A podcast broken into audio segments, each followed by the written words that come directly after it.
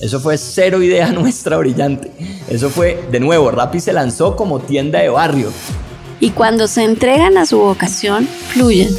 Et ne se comparant avec personne, on devient irréprochable. Y más recientemente una transformación cognitiva. Brutalmente informado de lo que te apasiona. Es una actitud frente a la vida. Yo soy lo que yo creo que tú piensas que yo soy.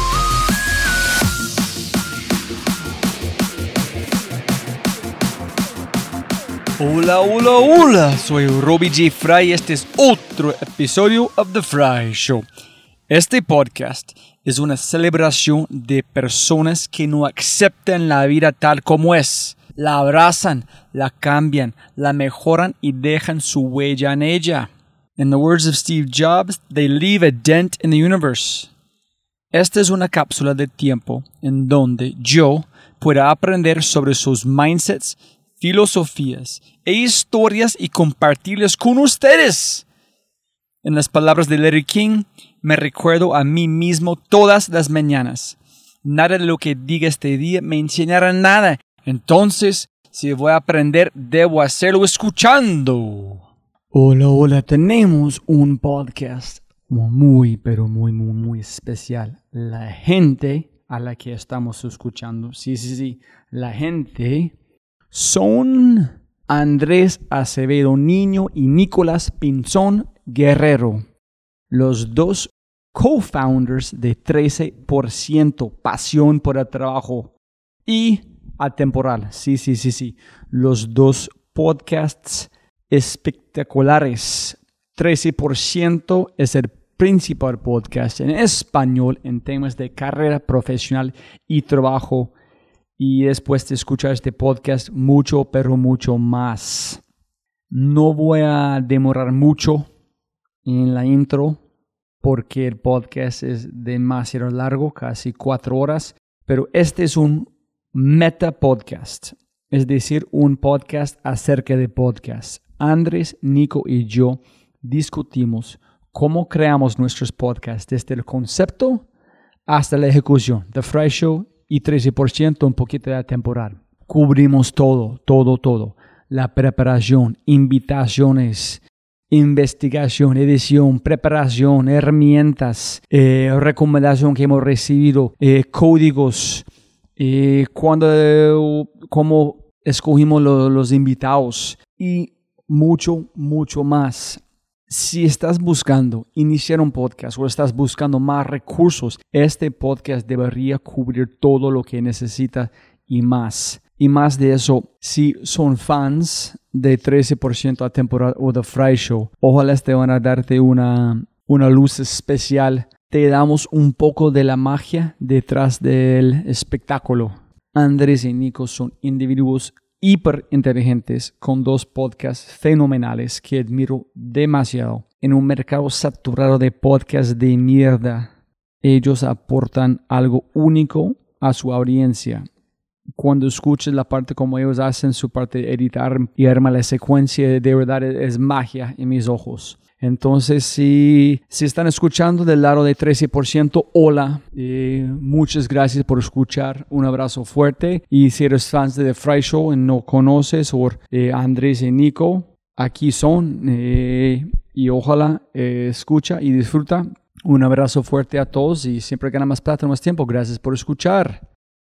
Si es la primera vez que escuchas el podcast, bienvenido y muchas gracias. Espero que aproveches esta oportunidad de inscribirte al podcast en Spotify, Apple, Amazon, Google o tu player favorito. No olvides, si este podcast te parece espectacular, hay otras cosas espectaculares que puedes encontrar en thefryshow.com. The newsletter, convertirse en un miembro de The Fry Show y obviamente si quieres acceder a los libros, podcasts, personas y lo demás que mencionamos en cada episodio, puedes encontrar todo en thefryshow.com.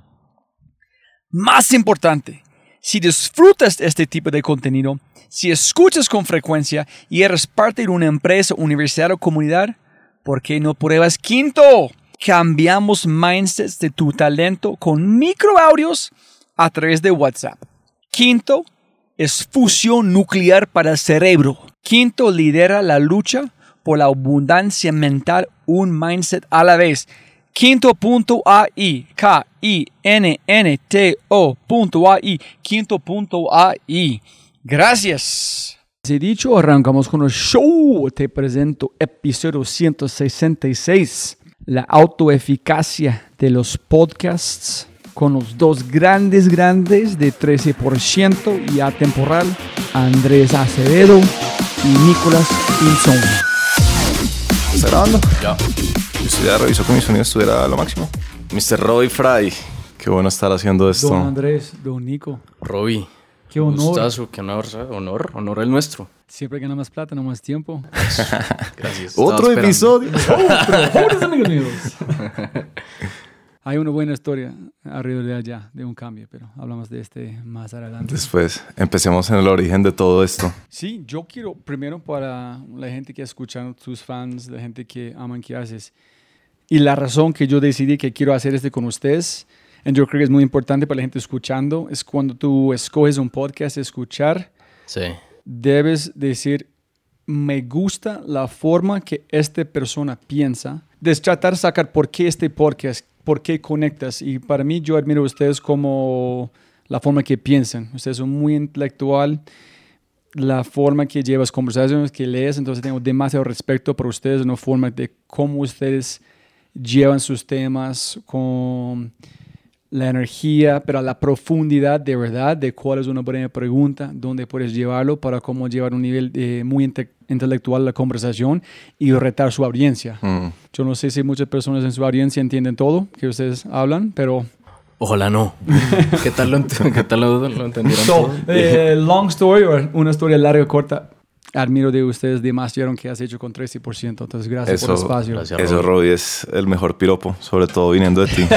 Eh, porque nosotros también admiramos mucho tu trabajo. Se, se hará evidente a lo largo de este podcast en el que queremos hacer como un ejercicio un poco meta de qué es lo que hacemos en el podcast.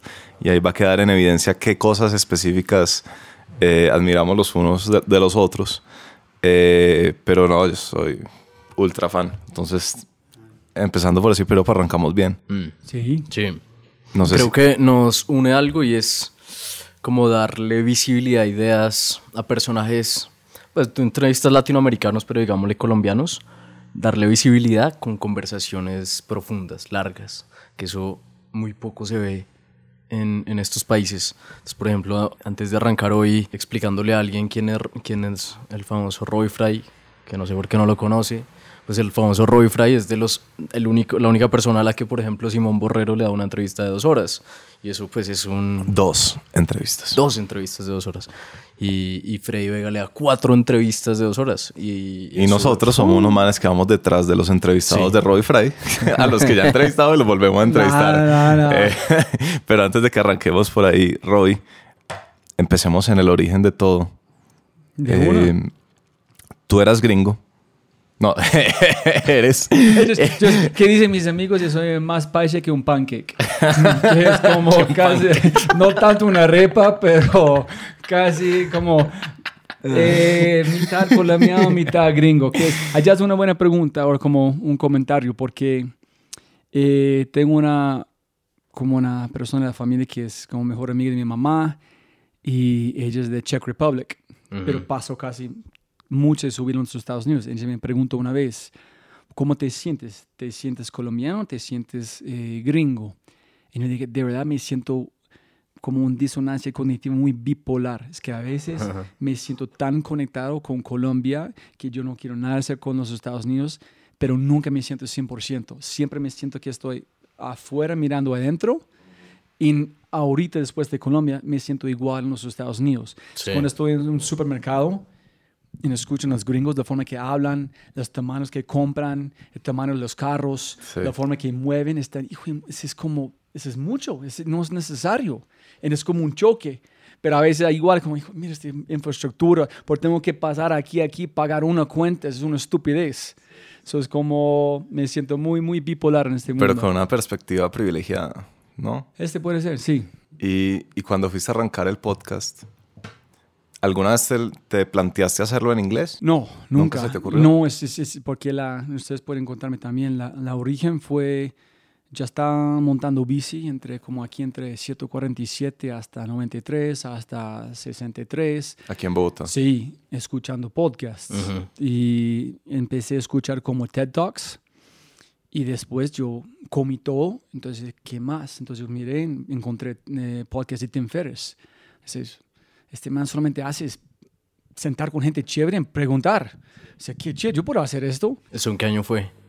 Uy, Como es 2014 2000, no, por ahí. porque la chispa yo creo que fue como en 2015 y yo empecé a grabar como en octubre de este año, pero cuando tú conectas los puntos, en sí estás consciente de qué haces, en cómo funciona tu cerebro, la chispa de ver uno fue, está muy cansado de personas señalando personas afuera de, de Colombia como éxito y no celebrando ellos mismos.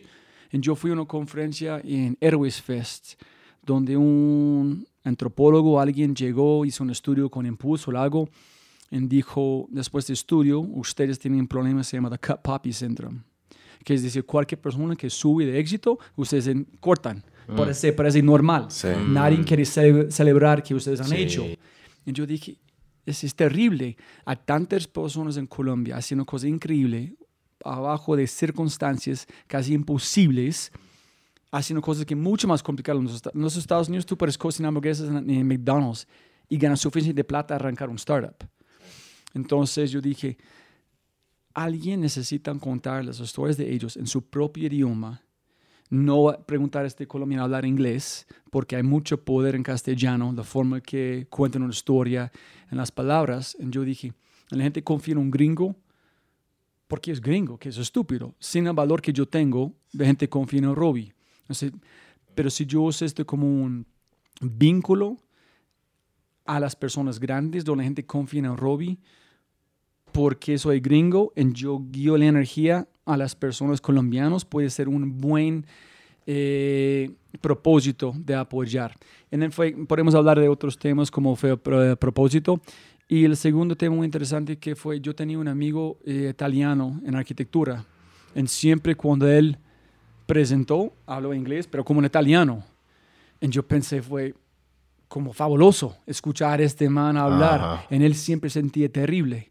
Uy, no, no, no pude com- comunicarme, soy terrible. Dice, no, fue lindo, hermano. Entonces yo dije, si alguien escucha a Robbie y tiene este mismo sentido, está bien. Entonces, esta fue mi única razón, darme permiso a hablar otro Hacerlo en idioma. Si no, de vergüenza, miedo, nunca voy a hacerlo. Wow. So, sin este amigo, nunca voy a hacer el podcast en español. Mm, eh, sí, un comentario aparte, antes de que sigamos. Ahí cuando hablabas de, de lo de la pues sí, como el, el prejuicio que tenemos con los gringos de que si es gringo entonces es bueno. Eh, una confesión mía, eh, hoy vamos a hacer solo confesiones, ¿no? Pues sí. Una confesión mía fue, yo no, sé, yo no sé cuándo fue, hace cuánto, pero sacaste algún episodio y yo dije, ah, claro, como es gringo, a él sí le dan entrevistas. y a nosotros no. Y ahora eso salió de, de mi pecho y ya puedo respirar tranquilo. ¿En cuándo? ¿En qué episodio? ¿En No, no, muy al principio. Pero- muy, muy al principio. Muy al principio porque antes de uno arrancar uno cree que, que uno no va a llegar, pues uno tiene sus referentes, pero uno dice yo nunca me voy a poder sentar con esa persona, ¿no? Pues soy un don nadie. ¿Y cómo voy a ser? Otros Don Andrés. Pero antes de ser don Andrés era un don nadie. No, qué mentira, qué estupidez. Eh, pero, pero yo pensaba así y, Es y- y y entonces yo sí miraba con, con cierta envidia, por ejemplo, tú ya tenías como unos, unos Ah. guests muy tesos y yo decía, ah, claro, pues que es- él es gringo, entonces toda esta gente debe creer que él es muy teso y yo también soy teso, vengan para acá. No, mira, es, es muy importante, es muy interesante para gente escuchando. Antes de este podcast, yo gasté cuatro años en Colombia viajando a muchas ciudades, dándome tiempo gratis a Startup Weekends, a muchos eventos, trabajando en innovación, dándome tiempo gratis a miles de personas que yo pude, haciendo muchas cosas. Hice una campaña en Indiegogo para comprar una máquina de anestesia portable para Patrulla Aérea de Colombia, para operar niños. Yo puse, tengo mucho skin in the game. Entonces, Freddy Vega conocí cuando mejorándola, cuando era un juez al lado.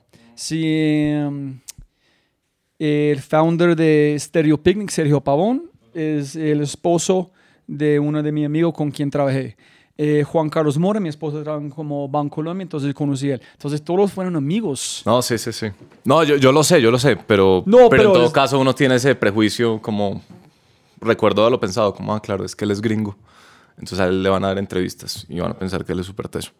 Entonces, antes de cómo mover hasta la, cuando yo empecé a hacerlo, ¿cuándo fue la chispa para ustedes? Cuando ustedes decidieron, vamos a hacerlo y por qué. Yo creo que es menos intencionado que tú, ¿no?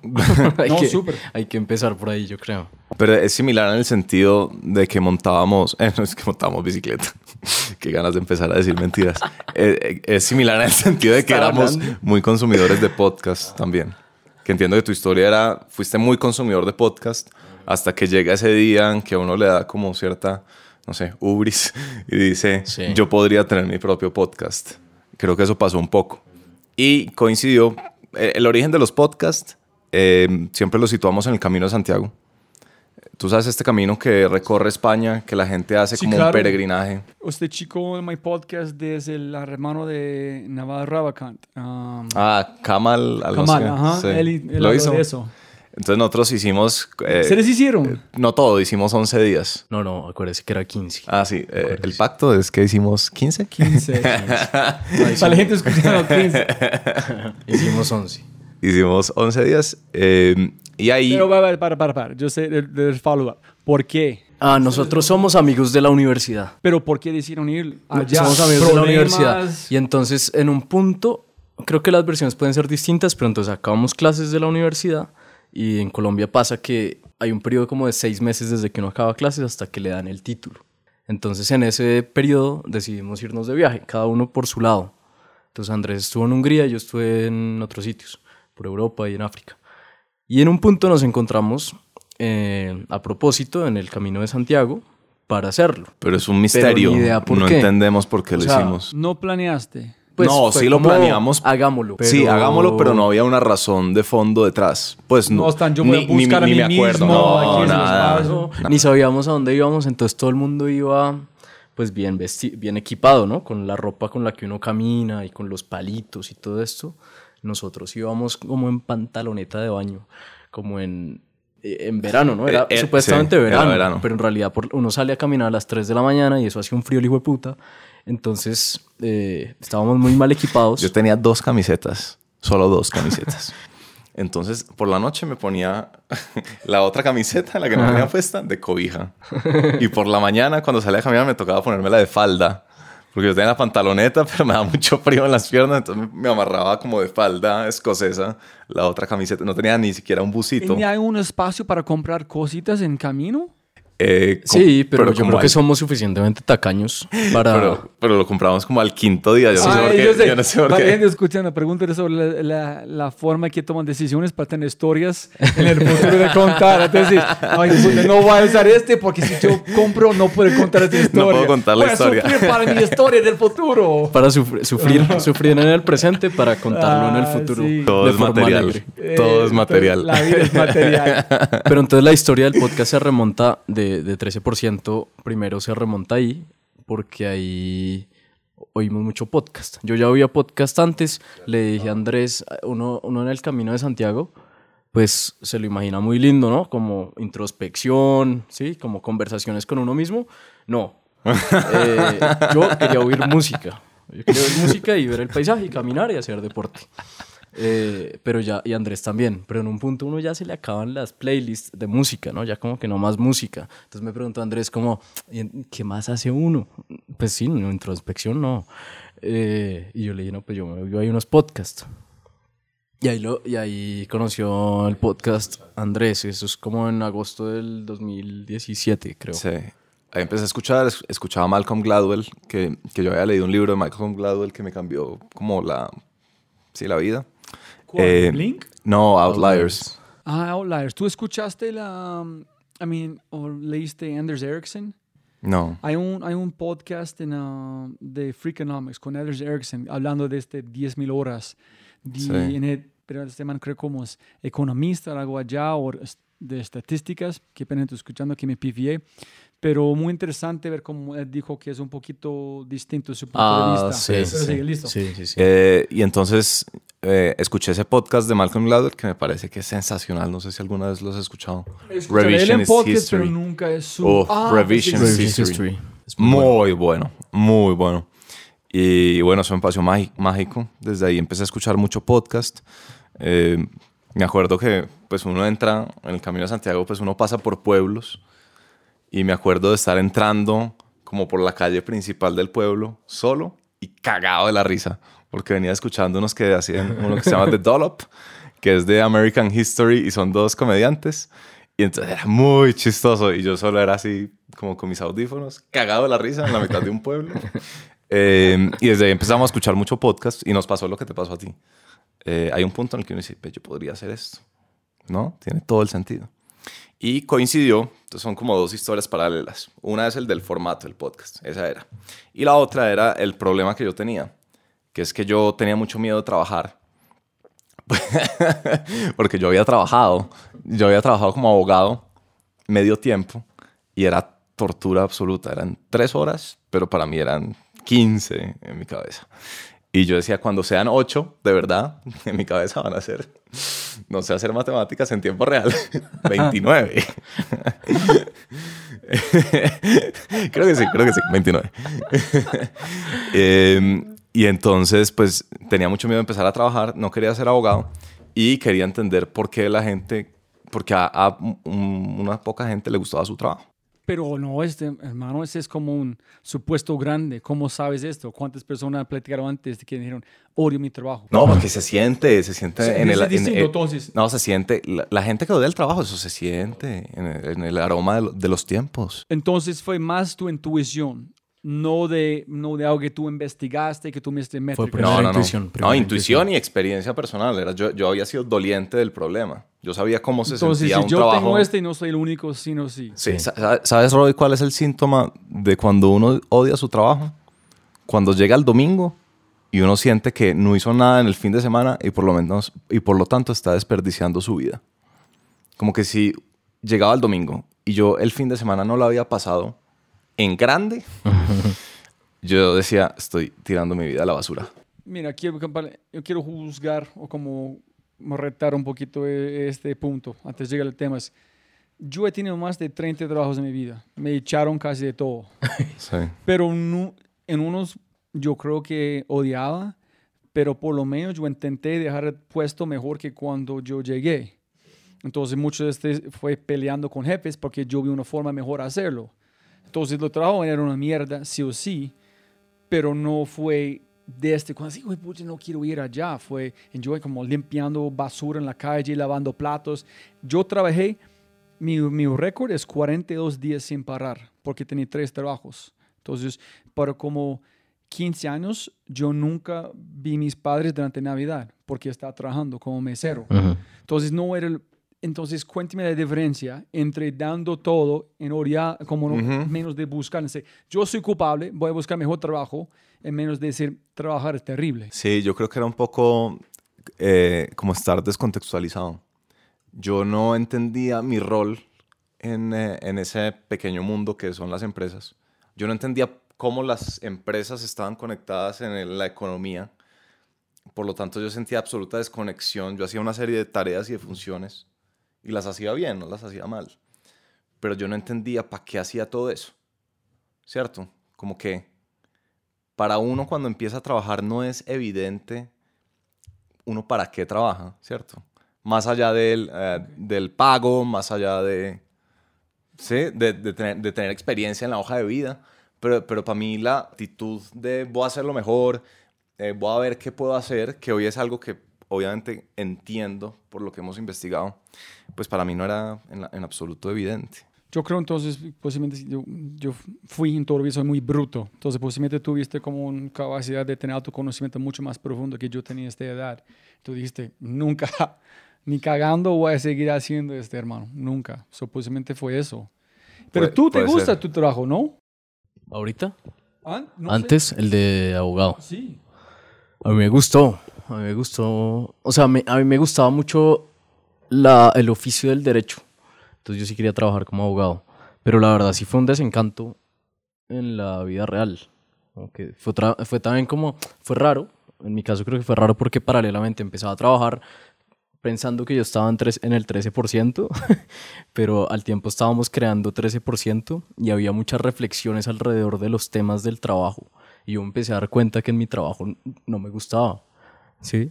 Entonces, eh, mientras creábamos 13%, No fue influencia de, de Andrés. Probablemente, probablemente, pues este tipo hablándome mal del derecho todo el día, pues puede ser, pero pues sí, Daniel Bilbao debería cambiar de amigos. Cambiaba, amigos, ven. Pero sí, uno, las cinco personas, no sé, el promedio de las cinco personas con las que se rodea y pues todo el tiempo habla, ah, estaba con este, pues probablemente de alguna forma me afectó. Pero por otro lado sí creo que al, al estar reflexionando cosas del trabajo, al estar teniendo conversaciones muy interesantes con, con nuestros entrevistados, al estar pensando cosas más allá del derecho, me empecé a dar cuenta que el derecho para mí era muy encasillado, ¿sí? Muy, como que se, empecé a sentir como paredes, como que en una caja.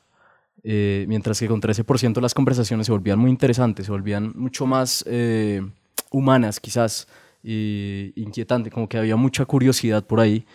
Y, y empezó a crecer el proyecto, que ya pues hablaremos de eso pronto más a fondo, pero, pero en ese punto dije, ok, hay un proyecto chévere, hay unos temas que me gustan, que estoy probando, y el derecho cada vez me gusta menos, pues voy a dar el pasito. Entonces es distinto, pero al mismo tiempo sí creo que es un complemento de reflexiones mutuas. Eh, Entonces, entonces los puntos se conectan. Nos estábamos volviéndonos muy consumidores de podcast. Yo tenía este problema. Nico seguía de viaje, yo ya había vuelto. Y yo volví a Colombia y era como mandando hojas de vida, pero sin querer, como, uy, ojalá no me contraten porque no quiero ser abogado.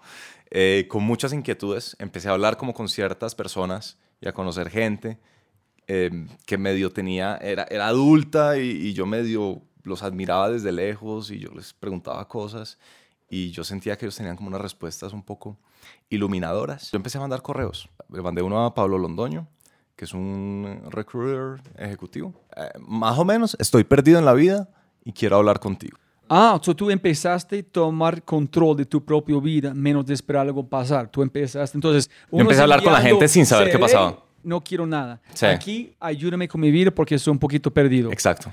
¿Y que entonces a, a cuántos correos enviaste? No, varios, pero dos personas me contestaron. Pero ¿cómo fue el formato de correo? ¿Fue muy... ¿Tú pensaste mucho o fue de al, alzar? No, fue, no, no, no, fue muy pensado. O sea, yo, yo, yo estaba en mi casa literalmente, sin trabajo, sin saber para dónde coger, eh, viendo como muchos videos de YouTube a ver si encontraba respuestas. Spoiler, uno no encuentra respuestas en, video- en videos de YouTube. Tony Eh, Robbins. Sí, literal. Anotando frases en libretas, no sé qué. Y de repente, yo no sé, yo me acuerdo una noche, me fui a dormir y, y me llegó este pensamiento como de mandarle un correo a Mario Barrero y a Pablo Londoño. Y entonces yo cogí mi libreta y anoté eso. Y por ahí tengo la libreta. Dice, mandar correo a Pablo Londoño. Pero diciendo qué? No, en ese momento no lo tenía tan claro. Yo, yo- Mario Barrero había sido un profesor mío en- de literatura y yo no sé por qué le quería escribir. Y no sé si le escribí, tal vez sí, tal vez no. Y Pablo Londoño, Pablo Londoño, entonces aquí es cuando Out- Outliers entra. Pablo Londoño, yo lo descubrí porque me obsesioné tanto con Outliers que empecé a buscar en Google vainas al azar. Pues tenía mucho tiempo libre y puse Outliers Colombia y me salió una columna de Pablo Londoño en Revista Dinero hablando de Outliers y del ecosistema empresarial colombiano. Y yo dije, "¿Y ¿quién es este man tan interesante que se leyó este libro que, que no conozco a nadie más que se lo haya leído? Y resultó que era el papá de una amiga, eh, pero yo no quise decirle a mi amiga que me lo pues que me lo presentara porque me parecía incómodo, entonces le escribí directamente y yo le dije, yo quiero trabajar con usted. Pues yo no sabía el qué hacía. Yo solo había leído una columna de él. Pues yo dije, si este man escribe columnas de esos temas tan chéveres, debe ser un tipo bacano y me convendría trabajar con él. Y él entendió que, él- que cualquier persona que le escribe, yo quiero trabajar con usted, pero no sé usted qué hace, está confundida. Entonces me invitó a su oficina y me dio, me, me- me- me aclaró la cabeza y yo ese día tenía una oferta laboral para ser abogado y yo le había dicho a mi jefe, porque había sido mi jefe anterior de la misma empresa, que me había ofrecido trabajar como abogado, yo le dije, "Deme- deme hasta las 3 de la tarde, porque a las 2 tenía reunión con Pablo y a las 3 le defino. Y salí de esa reunión con Pablo y le dije, a mi jefe, oiga, gracias por pensar en mí, pues yo no voy a ser abogado. No, no, no, espera, espera, espera. ¿Qué pasó en la reunión que fue tan claro? Ese no es para mí. El man me dijo una frase que me marcó mucho. Me dijo, usted puede hacer lo que hace el 95% de las personas y mandar hojas de vida y empezar a trabajar y ver si le va gustando o ver si no le va gustando. O usted puede hacer lo que hace el restante 5%, que es investigar muy bien usted qué quiere hacer y ponerle un nombre y un apellido a ese trabajo. Entonces la próxima vez que hablemos, Andrés, necesito que usted me diga, yo quiero ser analista de operaciones en Alpina. Necesito algo así de específico. Necesito organización y necesito el cargo que usted quiera hacer. Y usted tiene que investigar y descifrar qué es lo que quiere hacer. Y entonces yo ahí decidí no ser abogado, sino buscar qué más me ponía a hacer. Pero esa es otra historia. O sea, si me voy por ahí, se nos van las dos horas. Entonces, el caso. Teníamos ese problema. eh, nos gustaban los podcasts. Nico seguía de viaje. Y yo estaba como en esta búsqueda personal, ¿cierto? Y yo ya tenía la idea de que quería hacer un podcast. Y yo me reuní con, una, con otro amigo, que no es Nico.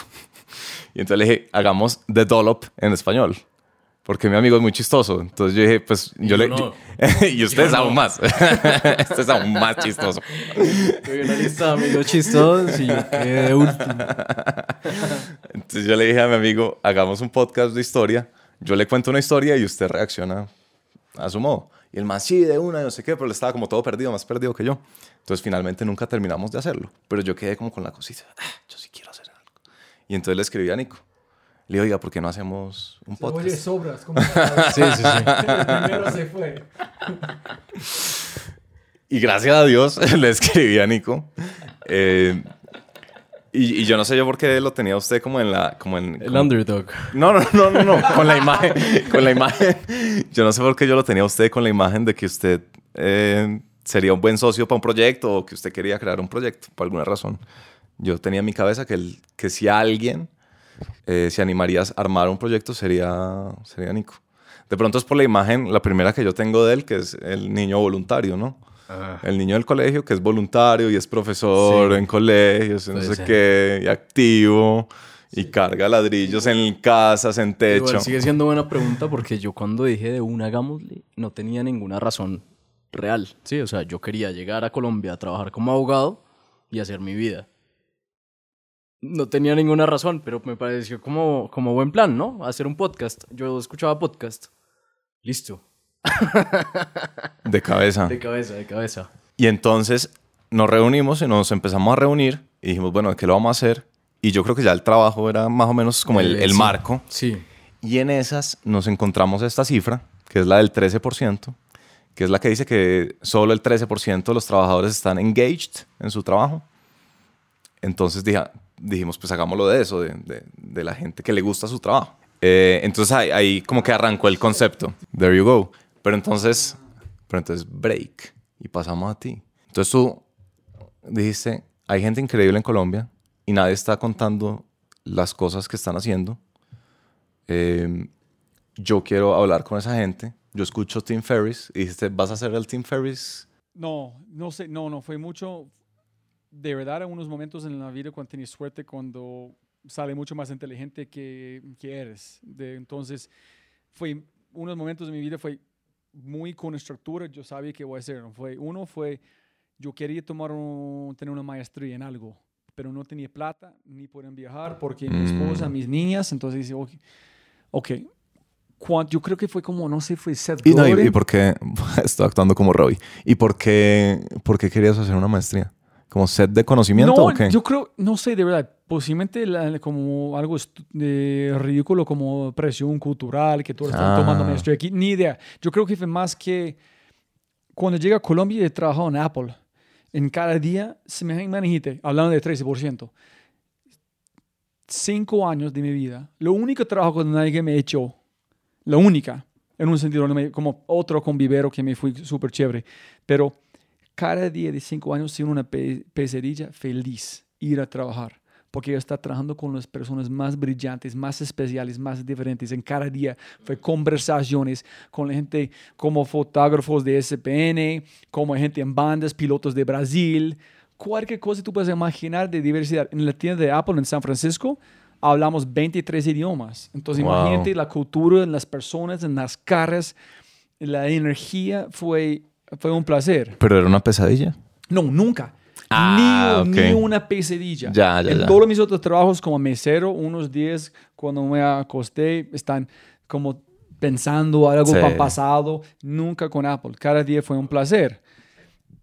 En cuando llegué a Colombia, nunca encontré ese tipo de conversación. Cada fue de, de eh, no para mm, eh, molestar a la gente aquí escuchando, pero de fútbol, de eso, fue muy común. Nadie están diciendo, no estoy de acuerdo, mira qué está pasando con esta tecnología, qué está pasando aquí, por qué no hacemos este, mira este negocio que está lanzando.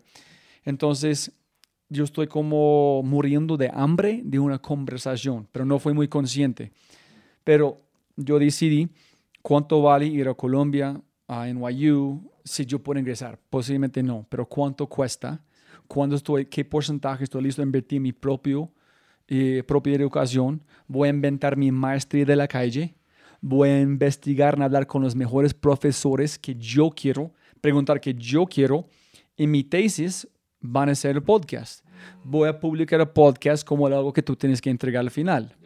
Entonces yo decidí, es imposible fallar porque si yo puedo convencer a estas personas grandes, darme su tiempo, voy a aprender. Uno. Dos, yo soy un consultant y tengo este network mejor. Si yo puedo hablar a estas personas en consultoría, mejor. Entonces para mí fue muy antifrágil. Yo decidí, voy a hacer siete episodios porque yo sabía si yo hago uno, yo posiblemente voy a dar excusas en no hacerlo. Pero si yo tengo siete, esas 14 horas de personas muy importantes en Colombia que yo he robado de su tiempo si yo no publico el podcast. So yo decidí, voy a tomar tres, cuatro meses, a hacer siete, mirar cómo funciona, publicarlo sí o sí, y allá tomar una decisión. Y entonces, la primera fue, yo pensé, ¿es posible tener una conversación de como tres, dos horas sobre cualquier cosa? No sé. Entonces yo fui a Barranquilla por un viaje y escribí como Jonathan Tarut, que yo conocí en una conferencia. Dice, hey hermano, estás haciendo el podcast, quiero invitarte. Listo, de una, vamos a un lugar para comer. Hágale. ¿Y cuál fue el gap? Porque, porque hay que hablar del gap. Porque nosotros, entre que decidimos hacer el proyecto y que hicimos las primeras entrevistas, transcurrieron unos buenos meses. ¿Tú tuviste algo del estilo o fue...? ¿Cómo así? ¿Como de grabar, grabé en, en mucho tiempo para publicar? No, decidir hacer y empezar, por lo menos hacer la primera entrevista. No, no, de verdad fue, yo decidí hacerlo. Y yo empecé a enviar correos. Y Jonathan dijo, sí, est- Ok. yo estaba en camino a Barranquilla, entonces ya tuve que hacerlo. ¿Y no tuviste, no quisiste hacer como, como, como una preparación, como estudiar, como, No, como, hacer, estoy- como hacer preguntas? ¿Eso no, nunca te inquietó? Nunca pensé que es algo relacionado con ser como periodista. Nunca. En mi mente pensé es algo que gente estudian para hacer. Ni pensé ser en qué eso. Pensé, voy a hablar con personas. Esto fue. ¿Y no estabas nervioso? La primera. No, Sí, la primera. no, no, mira, no, te- pues antes de hacerlo, porque es que nosotros, ¿cuánto tiempo estuvimos? Estaba nervioso antes de hacer eso, pero en este momento no, porque soy presente. Pero con él fue, eh, mira, yo fui a Panamericana, él dijo, listo, nos vemos en este restaurante. Fui a Panamericana, compré un, como, ¿cómo se dice? Dictaphone, este grabadora, como Ah, es- sí, una grado de, de periodista. Sí, yo no tenía idea cómo es un podcast. Entonces yo saqué este, puse en la mesa, record, y estábamos allá en este comiendo en un restaurante italiano en como Barranquilla. Y platicamos como dos horas y media de James Bond, de diseño, del futuro, de tecnología. Y terminamos en su carro siguiendo hablando como 11 en la noche sobre libros. Y yo dije, no voy a, no puedo usar eso, pero sí una conversación de dos horas y media sin problema. So, Chuli hace, pero yo tengo que saber cómo hacer un podcast. Entonces volví a la casa, en- busqué en internet, en llegué a como Audacity, en un curso, curso de, de, de hacer podcast, y yo tomé este curso, compré todo lo que ellos dijeron, pasarlo secuencia, Libsyn, este tipo de cosas, y yo empecé a grabar. Audacity fue el primero. El programa Sí. de edición. Ujú. Ajá, ese es que yo usé como Audacity, Sí, tuve un también. mixer, un cable grande, el portátil, un sistema terrible para arrancar con tags y todo este cosa que yo no entendí. Pero ¿por qué fue tan fácil para vos? Yo te cuento, yo creo que es mi superpoder. Yo quiero preguntar a ustedes cuál es tu superpoder. Mi superpoder es mi ignorancia. Uh. De verdad. Ni idea que está haciendo algo diferente. Ni Ya. idea que esa es gente que alguien estudian para hacer. O sea, no eres un overthinker. Super overthinker, pero en ese sentido no. A veces yo digo como es, como cuando conocí a mi esposa. Tres, nos conocimos tres meses. Y estamos platicando por FaceTime. ¿Quieres estar con alguien más? No. ¿Vos? No, listo. ¿Quieres casarnos? Listo, de una. Yo nunca he viajado afuera de los Estados Unidos en mi vida. No, no investigué en Bogotá. Ni sabía que fue 10 millones de personas. Pensé que fue una selva. Monté un avión, aterricé y fui, pucha, ¿dónde, estoy? No, no puedes imaginar. La noche- taparrabos. así. aterricé en la próxima noche, voy a casar. Y mi español fue asqueroso. Y yo tenía un poquito de plata, como 70 mil pesos, no sabía cuánto es. Pregunté a mi suegra, porque mi, mi, mi papá tenía un cliente que es colombiano, dice, no, hay una cosa de serenata. Entonces. ¿puedes pagar a hacer una serenata? Estamos allá en Cedritos, en balcón, el segundo piso. Yo pensé, es como en las películas, la gente llegan allá, cantan allá arriba. No sé, chicos ingresan en la puerta como a las 11 de la noche, cantando, tal, y todos están llorando, ni idea qué está pasando. Entonces, para Pero no, explica un poquito más ese superpoder de la ignorancia que no, no lo entendí. es como dijo Miguel Silva, es como eh, coraje inconsciente. Ya. Es Ajá, cuando él ok. está rodeando con un chaleco antibalas, no sabía el peligro de verdad, porque están haciendo algo más, de, entonces ignorancia permitió hacer algo muy distinto. Sí.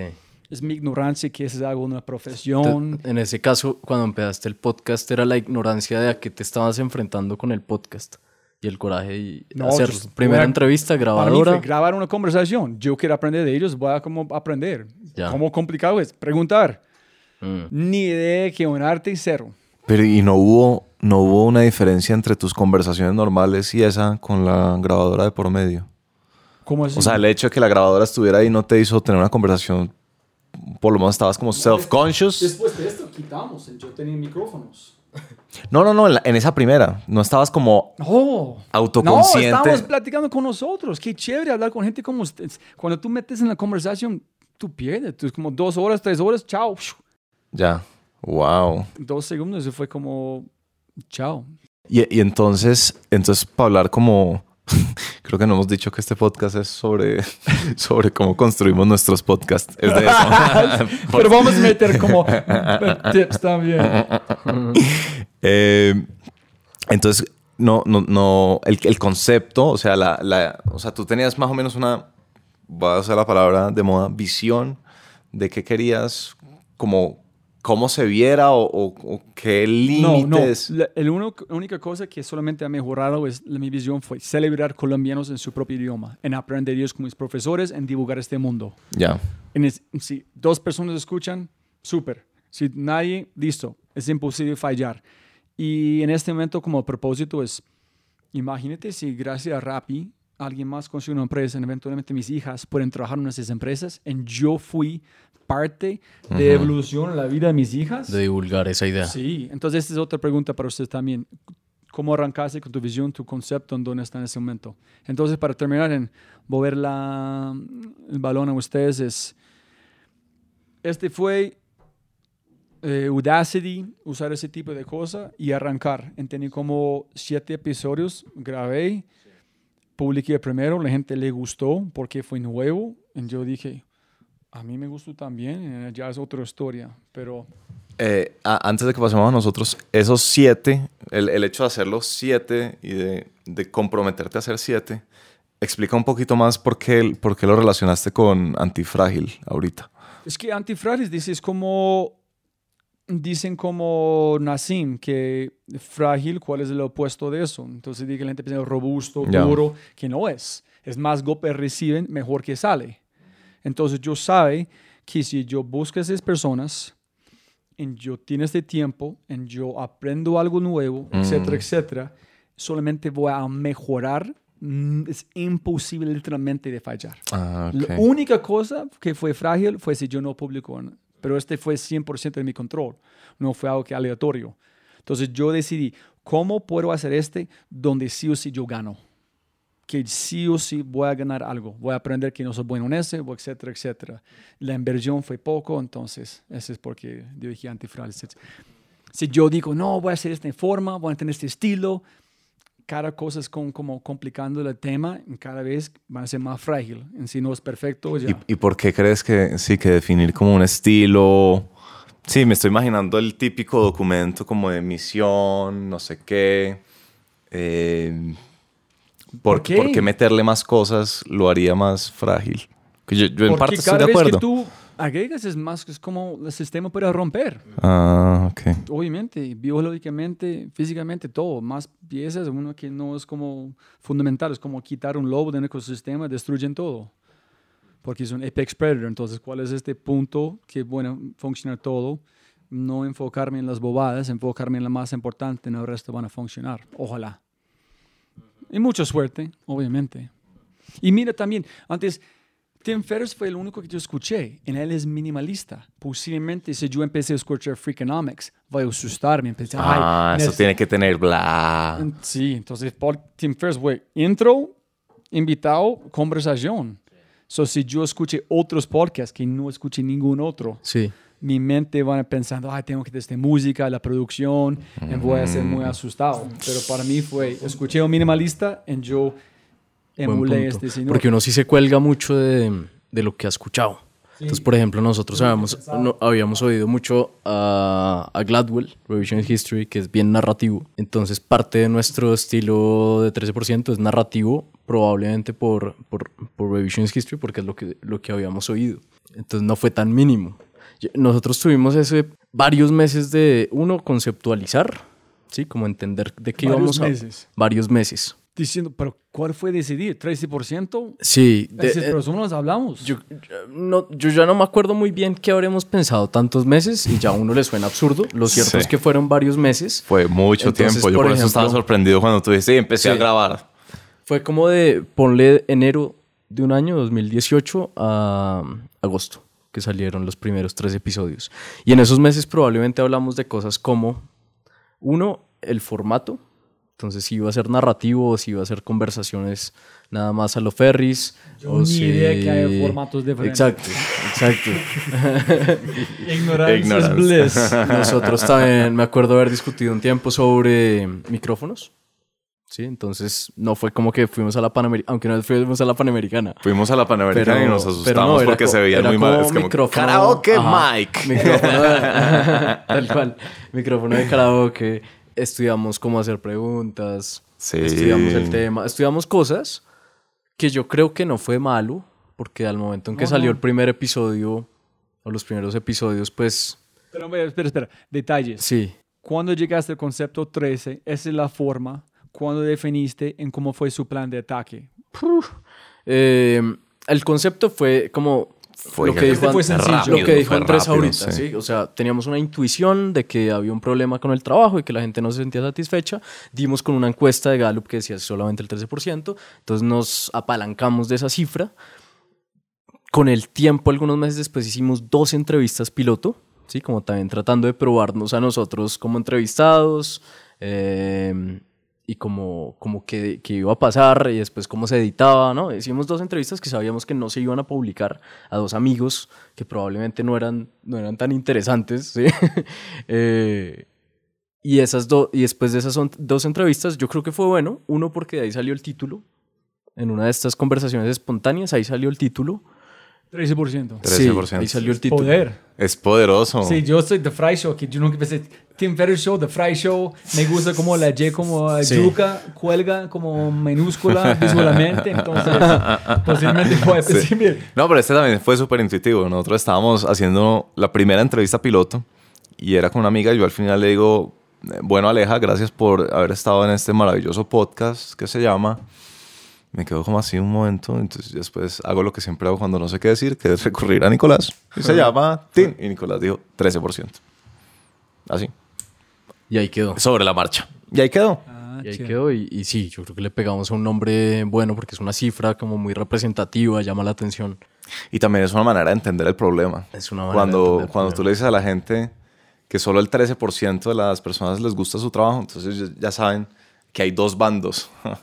está 87%, está 13%. Entonces, ay, yo soy 87. Ay, yo soy. Ay, yo conozco a alguien nunca 13. he pensado, ese es como un, un truco mental muy... es- Raro. pero suerte. Mm, por- Suerte, Sí, suerte, 100%. ser. Sí, Fue suerte. Estamos saltando un poquito, pero es muy pegado aquí, dijo Alejandro Riaño, cuando dijo, hice un show. En este también fue como una reafirmación del pod- podcast que está haciendo. Dijo, y por, bueno, pregunto para ustedes por qué hacen, qué hacen. Ese dijo, hizo un show, fue terrible. Nadie está riendo, como dos personas. Llegó a la casa casi llorando. No sé, fue su tío, su papá. ¿Qué pasó? No, este pasó, dos personas bravos, etcétera. Pero ¿cuál es el problema? ¿Cómo así? Cambias la vida de dos personas. Entonces, allá es cuando yo aprendí. Es la misma verdad. Los dos son de verdad. 98 no felices, dos personas felices. Es la verdad. Pero donde tú pones tu atención, Mm, es todo. Es igual de ustedes. Mm. 13 o 87. 13, "Uy, yo soy 13. Ay, yo soy 87. O yo soy 87 y yo quiero ser 13. En allá es como ustedes dando las dos verdades. crea el FOMO. La gente escuchando pueden Sí. tomar una decisión. Claro. Yo quiero moverme. Yo soy, no voy a hacer nada, voy a ser deprimido.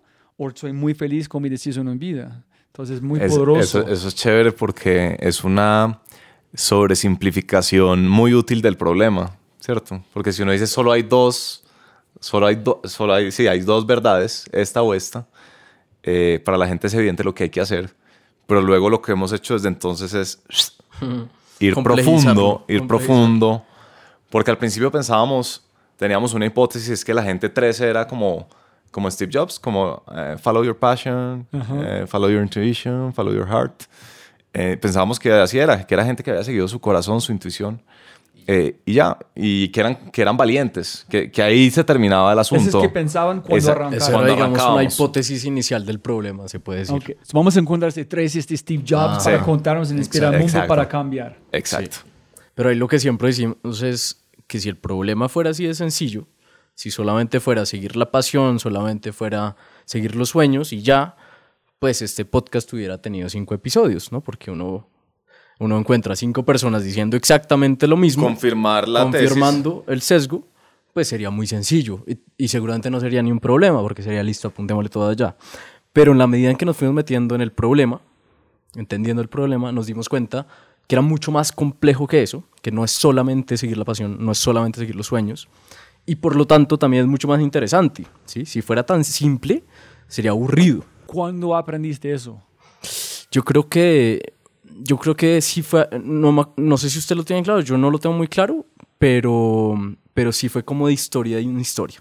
Pero no fue un momento con un invitado. Iba pasando. pucha, ese es mucho A ver, nosotros tenemos un chévere. poco una narrativa, no sé qué tan cierto es porque las narrativas se vuelven eh, difusas en retrospectiva, pero nosotros entrevistamos a un ex baterista de una banda colombiana que se llama Morat. eh, y digamos que de esa historia salió algo chévere y es que el sueño de niño de él era ser rockstar, pero cuando vivió la vida de rockstar no le gustó. ¿sí? Entonces ahí entendimos algo y es que los sueños que uno tiene hay que vivirlos efectivamente. ¿sí? Suena muy lindo decir yo quiero ser eh, el CEO de Rappi. Suena muy lindo. Pero cuando uno es el CEO de Rappi, yo no tengo ni idea, pero supongo, intuyo, eh, es muy complejo, es muy difícil y no, todo, no es para todo el mundo. ¿Sí? Entonces los sueños hay que vivirlos. Yo creo que cuando entendimos que las, esas pasiones, esos intereses que uno tiene pensando que ese hacia allá es que es el 13% mío, eh, pero cuando lo vive en realidad puede ser otra cosa. Puede que sí, puede que le pegue, pero muchas veces no. Muchas veces hay que vivirlo por- del día a día, ¿no? Hay que levantarse con eso, trabajar en eso todos los días. Y de pronto hay gente que dice, ¿sabe que yo no quiero ser rockstar? Yo no quiero ser CEO de una, de una startup. Y, y yo creo que también fue incluso antes, me estaba acordando que pues nuestro primer entrevistado alto nivel fue Juan David Aristizábal. Yo creo que Eh, nos puso en duda eso, sí. Me acuerdo de las primeras cosas que dijo es, yo no sé si es tanto la pasión, yo creo que es más propósito. Eh, y yo creo que eso empezó a, No, espera, para, a para. causar una... Nunca dijiste algo de pasión. ¿Cuándo pasión metió en la, en la conversación? Bueno, sí, es que ahí faltó decir algo y es que 13% le pusimos un apellido al principio antes de publicarlo y es pasión por el trabajo. El subtítulo, El es subtítulo. pasión por el trabajo. Hoy la gente conoce todavía 13% pasión por el trabajo. Nosotros digamos que cuatro años después hemos tratado de quitarle ese pasión por el trabajo, pero son esos, no- esos, nom- esos nombres que ya no se quitan. y está bien. Pero entonces la, la historia con la que conectaba Andrés es que eh, cuando entrevistamos a Juan David Aristizábal, le dijimos somos 13% pasión por el trabajo. Entonces él empezó más o menos por ahí diciendo, ok, yo creo que no es tanto la pasión, sino más el propósito. Que igual el propósito también lo hemos cuestionado un montón, tampoco nos casamos con eso, pero creo que era lo que Sí, dijo usted, era sí, que ahí empezó empezó ahí la como una, ruptura una disociación de la de, conceptos. Pero propósito por el trabajo o propósito hay algo. Algo. Ok, so no- él no conectó propósito por trabajo. Solamente fue propósito en Sí, cómo como este hacer algo importante. influye Sí. este parte de... tra- Ok. Entonces yo creo que desde, sí, desde eso es una... Ahí empezó la eso- ruptura, ahí- creo ahí yo. empezó y creo que también Andrés y yo hemos tratado de ser muy precisos con el lenguaje, ¿sí? Entonces, cuando empezamos a tener estas conversaciones, que si pasión, que si propósito, que si solo el hacer, que si no sé qué, los sueños, pues nosotros empezamos a tener muchas, muchas reflexiones. Ahí empezaron las reflexiones que conversación a conversación se iban alimentando. Conversación tanto con los entrevistados como entre nosotros. Nosotros nos reuníamos todos los sábados a echarle cabeza al tema, tal, y ahí hablábamos y hablábamos mierda. Y, y empezamos como a cuestionar muchas cosas de el concepto inicial de 13%. Eh, eso de los, de los sábados es chévere, ya que este, eh, este podcast también es sobre dar tips un poco para la gente que quiera hacer podcast. Eh, uno de los sistemas que nosotros definimos como cómo hacemos para comprometernos a esto, para no renunciar, fue que los sábados dejaron de ser sábados y se volvieron sábados de emprendimiento. Entonces en los sábados... Otra vez poniendo título, poniendo nombre como dijo Pablo. Poner un título, poner un nombre. Ese que dijo el chico con el señor que con tú hablaste. Señor, Pablo Londoño, ¿no? Ah, sí, sí, Él sí. dijo poner nombre en algo. Hay poder en dando un nombre Ah, sí, a algo. sí, es sí, como sí, igual. sí, sí. Sábados de emprendimiento, sábados de echar... Sí, no, exacto, no es exacto. igual. Sí, sí, sí, Sí. sí, Tiene sí. poder, como tú dijiste. Ustedes que- pusieron ajá. mucho cuidado en nombres. Que eso sí era muy interno, ¿no? O sea, eso era entre un yo, chiste entre nosotros dos, eh, pero sabemos que todos los sábados nos íbamos a reunir No a trabajar. importaba. Si el viernes nos íbamos de rumba, el sábado íbamos a trabajar en 13%. trabajar en qué significa. eh, Mira, tomamos un paso atrás. ¿Cómo fue su primer plan de ataque? ¿Quién fue la primera entrevista que hicieron? ¿En ¿Cuál fue su plan? ¿Cuándo compraste? ¿Cómo decidieron? Listo, vamos a hacerlo. Para la gente escucharon, saben cómo fue su proceso. Entonces, tuvimos mucho tiempo estudiando cómo hacer preguntas, un poco procrastinando, hasta que ya finalmente decidimos hacer estas dos entrevistas piloto. Eh, las hicimos, se lo mandamos la segunda editada a un grupo de personas para obtener feedback. Nos dieron feedback. Está en SoundCloud. por Está en estar. SoundCloud todavía. sí. Tenía música del Señor de los Anillos. Era precioso. Por. Eh, para entender más o menos como, como qué feedback había recurrente entre todos estos comentarios de esta gente. De ahí que concluimos, como que estaba muy, tal vez muy dispersa la conversación y tal vez demasiado eh, uniandina, demasiado de, porque los dos somos de la Universidad de los Andes, estamos entrevistando a alguien de la Universidad de los Andes. Sí, y hablamos Entonces como de los profesores de Sí, los estamos hablando de cosas excluyentes para cualquier Para persona. muchos no era eh, relacionable, como se dice Ah, eso. sí. Y entonces, bueno, ahí esas fueron las piloto. Y ya de ahí lo que decidimos fue hay que buscar gente que le guste su trabajo. Eh, y entonces entrevistamos un amigo de Nicolás, Rafa Hunda, que era el único como que cercano que le gustaba su trabajo. Eh, Laura Restrepo, que yo la había conocido por el CESA y que hablaba chévere y que me decía que le gustaba su trabajo. Y le creímos. Y le creímos. ¿Y quién fue la Y otra Juan persona? Martín. Ah, y Juan Martín Cardona, que, Ah, de que- Inspira. de Inspira, sí, que tiene una cosa sobre eso. Ese es el episodio número uno. Exacto. Juan Martín Cardona. Y en el proceso averiguamos como cuál grabadora era buena. Ah, no, nos vimos con Juanpa. Es que Juanpa es clave. Juan Pablo Ah, Ramírez. ese es cuando eh, contaron la Naranja historia de. Juanpa. ¿Quién es Sí. Juanpa? Entonces Juanpa es Juan Pablo Ramírez, que es el... que es ese man? Es el mejor acero de Colombia. Él es hoy el director de producción del grupo Naranja Media. y hace unos asados del carajo.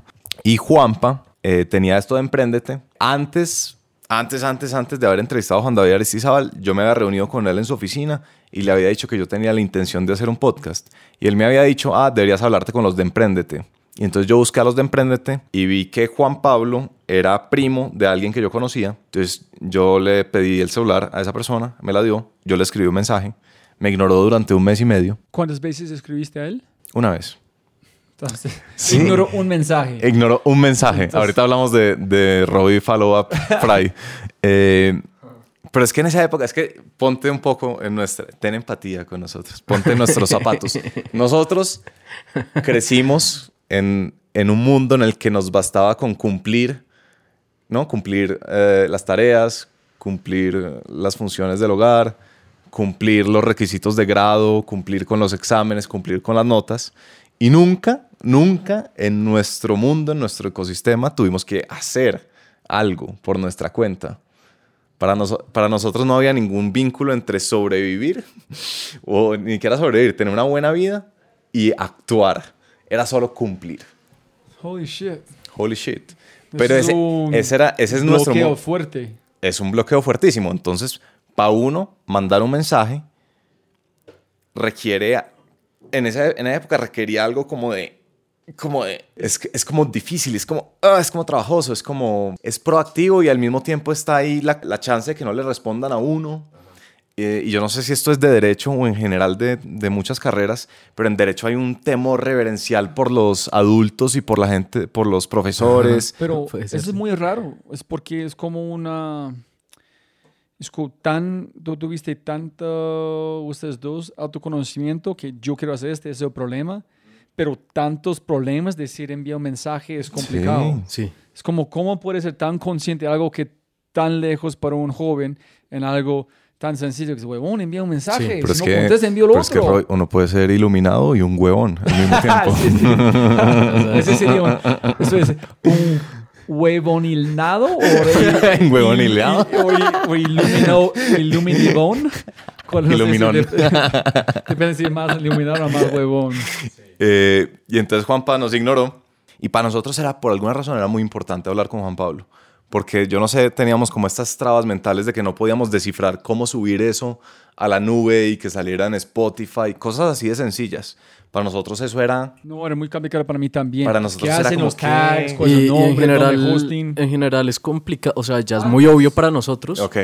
pero incluso a mí me llegan mensajes al menos uno al mes de cómo se sube, ¿sí? Como que Cuando yo arranqué fue muy complicado. yo creo que ahorita es muchísimo más No, sencillo que ahorita es hace como- cinco años. Ir a Anchor, Pero igual, ya. pero igual yo creo que uno sí está sesgado por el hecho de que ya lo he hecho tanto y no es tan, intu- no es tan fácil de entender para la gente en general. Que seguramente es falta de, de research, de, de ver videos de YouTube y Sí, ya. literal. Pero, Pero- por alguna razón uno tiene una Sí, resistencia. como ¿Tú que has uno- leído The World of Art? Of course. The Resistance, ¿no? Entonces Steven Pressfield habla de la resistencia, que es esta entidad eh, que no existe, pero que le hace a unos autosabotearse. Y parte de, un- parte de la manifestación de la resistencia es, es- ahí está la información, ahí está todo lo que tienes que saber, está ahí, tienes internet, tienes un computador, pero no te fuerzas a buscarlo, a algo, algo te incomoda y, y- y decides hacer otra cosa y no buscar la información. Entonces para nosotros era fundamental hablar con Juan Pablo Ramírez. Era esencial. Y el man nos estaba ignorando. Entonces yo un día me encontré al primo caminando en la calle, a Daniel Tobón, y le dije, oiga, su primo me está ignorando. Ah, es que ese man es un hijo de puta, lo cual es cierto. No, ese man siempre ignora los mensajes, lo cual también es cierto. Eh, pero no, yo le escribo. Entonces, a los cinco días o algo así, yo reviso mi WhatsApp y hay una respuesta de Juan Pablo, muy al estilo Juan Pablo. Oiga, era un voice note. Oiga, parce, ¿qué más? Tan, todo acelerado. No, sí, de una, de una, lo que ustedes quieran, de una, parce, qué pena, no, no, no, así, todo enredado. Eh, de una, veámonos. Entonces ya dijo que nos, que nos viéramos. Entonces nos íbamos a ver. Obviamente nos tocó reprogramar cinco veces. Parce, hoy estoy enredado y no puedo, bla, bla, bla, bla. Ojalá Juanpa vea esto. Eh, y ya finalmente nos, nos vimos un día en Juan Valdés de la 93. Y ahí ya tuvimos una conversación larguísima que Nico grabó y, y no sabíamos que la había grabado. Y dos años después eh, la, la volvimos a sacar y sacamos un episodio Ah, ¿en con serio? fragmentos de esa conversación. Ah, el subconsciente de 13%, porque fue rarísimo oírla, porque muchas de las cosas que nos dijo resultaron ciertas, o sea, resultaron ser bases claves de lo que hicimos después. Rarísimo. Tu intuición. Ah. Están allá muy... Sí, están en el subconsciente de 13%. Exacto, Wow. exacto. Y, y también cosas eh, un poco más tácticas. O sea, él nos dijo qué grabadora comprar. Él nos dijo, por ejemplo, si van a hacer narrativo, entonces que los clips no duren más de dos minutos. Y eso se quedó en, nues- en nuestras cabezas. Sí. Eh, no- y nos mandó un curso buenísimo de Alex Bloomberg, eh, que está en Creative Life, se llama Power Your Podcast with Storytelling. Muy bueno, muy El bueno. único bueno, yo creo. Sí, Alex Bloomberg es como el papá de los podcasts. Bueno, el hijo del papá de los podcasts. El papá de los podcasts es Ira Glass, de los podcasts narrativos. Eh, y este es el hijo, Alex Bloomberg, y, es- y ese El curso... hijo simbólico. el hijo simbólico. Y, y ese, ese, ese, ese, ese curso fue buenísimo y, y nos, nos yo creo que nos fue, fue un punto de inflexión como... Allá es cuando ustedes dijeron, vamos a hacerlo. ¿En cómo eso? Eso fue, Sí, yo creo yo que eso creo fue al que, principio, ya habíamos eh, arrancado a hacerlo, pero Juanpa nos dijo qué cosas comprar y entonces ya compramos y ahí empezamos a grabar y, y ya de resto fue para adelante. Listo. Entonces, muy importante para como dar algo tangible a las personas. ¿Qué recomendación en este parte 1 que hemos hablado, Ujú. hablamos Sí. sobre arrancar, quieres darle a la gente escuchando? Yo, yo digo uno que creo que tenemos en común y es, suena, suena obvio, lo voy a explicar, pero como apuntarle un formato que a uno le gusta. ¿Sí? Entonces, en tu caso, tú oías podcast, oíste conversaciones de Ferris y dijiste, ok, esto me gustaría replicarlo para algo específico.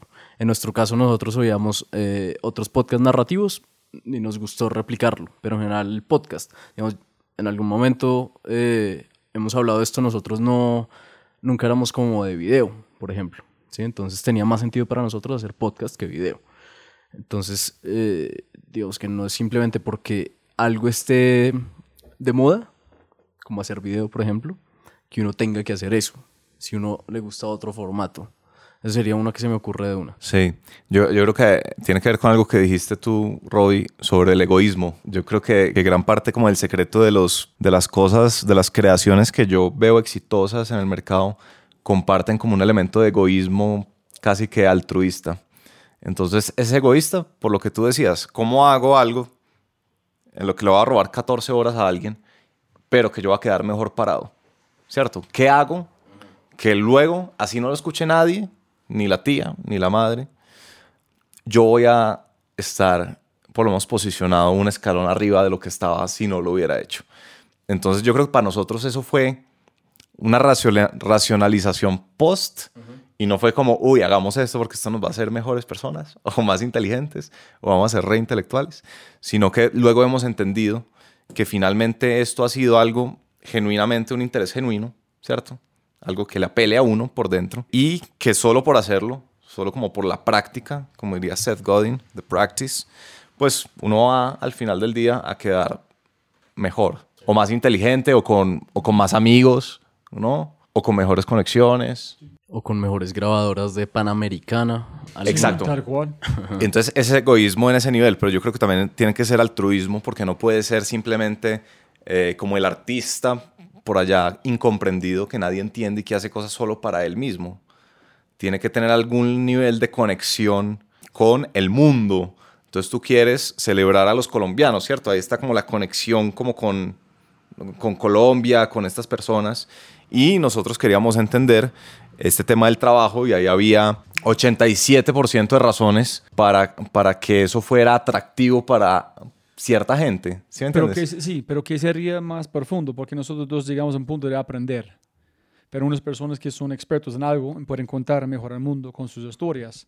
Entonces, no sé, para mí primero es como definir algo que tú estás dispuesto a hacer 20. Si tú puedes imaginar 20 de algo, puedes hacerlo. Si tú solamente puedes llegar hasta 3 y decir, y then empieces a pensar que mamera, posiblemente no es la cosa correcta. Pero yo creo que cada persona debe hacerlo sí o sí, porque yo creo que ese tipo de cosas, una conversación íntima con otro ser humano, cuando estás escuchando, es muy, es Es muy escaso, de entiende- acuerdo.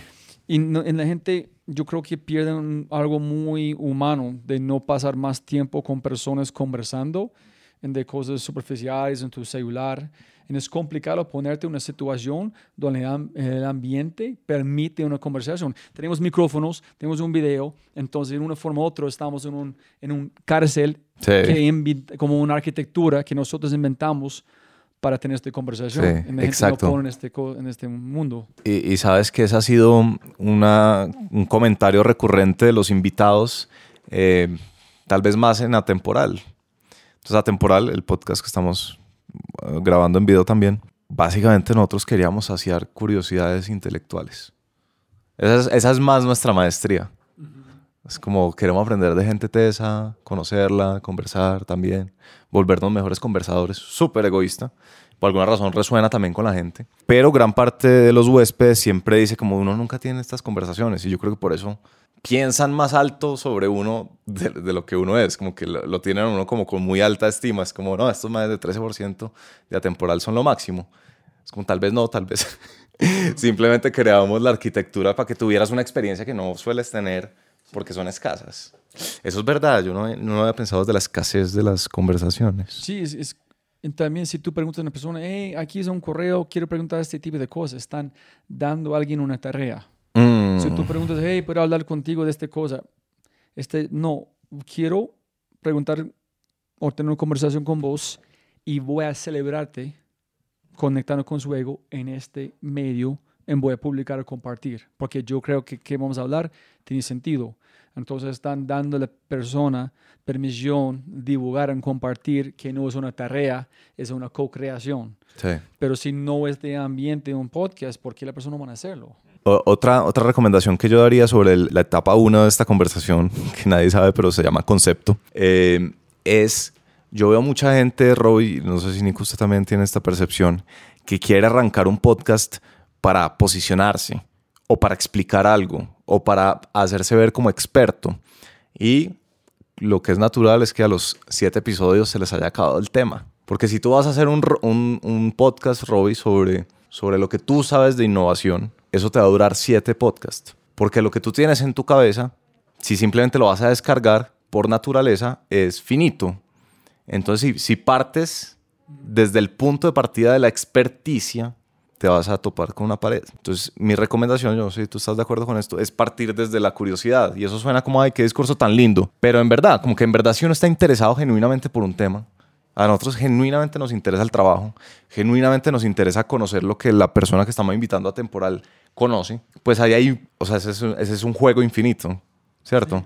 O sea, estoy totalmente de acuerdo y creo que una razón para eso, obviamente, pensando en lo que estoy leyendo ahorita, es lo de ideas having sex, ¿no? Cuando es solo una persona hablando de su conocimiento, pues es mucho más finito por el hecho de que es una sola persona hablando de su conocimiento. Cuando hay conversaciones y va rotando el entrevistado o incluso hay panelistas, qué sé yo, hay más ideas sobre la mesa rebotando y teniendo una orgía de ideas, ¿sí? Y ahí salen muchos, muchas, muchas más cosas, se intercambia y hace que todo sea más rico. En aquí es como un perfect segue a la próxima parte. Es cuando ustedes decidieron, wow, vamos a hacer más, no vamos a parar. Y fue un punto cuando ustedes de, decidieron, uff, no hay más que hacemos, ya no está jodido. Ustedes llegan a este como en el cementerio de como de 7, 10 episodios. Porque yo grabé este 7.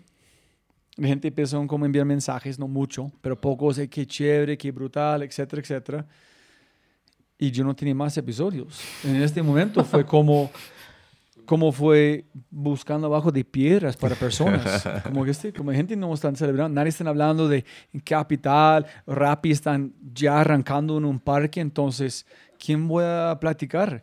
Y una amiga me envió de suerte. Ah, y mira, esto es muy importante. Estaba escuchando un podcast de Seth Godin, al lado de Banco Colombia, trabajando en una empresa de Ventures, subiendo de la casa a la lomita por allá en Medellín en él empezó Seth a hablar de un ser humano está construido desde el pasado en evolución biológicamente para pelear contra osos.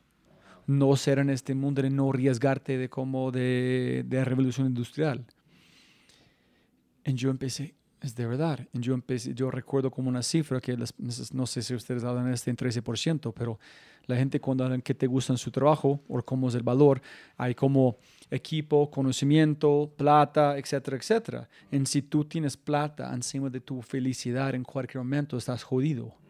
Y yo dije, pero trabajar en Medellín, no tengo jefe que tengo que contestar por hacer eso.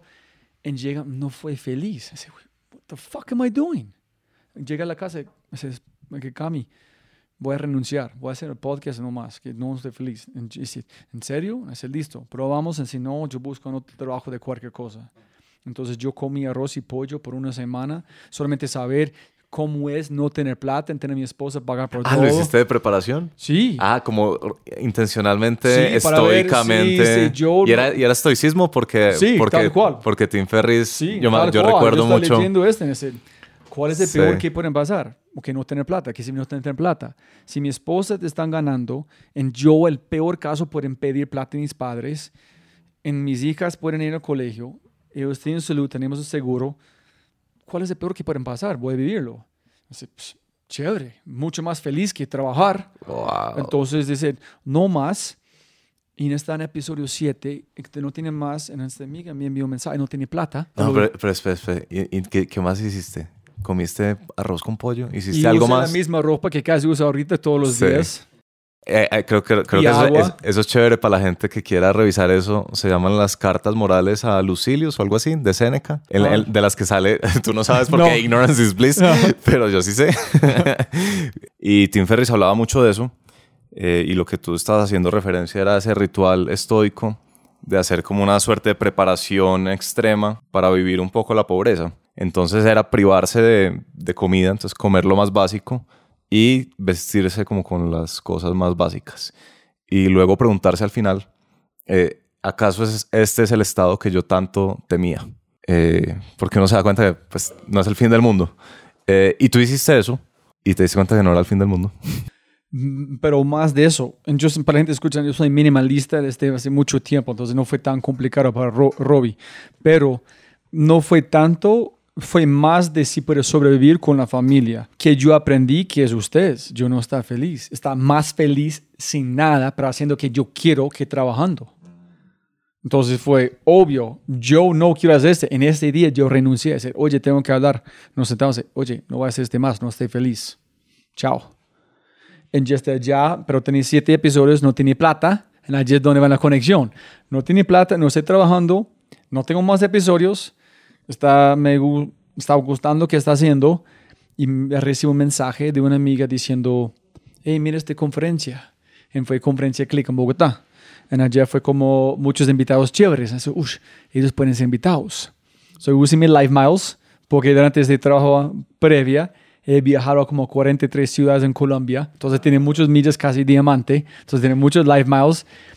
Monté un avión en Bogotá, tomé el Transmi sin plata, con un poquito de plata como en, esta tarjetica, a la sofá de un amigo, monté el Transmi otra vez en la Cámara de Comercio, llegué una hora y media antes, senté en la primera fila, en cada vez que alguien bajó de la tarima, yo corría a esta persona, diciendo, hey, yo soy un gringo, tengo un podcast, me encantaría invitarte, aquí es mi tarjetica. no. Tenías Hasta- tarjeticas como Sí, con el podcast diciendo The Fry Show. O sea, Wow. soy un gringo, quiero aprender voz, aquí es, podemos hablar, puede tener sus datos. Y nueve de nueve dijeron sí. En este fue, si eso, el podcast no van a existir. Sí.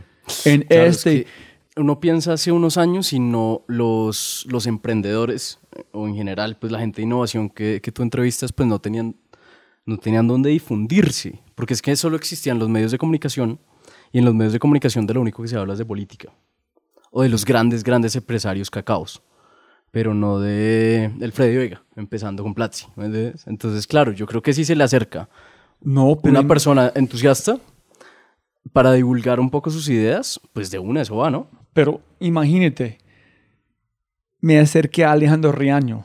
Ajá. Yo soy nadie, don nadie, real, de verdad. Este man puede comunicar con todo el mundo Sí. y me invitó a su casa Ajá. para platicar. ¿Qué mis invitados son tan especiales en mi vida? ¿Quién van a dar a alguien desconocido su tiempo, invitarlo a su casa para platicar con alguien que no habla en su idioma, no es perfecto, ni tengo una plataforma gigante? Para mí esas personas, Julio Correal, ellos, ah, mira, Julio Correal, que están allá, el maestro de ceremonias de este evento, yo no conocí a él, pero yo pregunté a mi amigo, hey, ¿qué tal Julio Correal? No, este man es un crack. Él fue a Rock the Park, fue también como padrino de sentido para Sergio por Stereo Picnic. Y yo fui a este, eh, Julio, dice, hey, Julio, me encantaría invitar a mi podcast, tengo este. Dice, dice, mira, huevón, yo pensé que está haciendo, que, ¿quién es este gringo estúpido hablando con esas personas? Cuando yo vi, cuando tú llegaste temprano, hablando con ellos cada vez, cada vez, cada vez, chapo, hermano, por esta energía. En ese es porque dijo sí, porque vio como la energía que tenía. Entonces, sin estas siete personas, El Wow. podcast no existe. En este, cuando yo llegué a este, dije, yo no puedo parar. Y, ok, y entonces, ¿había- ¿habías aprendido algo de esos primeros siete episodios que hiciste diferente en los siguientes nueve? No. Mi preparación, por ejemplo, escuchando, fue estudiando todo lo que yo puedo. Y yo armé una secuencia en este momento que era um, preparar, nadar, secar. Que fue pensando que si tú vas a nadar, que, ok, ¿cómo vamos a? ¿Cómo listarnos para la piscina? Poner bloqueador de sol, listar las gafas, como las preguntas para llegar. Listo, ok, ¿cómo, ¿cuál es el conector para llegar a profundidad la conversación?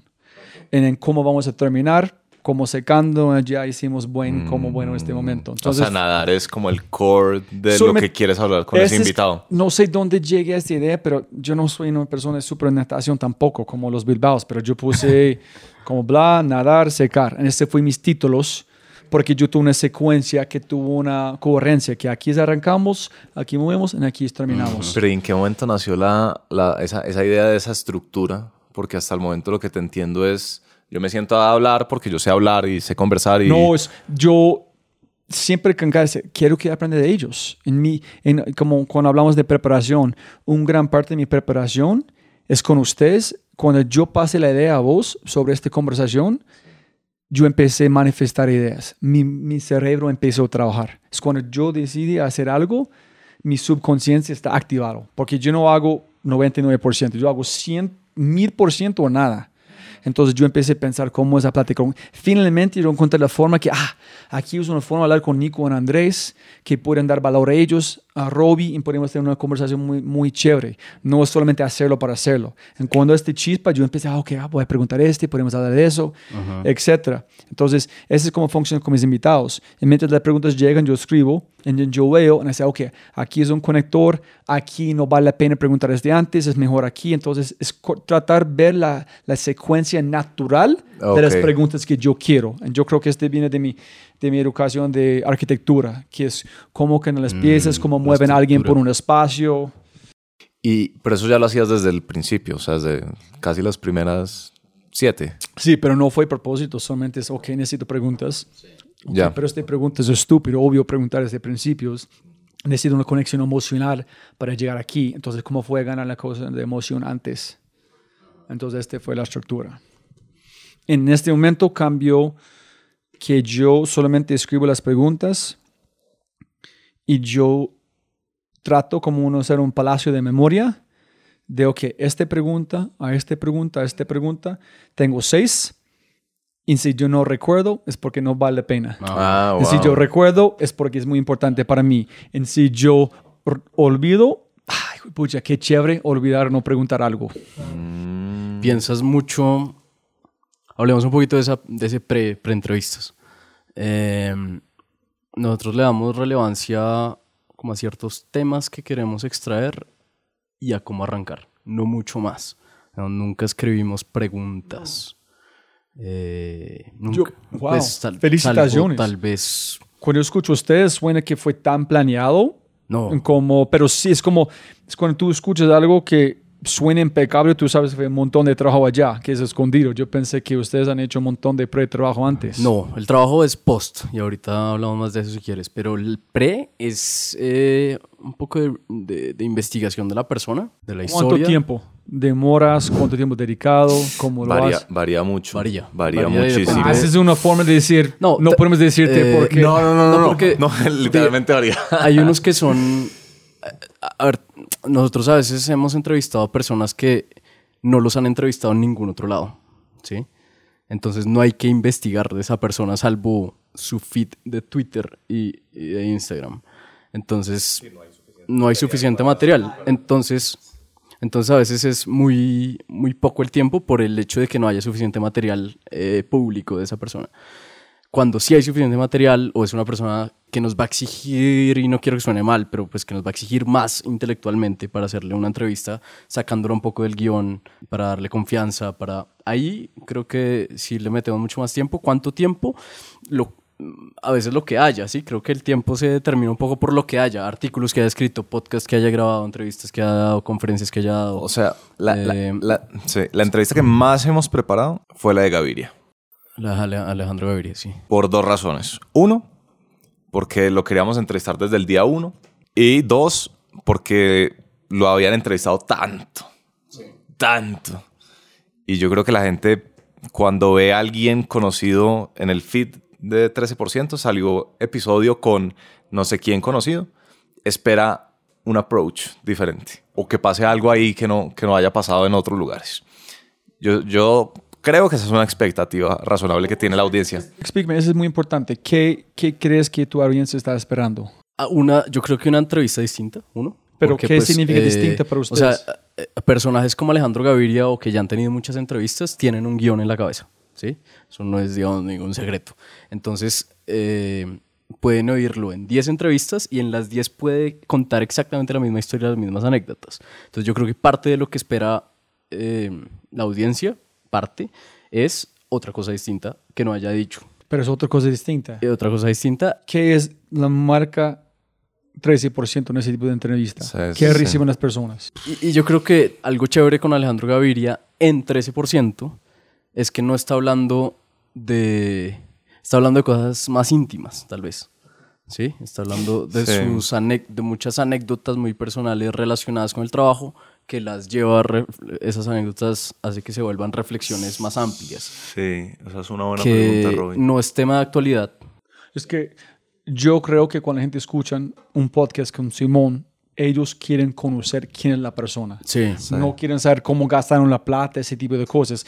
Si gastar la plata significa un valor que ellos pueden identificar con un ser humano, que es muy importante para ellos saber, en identificar como como un ser humano, ese es mi trabajo. Que la gente conozca a Simón en rápido es un parte después. Entonces, para mí siempre mi trabajo que yo creo que yo hago es que la gente pueden enamorarse como invitado. Si la gente no hace esto, o, o o mejor dicho, si no le gusta una raz- razón que está bien, pero no es que una bobada que yo no, yo voy a juzgar a esta persona por sí o sí. Tiene la razón, por esta persona es muy arrogante o es como me siento, súper. Pero conociste la persona, y es una celebración de esta persona en un momento, un tiempo, donde esta persona con su familia puede escuchar, ah, mira cómo, cómo yo pensé, quién fui como una persona en ese momento, un tiempo. Para mí es un museo virtual en un momento de tiempo de estas personas con sus familias pueden celebrar en 5 años, 10 años o 20 años. Entonces, ese es que quiero, Sí. dar un legado para ellos. Mm. Yo creo que la, la nuestra no es demasiado diferente. Yo creo que la nuestra tal vez uno le podría agregar que casi siempre hay un, un momento de inflexión. Yo creo que quien escucha una historia de 13% puede siempre esperar que haya como un punto de quiebre, un antes y un después. Yo creo que eso puede ser verdad, aunque puede que esté diciendo mentiras. Nosotros en, en algún momento hablamos mucho de 13% son historias de amores y dolores.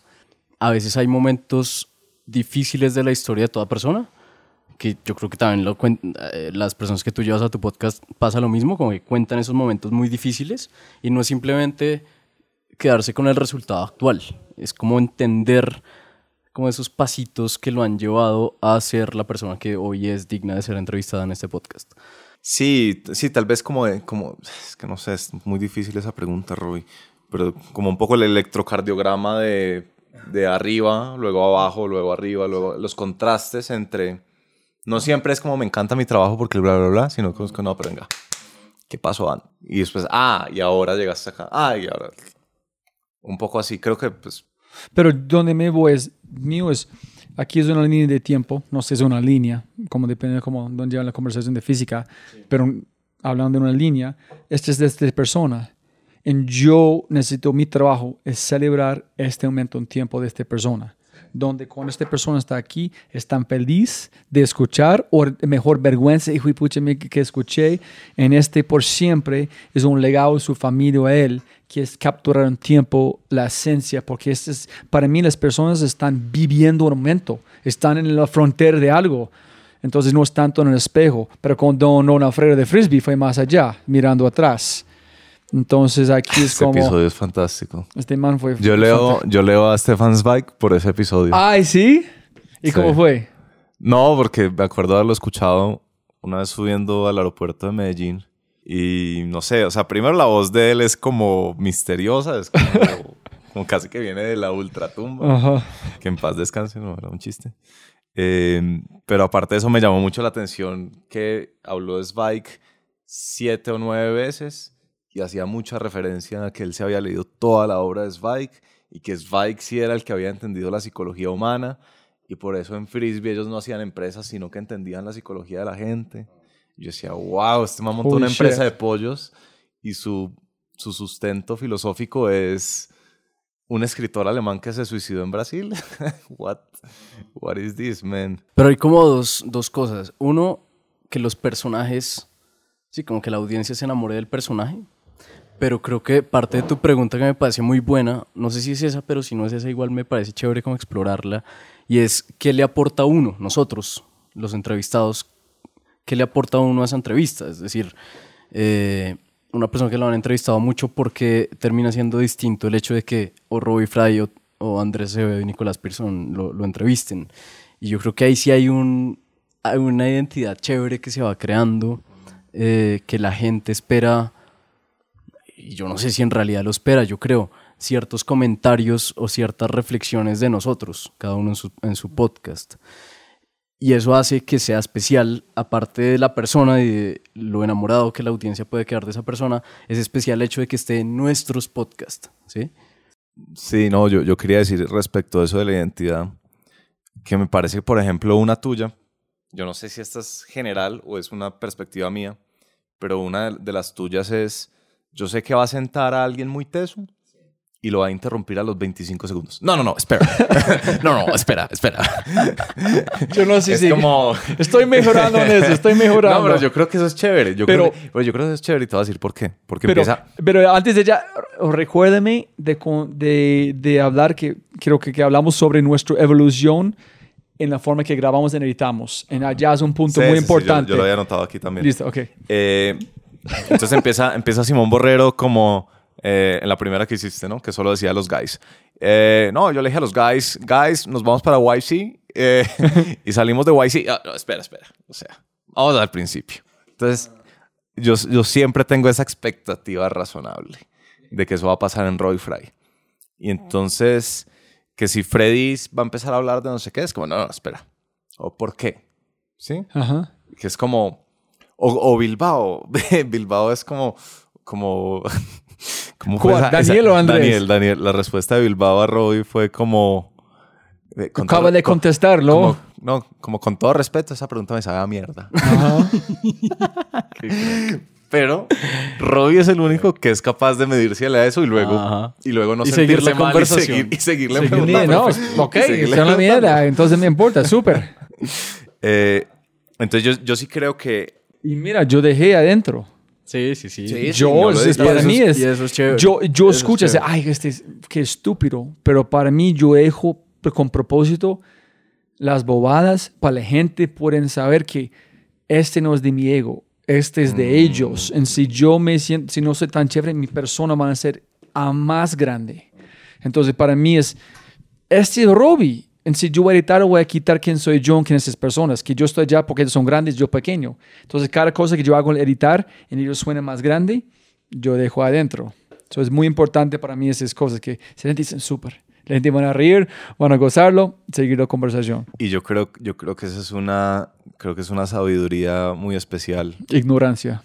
la de la ignorancia. No, pero también como la de la renuncia al ego. Yo, yo sí creo que, que no es algo fácil de hacer.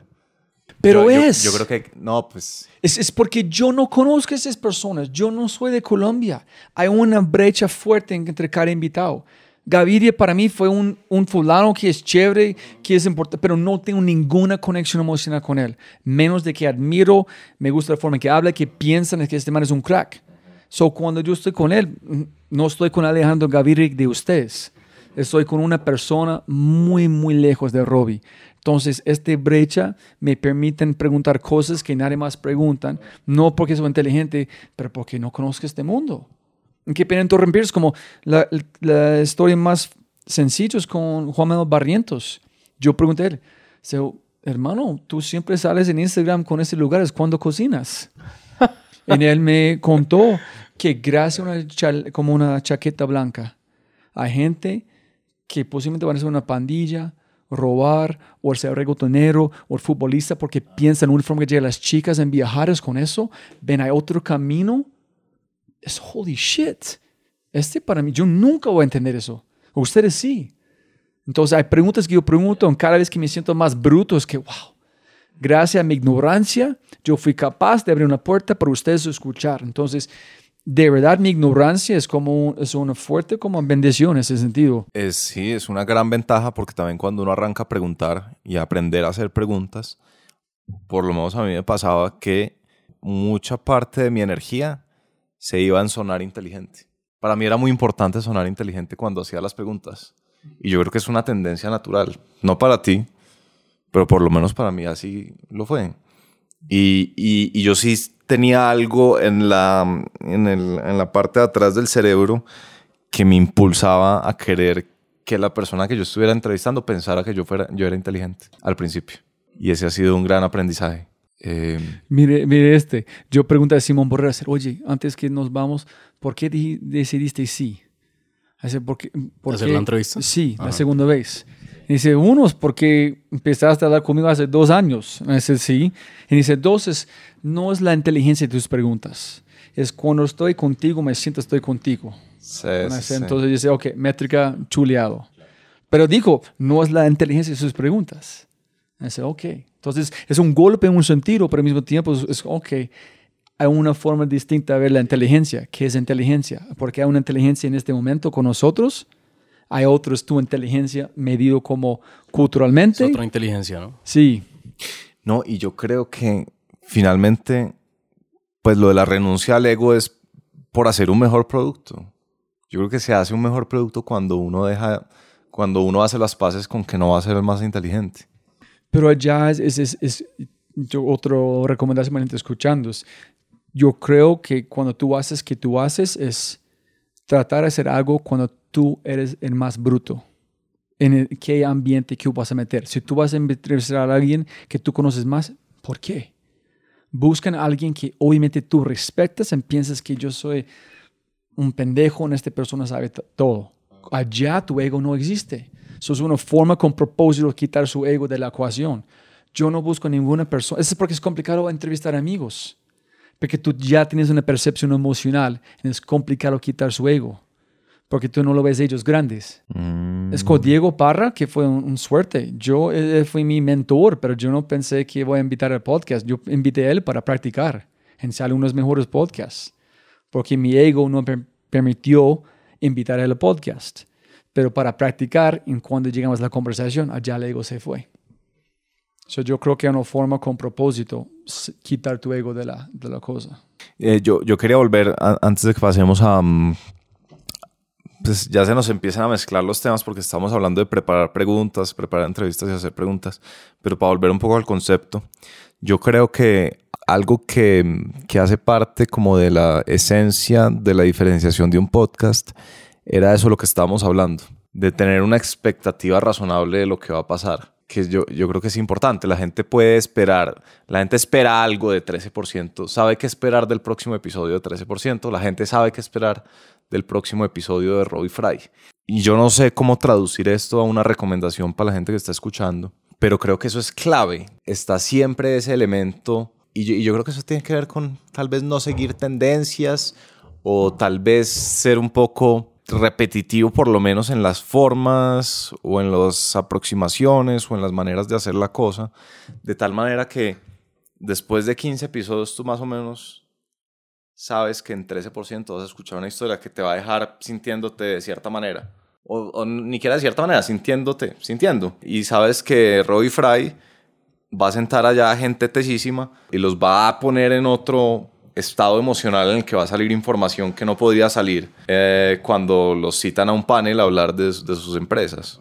Mira, yo creo que podríamos tomar un paso atrás en el Bover.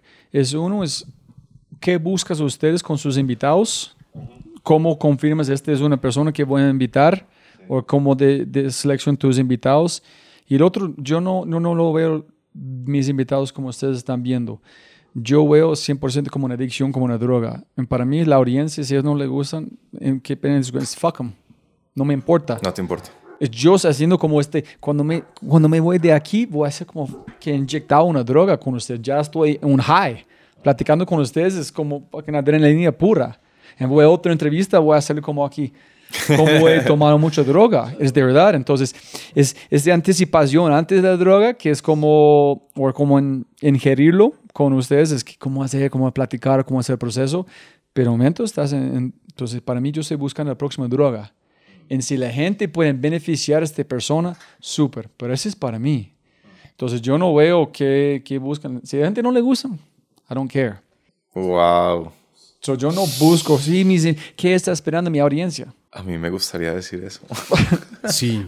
No, no es de ego, es, just, es de verdad. Sí. No es que no me importe, que es it's not about you, it's about me.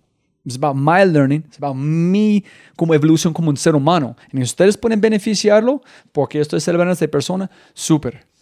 Pero mi intención, propósito es celebrar a esta persona. Entonces, si hay, hice mi trabajo chévere, yo tomé droga, en esta persona sale espectacular. Entonces, gana, gana. En ellos, si ganas, chévere, si no, escuchen 13%. ellos piensan mucho más en ustedes. ¿Cómo la ven, Nico? No, no hemos hecho una diferenciación explícita y es, nosotros tenemos, Andrés Acevedo y yo, dos podcasts, 13% y atemporal. Creo que en atemporal, que existe hace un año, un poquito más de un año, tiene ahorita, este va a ser el, el episodio 40. Eh, ahí nos hemos dado más esa licencia, me parece a mí, como de Don't give a fuck. saciar curiosidades y, sí, don't give a fuck, y inyectarnos droga. En 13%, por el contrario, pues que ahorita ya tiene tres años y medio, algo así, cuatro temporadas al aire, pienso ahorita, no lo había pensado, que si hemos tratado, lo que hablamos ahorita del problema que estamos explorando, hemos tratado de explorarlo en todos los posibles ángulos según, con base en la complejidad del problema, ¿sí?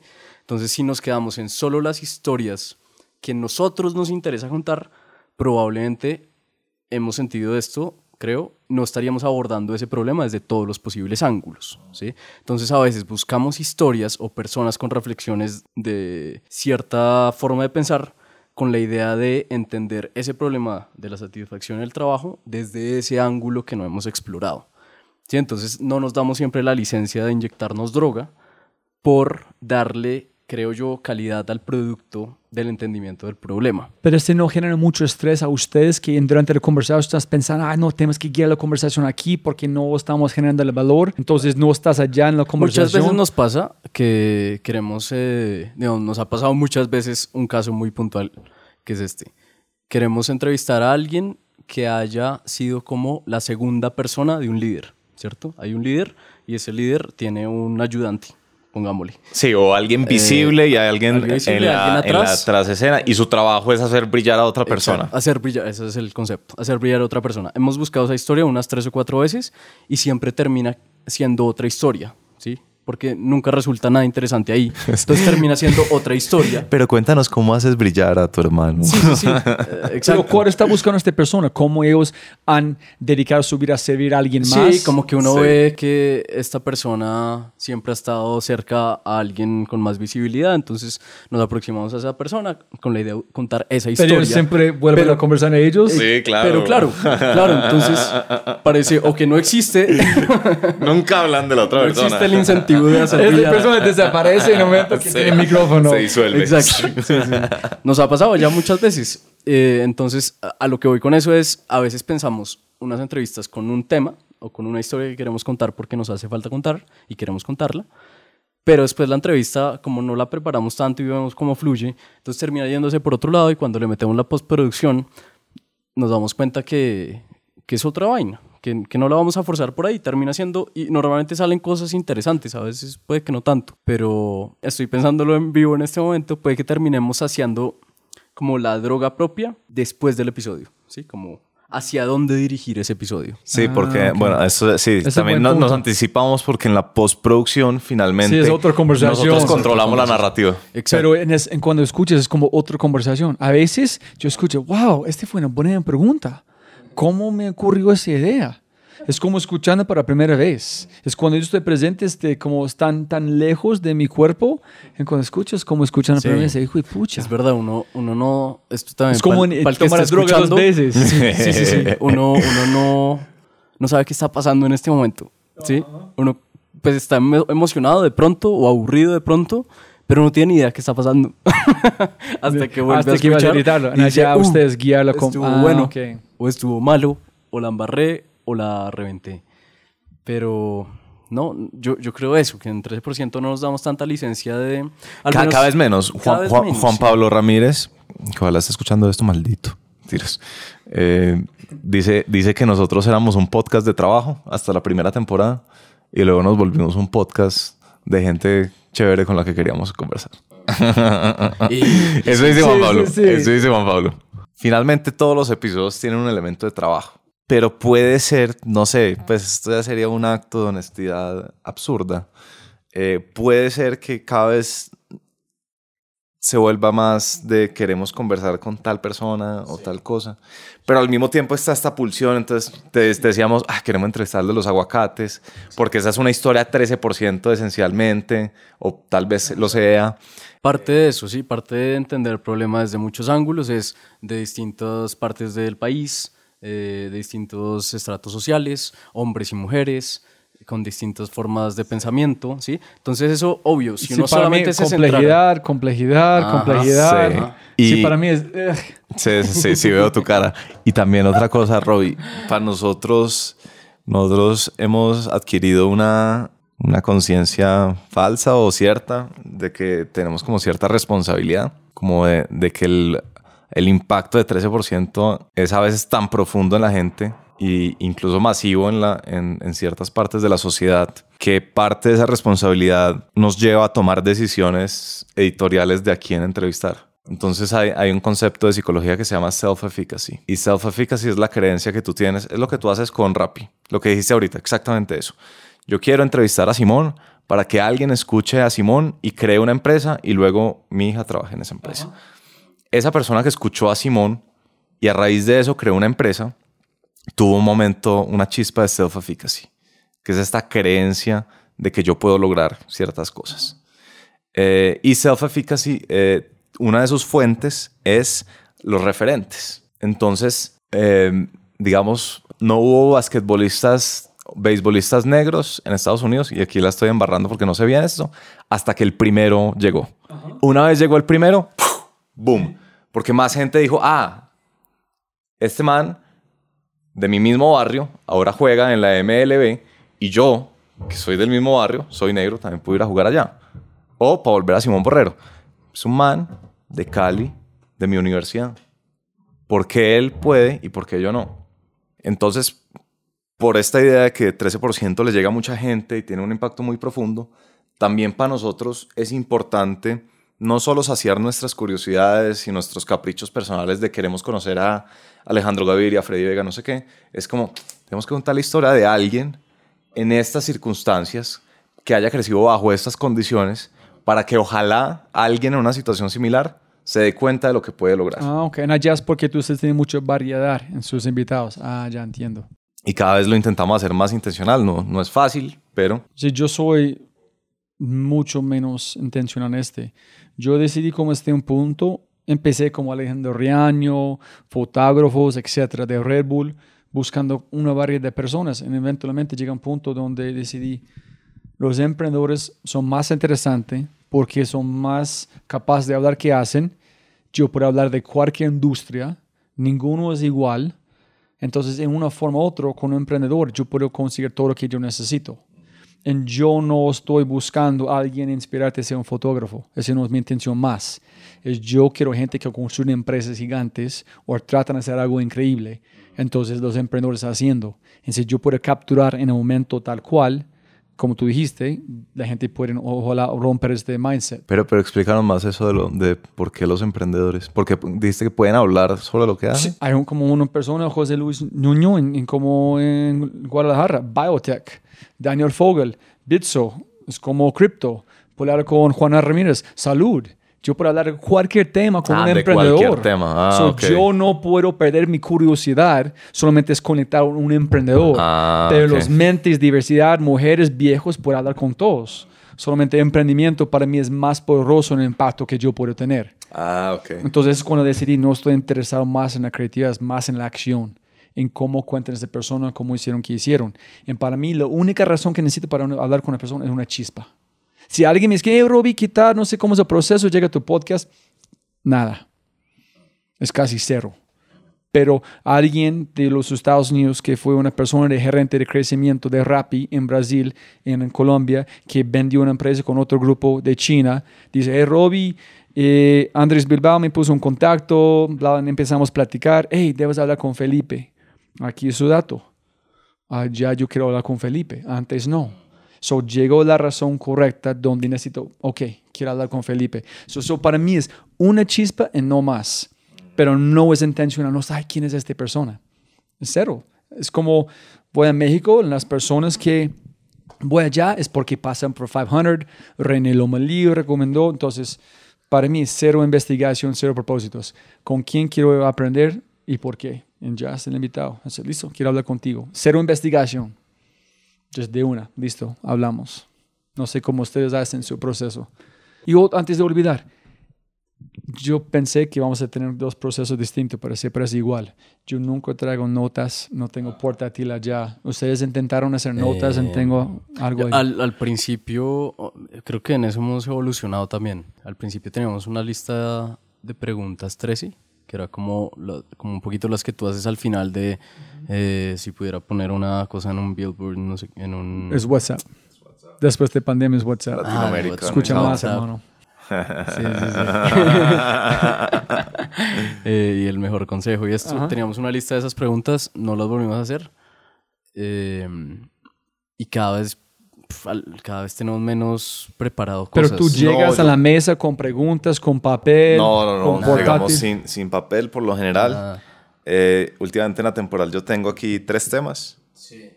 Eh, que en, en la temporal nos hemos dado cuenta de eso. Eh, arrancamos y, y lo principal era el, como el tiempo. Teníamos la obsesión de hacer cosas largas. Solo, so- solo, o sea, Por el hecho decíamos de que se queremos alarga. grabar dos horas mínimo, o hablar tres horas. Era como, por alguna razón. Y ya cada vez nos damos cuenta como que, como que es chévere hablar por donde la cabeza lo lleve a uno, pero finalmente la estructura sirve. Y, y la, y la dispersión no siempre es Pero tú buen no, producto. llevas una, tú no llevas una, un mapa mental, uno Sí. en la mesa, tú dices... la- En- no, en la temporal sí, y yo creo que en 13% también tenemos como tres temas. Nosotros sí hacemos, antes de las entrevistas nos sentamos, decimos, yo creo que hablemos de estos tres, Tin, y arranquemos por aquí. Y ya a un nivel muy intuitivo, como de comunicación no verbal y con la mirada, sabemos cuándo vamos a hacer el switch, cuándo vamos a ir a otro tema. Cuando hay un tema que tal vez el otro quiere hacer una pregunta antes de saltar, eso sí nos pasa. Ok. No, y la, en- también es la pregunta es, aquí es cómo ustedes buscan o seleccionan tus invitados tan especiales, porque no cualquier persona puede pasar por 13%. No, cualquier persona puede No pasar por cualquier ser 13%. humano. Eh, pues fue- es- ha sido una evolución. Primero, primera temporada, estábamos, no conocíamos gente, ¿no? Pues era nuestro círculo social eh, del momento. Entonces, ¿quién conoce a alguien que le gusta su trabajo? Esa era básicamente la, la vía. Un amigo de Nico, Juan David. Juan David, que yo lo acabo de conocer, Juan Martín Cardona también lo acaba de conocer.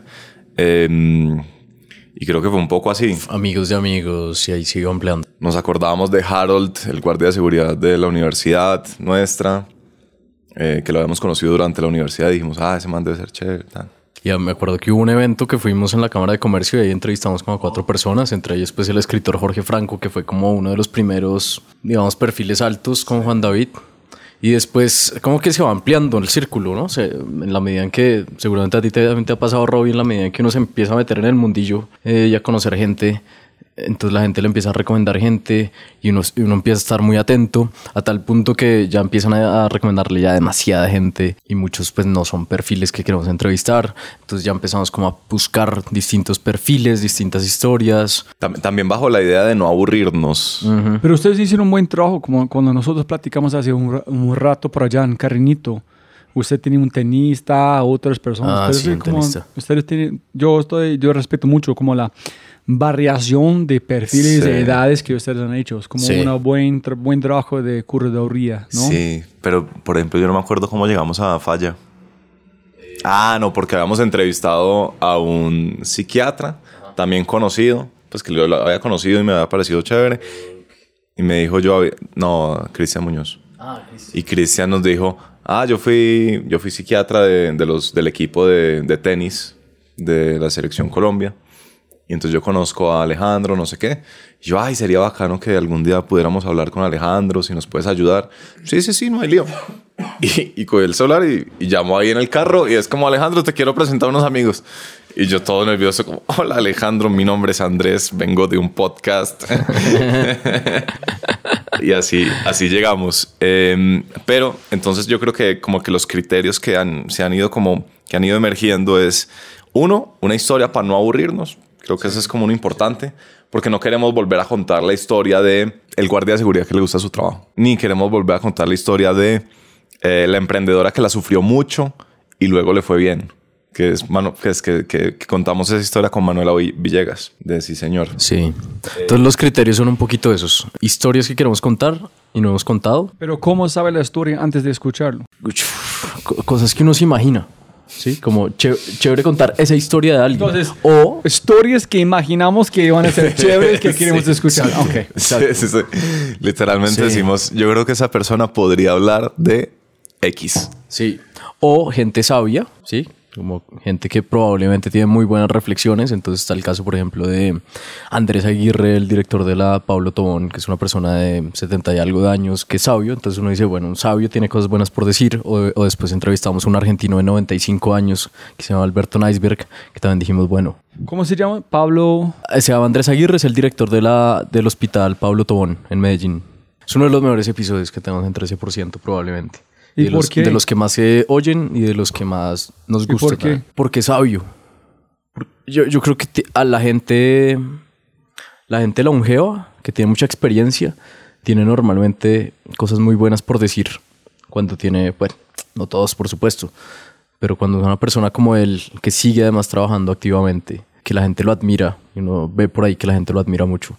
Entonces, esa- ese es el tipo de personaje que uno dice, "Pf, hay algo ahí. O Luis, eh, Juan Luis Mejía, el ex rector de EAFIT, otro viejo admirado por, por Colombia o por Medellín tal vez. Entonces, es otro tipo de perfil distinto a la historia, a la historia que uno se imagina que puede ser buena. Yo diría, hay dos perfiles. Uno es la historia y el otro es capricho de nosotros. Es como queremos hablar con esta persona que admiramos. Y es estar es raro, igual el proceso no es muy metódico. Eh, es como estar atento a, a personajes que van saliendo de conversaciones con amigos, con gente conocida, con otros entrevistados. Van saliendo, van saliendo, van quedando por ahí en la cabeza. Por ahí de la nada uno los ve por ahí en una noticia o en redes sociales o algo y uno dice, ay, esa persona es chévere, pero no es muy metódico. No, hay como un proceso de maduración que te entiendo que era lo que te pasaba también a ti. que los tienes y, y están ahí en tu cabeza y de repente es, ah, ya, Ya es momento. Paulín. Sí.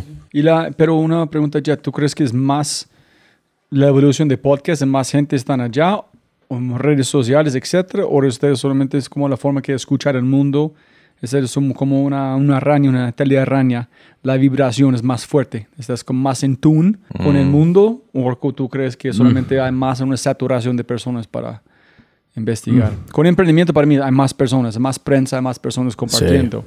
Entonces no tengo que ser tan en tune como antes. ¿Es más difícil para ti hoy? No, ahorita es mucho más sencillo con emprendedores porque hay más gente lanzando, más inversión muy caliente en ese momento. Al Pero principio con las no tanto. personas es, tiene que ser, si este persona o qué, vamos por aquí. Ujú. Sí. Y, y también hay una suerte de perfil 13, que es, pues hay, hay personas que seguro tienen ideas muy interesantes sobre el trabajo, pero no necesariamente es alguien que nuestra audiencia reconocería como un perfil 13.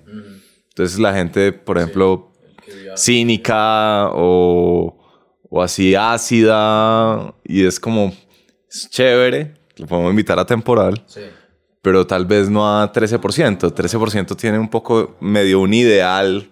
Yo no sé si eso es bueno o malo, pero ¿Cuántas personas dicen, hey, ¿cómo puedo estar en, en tu podcast? muchas y Eh, no sabemos eso cómo ya, responder. Digamos eso ya en público, para que quede. Y es que mucha gente nos contacta. Diga, típico ejemplo. La directora de mercadeo de una empresa que quiere hacer visibilizar al CEO o gerente de su empresa nos contacta y nos dice, esta persona trabaja conmigo, Solo que la imitas. y es muy buena, tiene una historia muy chévere. Cuando nos llega ese mensaje, en la cabeza nuestra queda desertado. A no ser que sea algo muy, muy, muy, muy, muy, muy, muy específico, que por ejemplo pasó algo así con Alejandro Salazar, curiosamente, pero sí, yo porque... también. Yo casi no dije no, porque pasaron Porque era por in- eso. in- inbound. Sí. Yo, yo solamente he dicho Sebastián de Superfoods, dije sí, porque recibí este mensaje, yo tengo una conexión con comida, vi que este cosas es interesantes de Barranquilla. Yo pregunté a Miguel McAllister, me pregunté a Andrés Gutiérrez, pregunté, hey, ¿tú conoces ¿Qué a persona? es? ¿Qué tal es? En- en- ¿Vale la pena? Chévere, interesante. So, ok, me voy para allá. Pero si yo veo, entonces, ni ideas. Digamos, con Alejandro Salazar nos pasó que es uno de los ídolos, entre comillas, de David Escobar, que es el director de Confama, que ha estado en 13% y que admiramos mucho. Entonces eso fue como una especie de fact-checking también para decir si va.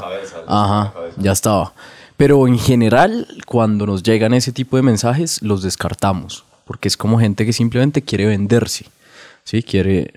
Yo quiere- respondo a veces diciendo como yo, yo tengo una agenda que quiero hacer. Tengo personas, tengo un timeline, tengo países. Entonces dice, "Hey, qué pena, en este momento tengo este timeline, es de verdad, no es una mentira. No tengo bandwidth hasta cuatro meses. Bien pueda para escribirme otra vez. Y si la gente de verdad quiere, escríbeme. Y yo voy a Eso es una buena. A nosotros eh, sería, sería mentira, o sea, no, no nos pasa así, pero pues es una buena excusa, gracias por... O tú puedes decir ellos. Yo no, ah, nosotros no hacemos ningún podcast inbound. Esa es nuestra regla que... Ah, otra pregunta que no es importante. ¿Ustedes tienen un código? Ustedes escriben, nunca vamos a hacer eso. Esa es la forma que vamos a hacer. Hay como un código de como personal que ustedes escriben. Ese es quien somos y nunca vamos a salir de este... Mm. Ah, bueno, pues digamos, no, no lo tenemos explícito, creo que más implícito. Por ejemplo, pues no, no vendemos episodios. Sí, como que no... eh, un- lo mismo, un gerente de una empresa que quiera como hacer visibilizar su empresa, entonces quieren que cuenten, quiere contar su historia en 13% o en atemporal. No, no va. No, no, no lo hacemos para hacer guest. Pagar La para gente hacer- quiere pagar. Hay gente que quiere pagar para ser guest. Y, y eso es 13%, un absurdo.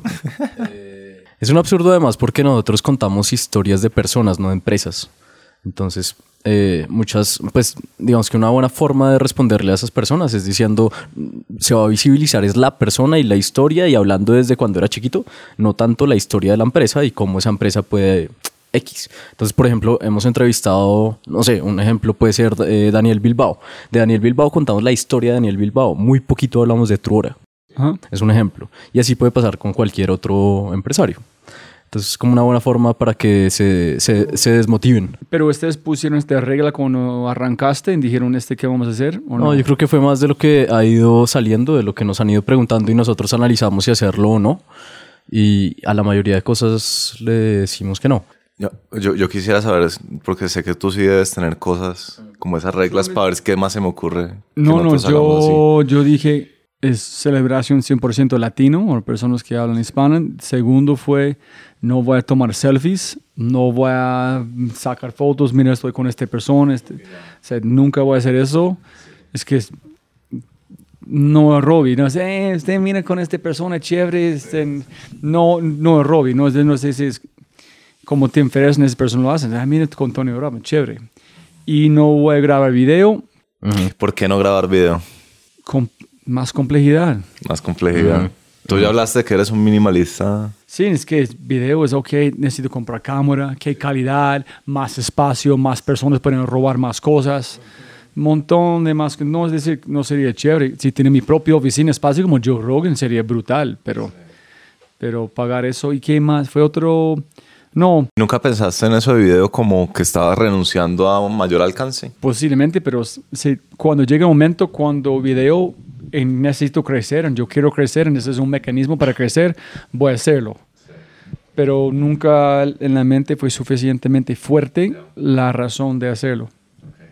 Pero- no, ese fue unos que no selfies, desde the forum, siempre presencial, no video. Hay cosas que te, que te han pedido, que tú has dicho no. Sí, ¿me entiendes? Como que de ahí sale un no. Como por ejemplo lo que te acabamos de decir. No, que- igual de ustedes, gente inbound, hey, quiero a esta persona, es muy chévere, mira que fue en este TED, tiene este libros. Ese- Yo, haz clic, mm, en dos segundos puede ver Ujú. qué tipo de persona Eh, es. es cierto, rápido, uno se da muy cuenta rápido. rápido. Y es, yo no sé si es un- una habilidad que uno desarrolla, ¿no? Como que al principio uno es un poco más eh, naif, tal vez, en el sentido de puede Pero ser cuando yo arranqué, invitados. nadie quiere estar en un podcast. Porque nadie sabe qué es un podcast. Ajá. Yo tuve que explicarle a la gente qué es un podcast a mis invitados. Sí, claro. Sí. Nadie escuchaba, fue como un podcast, ok, no sé qué es.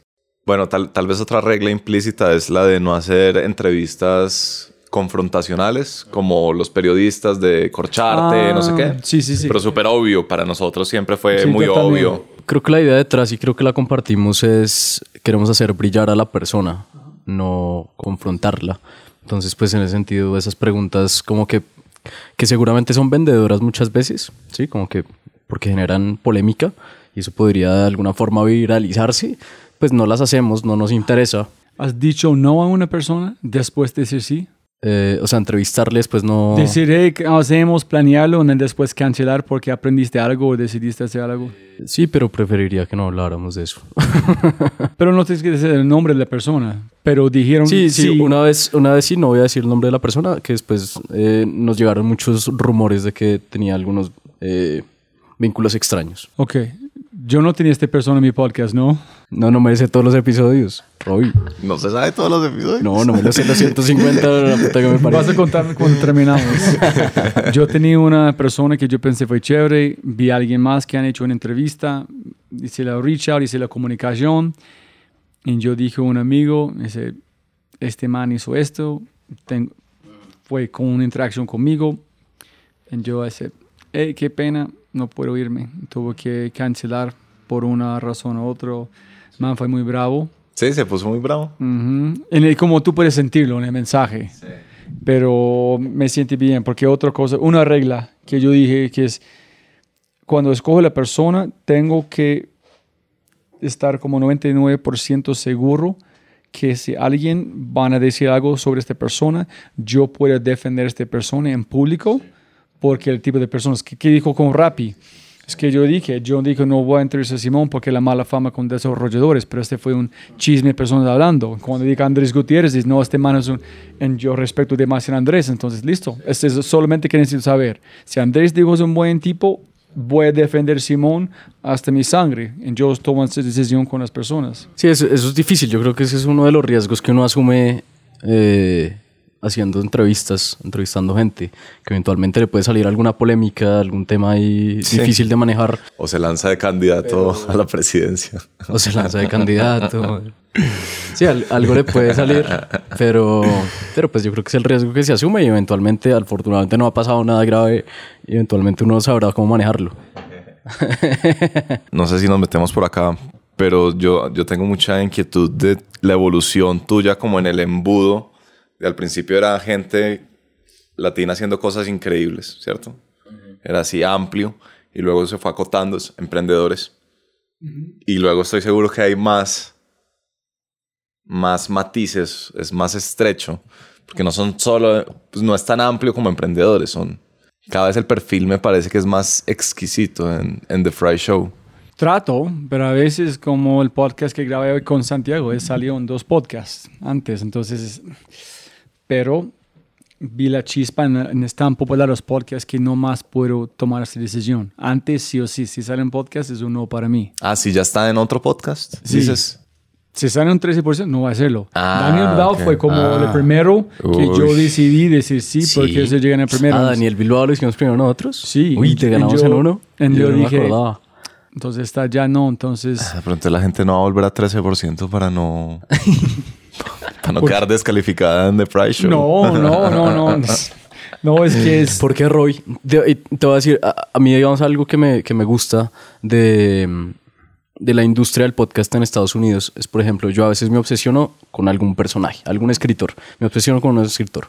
Y me gusta que ese escritor haya estado en 6, 7 podcasts distintos teniendo conversaciones largas y yo me las oigo todas y en todas encuentro cosas chéveres porque algo que hablábamos también hace un rato, cada entrevistador tiene su propia identidad y le da sus matices interesantes. Entonces, ¿cuál es tu análisis para si un emprendedor chévere que te gusta, una persona de innovación que te gusta, pero ya está en otro podcast, cuál es la razón para decir no va en el mío? fue un fracaso tres cosas. Uno es cuando estás como, se colectando como la, las monitas para las fichitas para poner el álbum.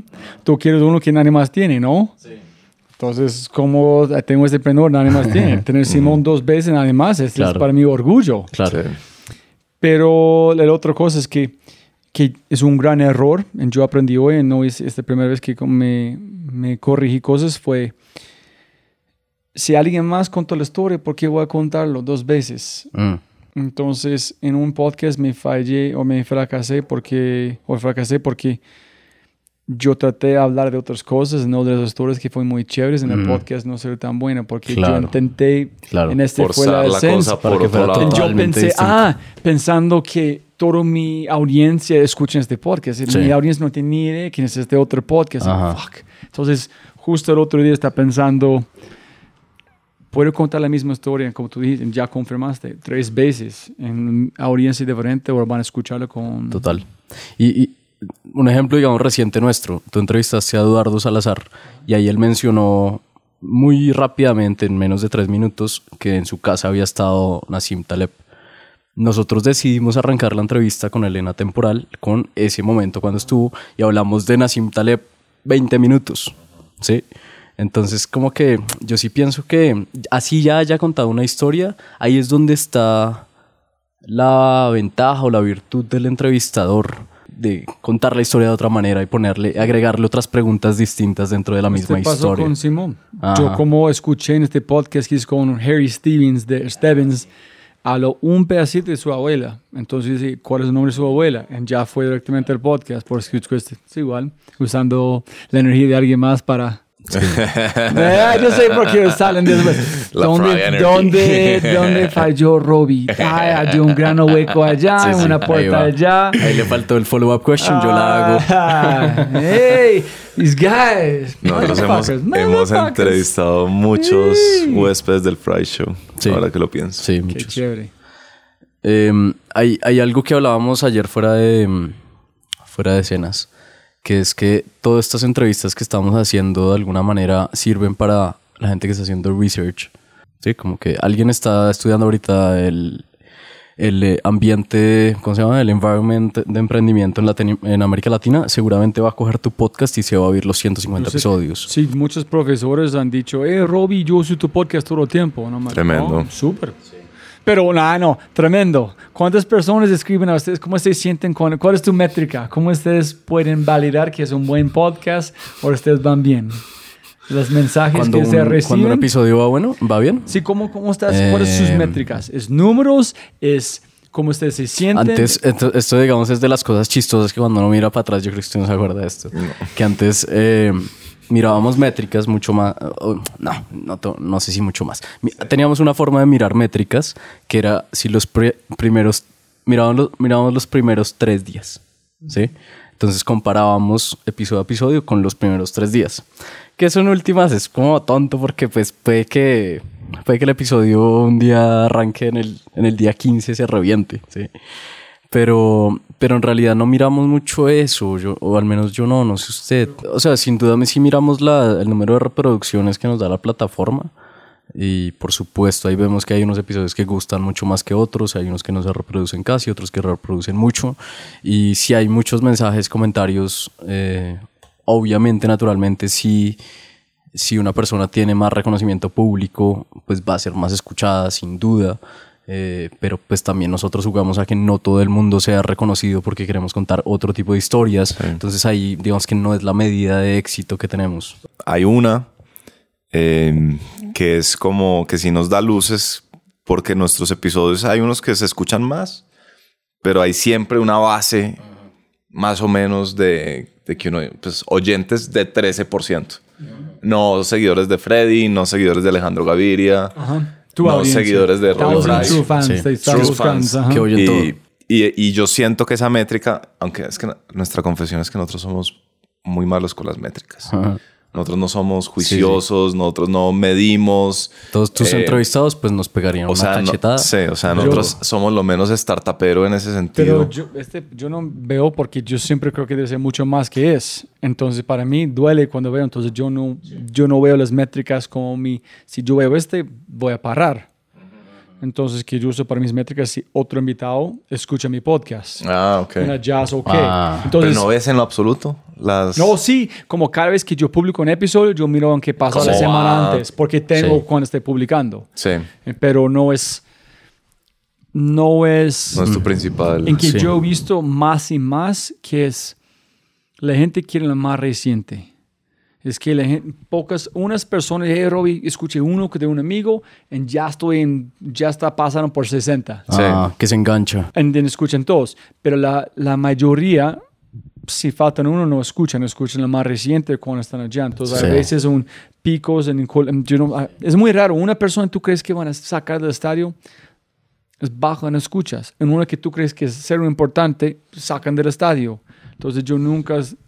Para es mí muy es- difícil. Las métricas en el mundo del podcast en general me parece que son confusas.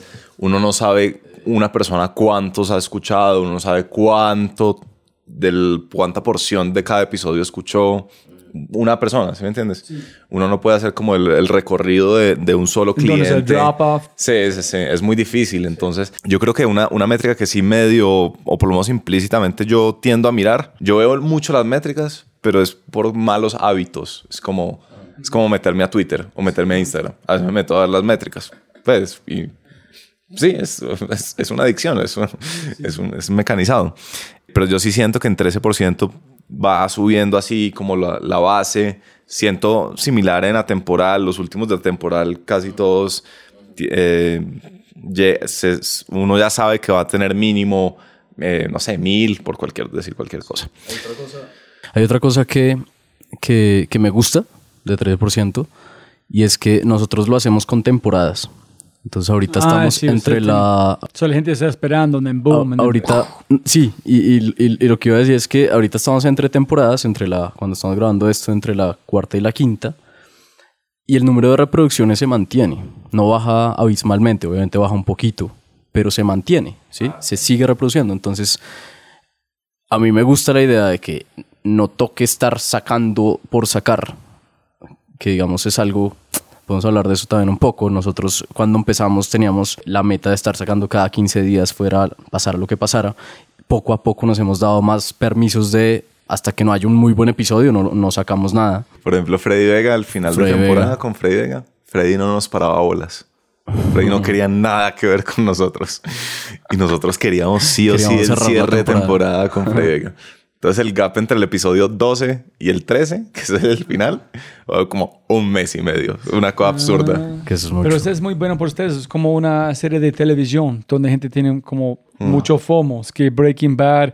Entonces, oh, vamos a terminar. Aquí es el Christmas break. Vamos a Sí. arrancar otra vez en marzo. Claro. Muy pucha, ya estamos en mitad de temporada. Sí. Entonces sí, entonces Sí, para no. la quinta pues queremos hacer un lanzamiento chévere, queremos hacer una campaña expectativa y, y eso le da un poco de aire también al, No al podcast. chévere.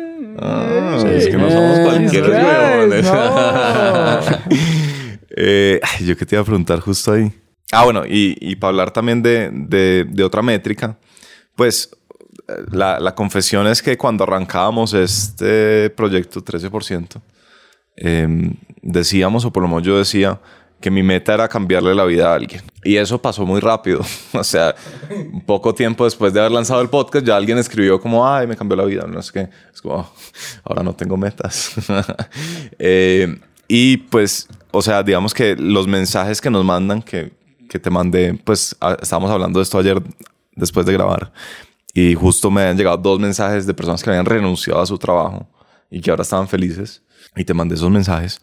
Pues esos mensajes sí nos dan como ciertas, pues se siente que sí es algo que tiene impacto, pero, pero no es una métrica en el sentido de eh, cinco mensajes, diez mensajes, no es una cosa que yo grafique intencionalmente, simplemente como, ah, bueno, esto sigue siendo, ah, sigue, sigue sirviendo para algo como este podcast. validación de alguna forma. Sí, sí, sí, exacto. Sí, sí. That's a good answer. Buena respuesta. Yo acepto. Acepto. ¿Tú tienes más métricas que un invitado? No, le eso guste? si la gente que yo respeto escuchan el podcast, si un invitado sin problema van a recomendarme, recomendarme a otra persona, como Andrés, ponerme en contacto con alguien, Sí. es la única métrica que necesito. Wow. Oye, ¿y por, y por qué has, por qué te has sostenido durante 150 episodios? ¿Cómo así? ¿Por qué no renuncié? ¿Por qué no has renunciado? Sí, porque, di- porque dijiste, al, al 7 dijiste, ah, yo puedo hacer esto hasta... Cuando yo arranqué, yo dije, la idea fue llevar hasta cinco años. Voy a Ah, hacer hasta ok. cinco años, si puedo, sí o sí. En, si yo no tengo la capacidad de mejorarlo o como hacer un salto grande después de cinco años, voy a renunciar. ¿Cuánto vas ya?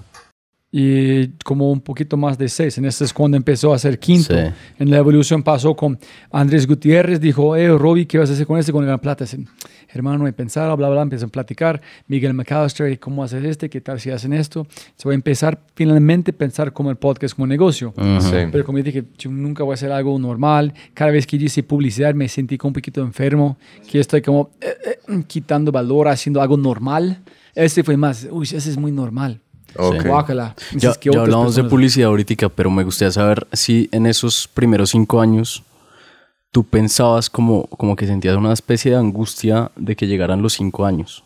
Sí, como que el año 4.5 llegó el año 5 y no importó. Eso No, fue más cosa algo... es, lo único para mí es mirando las métricas, mirando los números, y diciendo, what the fuck am I doing this for? Si no, no quiere escuchar, y dice, fuck, Sí. forget it, it's not about them, it's about you. And then allá es como, en cuando yo empecé de verdad, como pensar, ¿debo renunciar? Yo no fui capaz. Es Mm. que este es, en ese es donde como yo puse una nota aquí para este, esta conversaciones. No sé por qué la gente piensa en la universidad tiene un fin. Es que tú vas Ajá, a estudiar física, tú nunca paras. No hay Estás un- en no hay un grado, no hay un universidad de la vida. máximo. No sé por qué necesito una infraestructura que permite aprender. Entonces yo dije, si mi podcast es mi forma de aprender, no estoy aprendiendo cada vez más, ¿por qué voy a parar? Eso es como decir, no, no, no quiero aprender más. En sí, en el jazz, una justificación del esfuerzo para conseguir los invitados, que es mucho esfuerzo. En el jazz, como, ok, la educación no es gratis. La gente no va a llegar, hey, quiero, hablar contigo. Y no, tienes que hacer ese esfuerzo. Es como igual que la gente, que nosotros rechazamos la gente que quiere en su persona. Esas personas nunca van a decir, Rob, yo quiero estar en su podcast. Entonces yo tengo que hacer el esfuerzo para llegar a estas personas, ¿no? ¿Sí me entendés? Sí, sí, sí, sí, sí. Entonces, para mí es, es mi estudio, es mi universidad. Yo nunca voy a parar como Larry King, ¿cuántos años? Joe Rogan, como 10, 11, no sé cuántos años. Es, Desde why stop? Si yo 2009, puedo sentarme con esas creo. personas, no hay, no hay un fin en este momento. Solamente finalmente yo encontré la forma de... ¿Y sientes en algún punto, has sentido que ya no hay más gente? No, No. Ajá. fuck no. O sea, yo, yo pienso, yo pienso en tu podcast rápidamente y pienso en todos los emprendedores grandes que yo conozco, eh, colombianos, ya los entrevistaste. Eh, no, yo soy ignorante, o sea, estoy No, hablando no, desde, acu- ¿cómo es que era la frase de ignorances, no? Es bliss. Bliss. Bliss. Eh, probablemente no, pero, pero sí, sí me entiendes, como que Pero hay Chile, hay Que viene- Argentina, hay México. viene la TAM. Yo quería preguntarte eso. Esa, ¿cómo, cómo, ¿Cómo fue esa? ¿Fue difícil hacer la transición fuera de Colombia? O sea, irse, porque te fuiste primero en un- una gira, me acuerdo, Ajá. varios países entrevistando emprendedores. Eh, fue difícil porque es que, y te voy a decir por qué.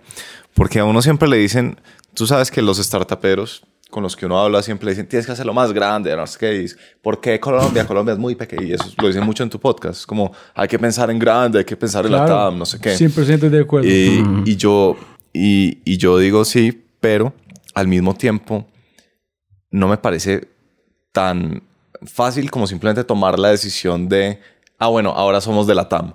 Está- ¿No? Es tan fácil. Es tan fácil. Entonces no fue difícil. La, la primera, Fue, miren, es, es como, ese es, es algo que quiero preguntar a ustedes. Cuando ustedes Sí. tuvieron un chip, cuando rompieron algo de fuck, como tú dijiste, como la primera comunicación, como en el podcast, es, primero tuve que ganar plata porque no quiero gastar más plata. Si esto es, es que estoy publicando, compartiendo todo gratis, gastando, tú sabes, no es barato en un sentido, no es costoso, pero publicar, la hosting, todo lo que haces a, a costos.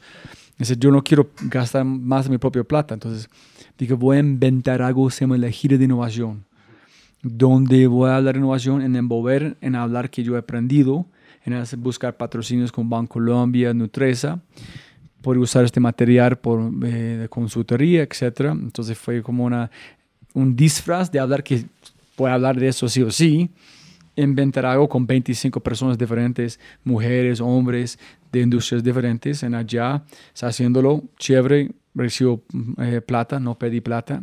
Y then empecé a hablar con mucha gente de Endeavor, Freddy, Andrés, Alex, Simón. Me dice, shit, this guys de Endeavor. Me dice, uy, voy a hablar con Adriano Suárez de Endeavor. Voy a mostrarle cómo hago mis entrevistas. En decir, quiero hacer un Endeavor Tour. Allá voy a México. voy a hacer este podcast en América Latina. Entonces fue como una idea, yo pensé, fue gigante. Primer vuelo, después de todo ese esfuerzo, recibí más patrocinio para ir a viajar a otro país. Llegué a México, próximo día estoy platicando, me senté con Álvaro Velasco. Y en este momento, Muy bueno ese podcast. Yo dije- wait a minute, espera. La única cosa que yo hice fue montar un avión y caminar como hago en Bogotá o en Medellín. Oh, hijo de puta, ¿cuál fue mi problema mental que pensar es un salto grande? El único salto fue comprar un ticket de avión. Ajá. En allá fue, de este monte fue, fue un, un hallazgo muy gigante, fue como fuertes. ¿Cuántas barreras que yo tengo como ver que algo que yo creo es gigante que es normal? Y miren ustedes, ayer con Felipe, él dijo, cuando él como cambió su mente radicalmente fue en YC. Entonces, nosotros llegamos, no- nunca pensamos que íbamos a ingresar. Sim dijo, hey, Felipe, mira este link, ese es algo que se llama YC, inscríbete, huevón, te vamos a inscribir. Y digo, no, yo leí esto en libros, casi imposible, ese es por los grandes. Aceptaron, fueron allá y dijo, we can conquer the world, podemos conquistar el mundo. La, o sea, una cosa es entrevistar gente en Latam, México, Chile, Argentina, lo que sea. Otra cosa es construir audiencia, ¿sí? Como hacer que la gente que vive allá oiga, en tu caso, de Fry Show. ¿Eso cómo fue? No, no, todavía no es importante para mí. Es que es. Lo importante era primero- decir, Colombia, hay otras personas afuera haciendo cosas increíbles. Sí. Colombia no. Ajá. este, hay mucho más grande el mundo. Escuchen cómo habla esta persona. Tiene mismos problemas, tiene dolores distintos. En un país lanzaron personas de aviones en el mar, como lo ocurre en Argentina, Sí, en sí. Uruguay. Como las personas. es- es- aprendes mucho de las otras culturas, en cómo Argentina es un lugar increíble. Ujú. Entonces ya hay mucho como las ciudades, una de las ciudades más lindas que he visto, ¿no? ya tú aprendes que eh, en una forma subconsciente el diseño es muy fuerte en un argentino, entonces sus aplicaciones, la forma que hablan, la forma que están eh, vestidos, tienen mucho más estilos, es simplicidad, la esencia, el flujo de diseño es parte de su cultura, porque tiene una ciudad que es hermosa. Entonces si es que tú ves todos los días, tú vas a tener diseño en su ADN. Entonces es cuando yo empecé a aprender, wow, el mundo es increíble. Pero nunca fue con un propósito de tener una, una audiencia en Argentina, solamente fue tener más variedad para Ya. las personas. ¿Y ustedes? ¿Tú crees que van a... uy, ¿con quién O sea, eh, creo que es buena, o sea, nos hemos hecho eventualmente no tan a profundidad esa pregunta de, de si deberíamos eh, expandir el concepto de 13% para contar historias más allá de Colombia. Y de nuevo, como que uno sí oye mucho eso de los, de los startuperos, de eso es lo que toca hacer y toca crecer y no sé qué. Pero después uno ya también oye historias, digamos, la que cuenta mucho Alejandro Salazar de Southwest Airlines, que decidió quedarse en Estados Unidos, manteniendo su foco, manteniendo su, su ventaja ahí. Y como que historias de esas de lo local también eh, resultan interesantes, como más allá de el concepto de crecimiento exponencial de startupero con el que a veces eh, chocamos un poco. Entonces nos hemos hecho esa pregunta eh, yo creo que al menos por lo pronto y lo pronto puede ser varios años más, no, no nos interesa, creo. Sí, sí, la, pregunta es si, si parte de nuestra ventaja eh, tiene que ver con cierto también discurso Colombia, que creo que lo hemos tenido, hemos tenido parte del discurso Colombia y e- es difícil porque mucho del, de la, de la línea editorial del podcast tiene que ver con nosotros, cómo evolucionamos en nuestras ideas. Entonces, no sé, a ratos, de pronto yo estoy bien patriota y llevamos a alguien bien patriota, como Alejandro Salazar. Y contamos una historia de William en mesetas que tiene los mejores paisajes de Colombia y ahora él puede vivir de hacer turismo allá y antes no podía por el conflicto colombiano. Cosas así de ese estilo. Entonces, sí, Y al tiempo yo también siento cada vez más que hay muchas historias por contar en Colombia para 13%, ¿sí? Entonces, de pronto esa, esa idea de querer expandirse puede generar un efecto adverso en la audiencia también, como en el desenfoque de empezar a contar historias de, ver. de mexicanos. Puede ser, ¿no? Esas son cosas que también como decisiones que uno probablemente nunca va a saber. eh, que se pueden hacer experimentos, no tengo ni idea, creo que no, no lo hemos pensado mucho y probablemente no lo hagamos eh, al menos pronto. Pero, pero puede, puede ser que una historia mexicana o, o hacer un- una especie de tour de Latinoamérica para nuestra audiencia resulte fatal. Pues como que habiendo tantas historias colombianas. Ni idea, ¿no? No, no, no. Yo estoy pensando en ustedes, no, imagínate en seis años, ustedes, pues, ustedes como son casi patrimonio Colombia. Puede ser, está bien, sería Los chévere, ¿no? Van a ser Como como, que... miren, este es quien está capturando las historias de Colombia. Exacto. Eso, eso, Ustedes. eso suena lindo también y, No, es increíble. y, y puede ser que allá, ahí estemos creando algo casi que sin saberlo. Sí, para mí es al revés, es decir, huevón, el mundo es grande, levanta tu cabeza. Entonces, es yo creo que son los dos co- son correctas. Decimos uno que es, somos muy especiales, debemos celebrarlo. El otro es, hey, quiten tu cabeza de su... Sí, porque sabes que cuando. Pucha, así que habla uno de Simón Borrero, qué obsesión tan rara. Cuando Simón Borrero va y, y hace esta vaina, pues con, con el equipo y con sus socios de Rappi, uno dice, wow, los colombianos podemos pensar grande. Uno no dice, los ciudadanos del mundo podemos pensar en grande. ¿Ves que hay un efecto también, también de lo que hablábamos de self-efficacy, casi como nacional? Entonces vamos a crecer el self-efficacy nacional y eso no se hace, y eso no se hace, podría ser nuestra hipótesis, no estoy diciendo que sea la verdad, pero eso no se hace yendo de gira por Perú ahora a conocer las historias 13% de Perú y ver cómo son similares con Colombia, sino como fue, pucha, ya vieron 13%. Hay cientos de personas haciendo cosas absurdamente increíbles y resulta, son de Colombia. Por lo tanto, yo también soy de Colombia. Por lo tanto, yo también puedo hacer cosas Sí, increíbles. hasta podemos... eh, ¿Qué nota esta conversación? no, pues chévere. Alguien que oiga, digamos, los dos, do- los dos podcasts. Fry Show Es y que son 13% complementarios. y Atemporal. Que los oiga en conjunto, que yo creo que en verdad sí hay, hay buena parte de las audiencias mutuas que compartimos. Pues creo que todas esas imágenes de, las, por un lado, historias de satisfacción laboral, por otro lado, conversaciones interesantes, tal vez intelectualoides, por otro lado, conversaciones de personas que hacen startups, las hijueputas. Creo que eso genera esa mentalidad, sí, que cada persona en su, en su posibilidad individual decida, ok, yo quiero crear algo muy grande en Colombia, yo quiero expandirme, ir a YC, yo quiero ser un, un intelectual. Pero abre esas posibilidades y, y es chévere y creo que crearlo ahí ahí yo veo una medida de éxito personal por ejemplo ¿Qué? Pero como el resultado oculto de la externalidad positiva que se genera de todas estas conversaciones yo creo que hay muchas personas que nunca nos han escrito y probablemente nunca nos van a escribir que han tomado ni siquiera han tomado decisiones algo dentro de su mentalidad ha afectado el hecho de estar oyéndonos ¿sí? Y está creando una mentalidad específica y está haciendo cosas chéveres, tanto que no tiene ya ni tiempo de oírnos más, entonces por eso nunca nos va a escribir. Si eso está pasando, y yo creo que está pasando con algún número de personas relevante, eso para mí es una medida de éxito, que nunca voy a saber medir, nunca se va a poder medir, pero es probable que esté pasando y eso para mí No, es muy chévere. No, y pasa. A mí me pasa con Fry. Pues, o sea, yo a Bilbao me lo taladro en la cabeza. Eh, De Bilbao lo he escuchado dos o tres veces. De Simón Borrero también. Pues, no sé. Y está ahí, es... Como dicen por ahí, Roy Fry es a 13% lo que la bandeja es a la paisa.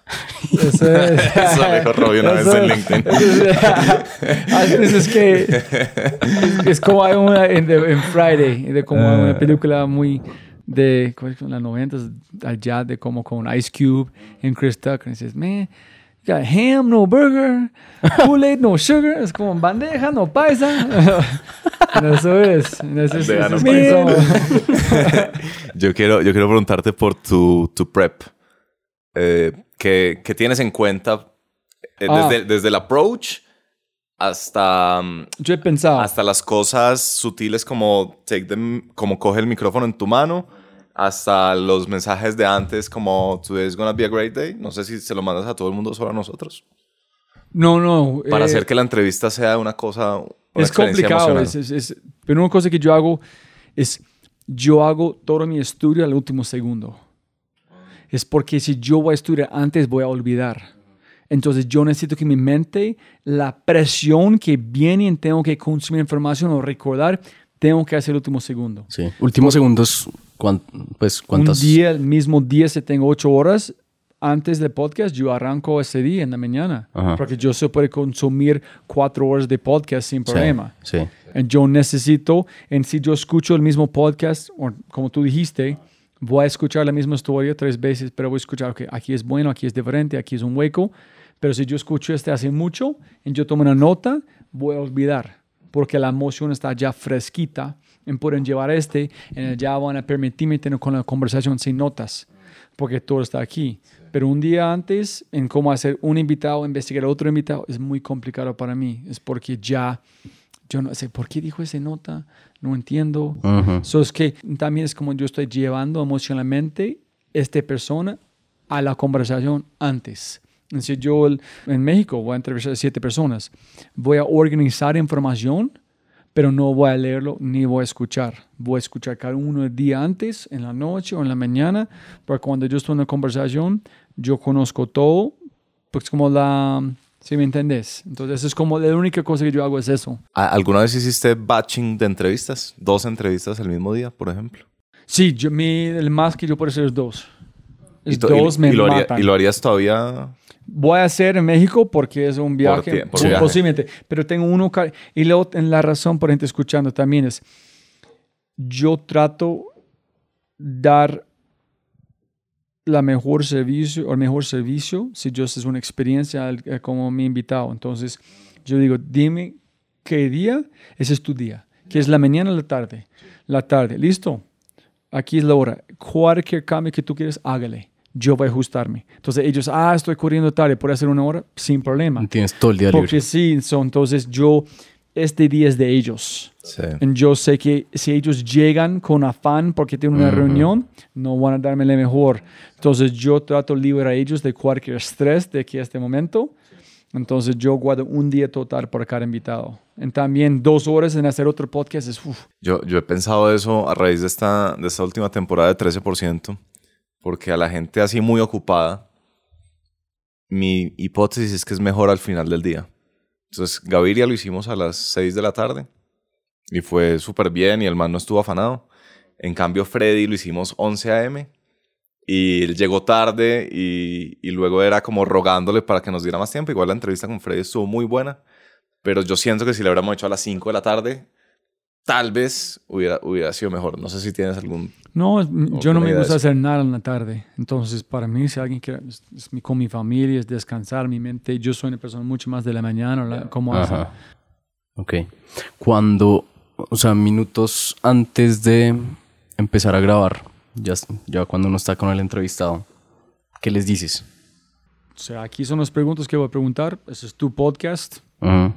¿Cómo así? ¿Le, le dices qué le vas a preguntar? Hace dos, tres preguntas, como sobre libros, sobre el mensaje de, de WhatsApp. So, esas son las preguntas Eso, para se, empezar a eso se lo dices antes o ya el, el día que se momento ven. que llegamos. El momento que ya sé qué voy a Ajá. hacer. Ah, y les dices, estas son unas preguntas que hago al final. Ajá, para ellos pueden empezar a pensar Ah, subconscientemente. chévere. Ok. Entonces yo digo a ellos, hay una historia, algo importante que quieres contar, yo tengo que quiero hablar, ¿no?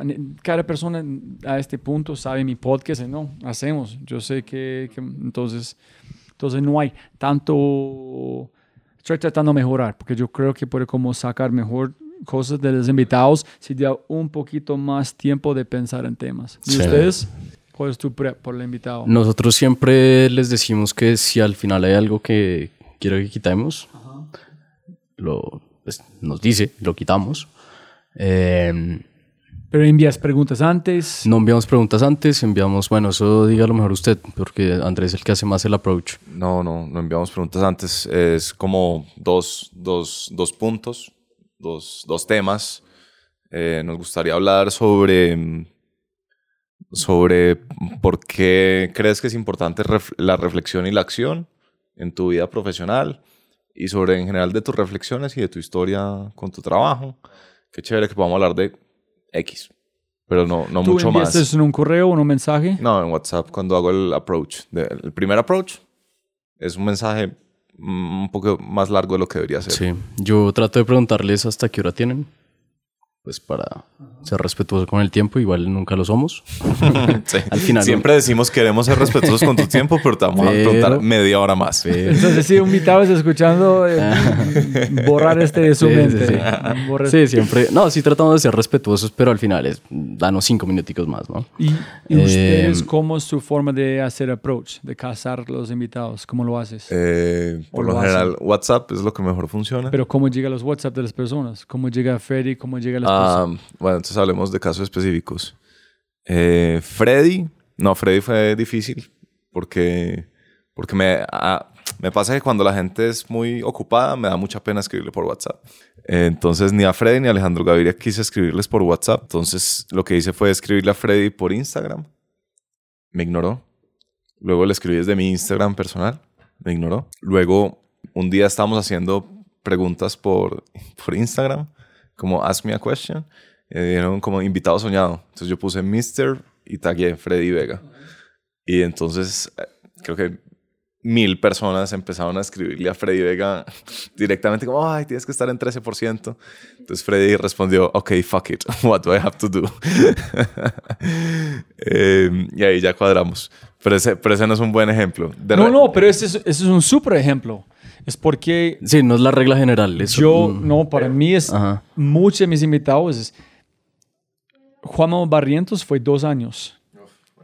Simón fue tres por la segunda. Cada mes es que, hey, ¿qué más, Sim? ¿Cómo vas? ¿Qué has hecho? Felicidades con este. Cuando no, este corto, listo. Yo escribo en tres meses. Siguiendo, siguiendo, siguiendo. Yo nunca ¿Y renuncio. como esto, pues, eso es normal para ti, natural? Es como, no importa. Como, No. como gringo no me importa que, que me ignoren o que me rechacen. o- Para mí no sé, no, yo no voy a tomar a este personaje, este man es ocupado, tiene una empresa que es billones de dólares, huevón, ¿Qui- ¿quién soy yo? ¿Quién van a pensar que yo soy importante? Tengo que llegar al momento correcto que es correcto para él. En sí, con repetición, probabilidad, voy a llegar a este momento. Ujú. Porque yo me acuerdo que cuando nos vimos en Medellín me contaste que a Simón le escribías todos los meses religiosamente, hola Simón, ¿cómo vas? ¿Será que este? Y a veces te responde, a veces no te responde. Ah, No ese, es, ese es una métrica demasiado importante para mí. Es que, que es muy nuevo. Es que como ayer grabé con Felipe en su casa, me, invi- no, es como, me invitó a su casa a comer en su casa. Nunca conocí a él. Entonces, ah, Felipe, Sí, de Villamarín de Rappi. Entonces Santi dijo, yo dije a todos, no voy a hacer un podcast, este, porque después te nació mi hijo hasta enero febrero, pero porque es tu podcast. Entonces, ese tipo de cosas me mm, es métrica de no es, es más de felicidad, es tanto humildad, es que me siento o sea, la métrica es como que cuando los entrevistados son muy receptivos y muy abiertos contigo, sientes Es que más, es- estás creando algo bueno. Sí, es, es sí, es que yo he hecho un gran esfuerzo por muchos años para tener este privilegio. En, para mí es tener Claro, porque personas. reduce fricción ya porque tienes... Pero es porque tienes evidencia o, o porque hay, sí, pues tienes, tienes como karma acumulado positivo Yo no que sé, luego te abre las puertas. Yo respeto a las personas, tratan bien como otros hermanos, tratan de construir amistades. Para mí, sí, mi invitado, yo puedo comunicar con ellos con WhatsApp, con una forma de amigos. Para mí, esa es la única métrica que yo necesito. Es que me siento que tengo muchos amigos de podcast con WhatsApp que para mí es, es el placer más, no, no puedo poner en palabras de tener la capacidad de sentar con esas personas como una, más como amistad de Ay, estoy aquí entrevistando. No, es, es un nivel de, no, somos amigos. Yo, sí, entonces este para mí es muy, muy especial con mis invitados. Esa es la métrica. Sí, sí, sí. ¿Y el approach tuyo? Por lo general, WhatsApp. Anything, whatever it takes. Whatever it Ir a la takes. casa, Envía un mensaje, quién ellos contactan en LinkedIn, quién tiene un contacto, quién trae en esta empresa, publicar algo, inscribiendo un mensaje cuando ellos ponen algo allá, por Twitter, por Instagram, cuál tiene menos flujo, quién no tiene menos. Ay, ay, tiene 10 mil aquí en Twitter que de 200, voy a escribir por Twitter. Sí. Whatever Eh, it takes. ¿Y no te da pena llenarle todas sus redes sociales de un mensaje tuyo? En LinkedIn, en Twitter, en no sé qué. No, no, no, no. I say, hey, sorry, usted, tú es muy importante para mí tener el podcast. Estoy escribiendo en todos lados. Y then, cada vez es más corto. Hey, Pss, el mensaje. Dice, hey, tengo el podcast de Fresh Show. Hey, tiene personas como Simón. Tú eres muy especial. Yo quiero aprender de eso. Ah, Me metes, avisas. metes social proof. Hemos tenido emprendedores como Simón Borrero. Ya. Dice, hey, si quieres escuchar este es el estilo, pero tu historia es muy importante para mí escuchar y compartir. Entonces, es, psh. En si ellos no contestan, yo vuelvo, otro mensaje, otro aquí, quién está en esta empresa, quién conoce a esta persona, quién puede darme introducción.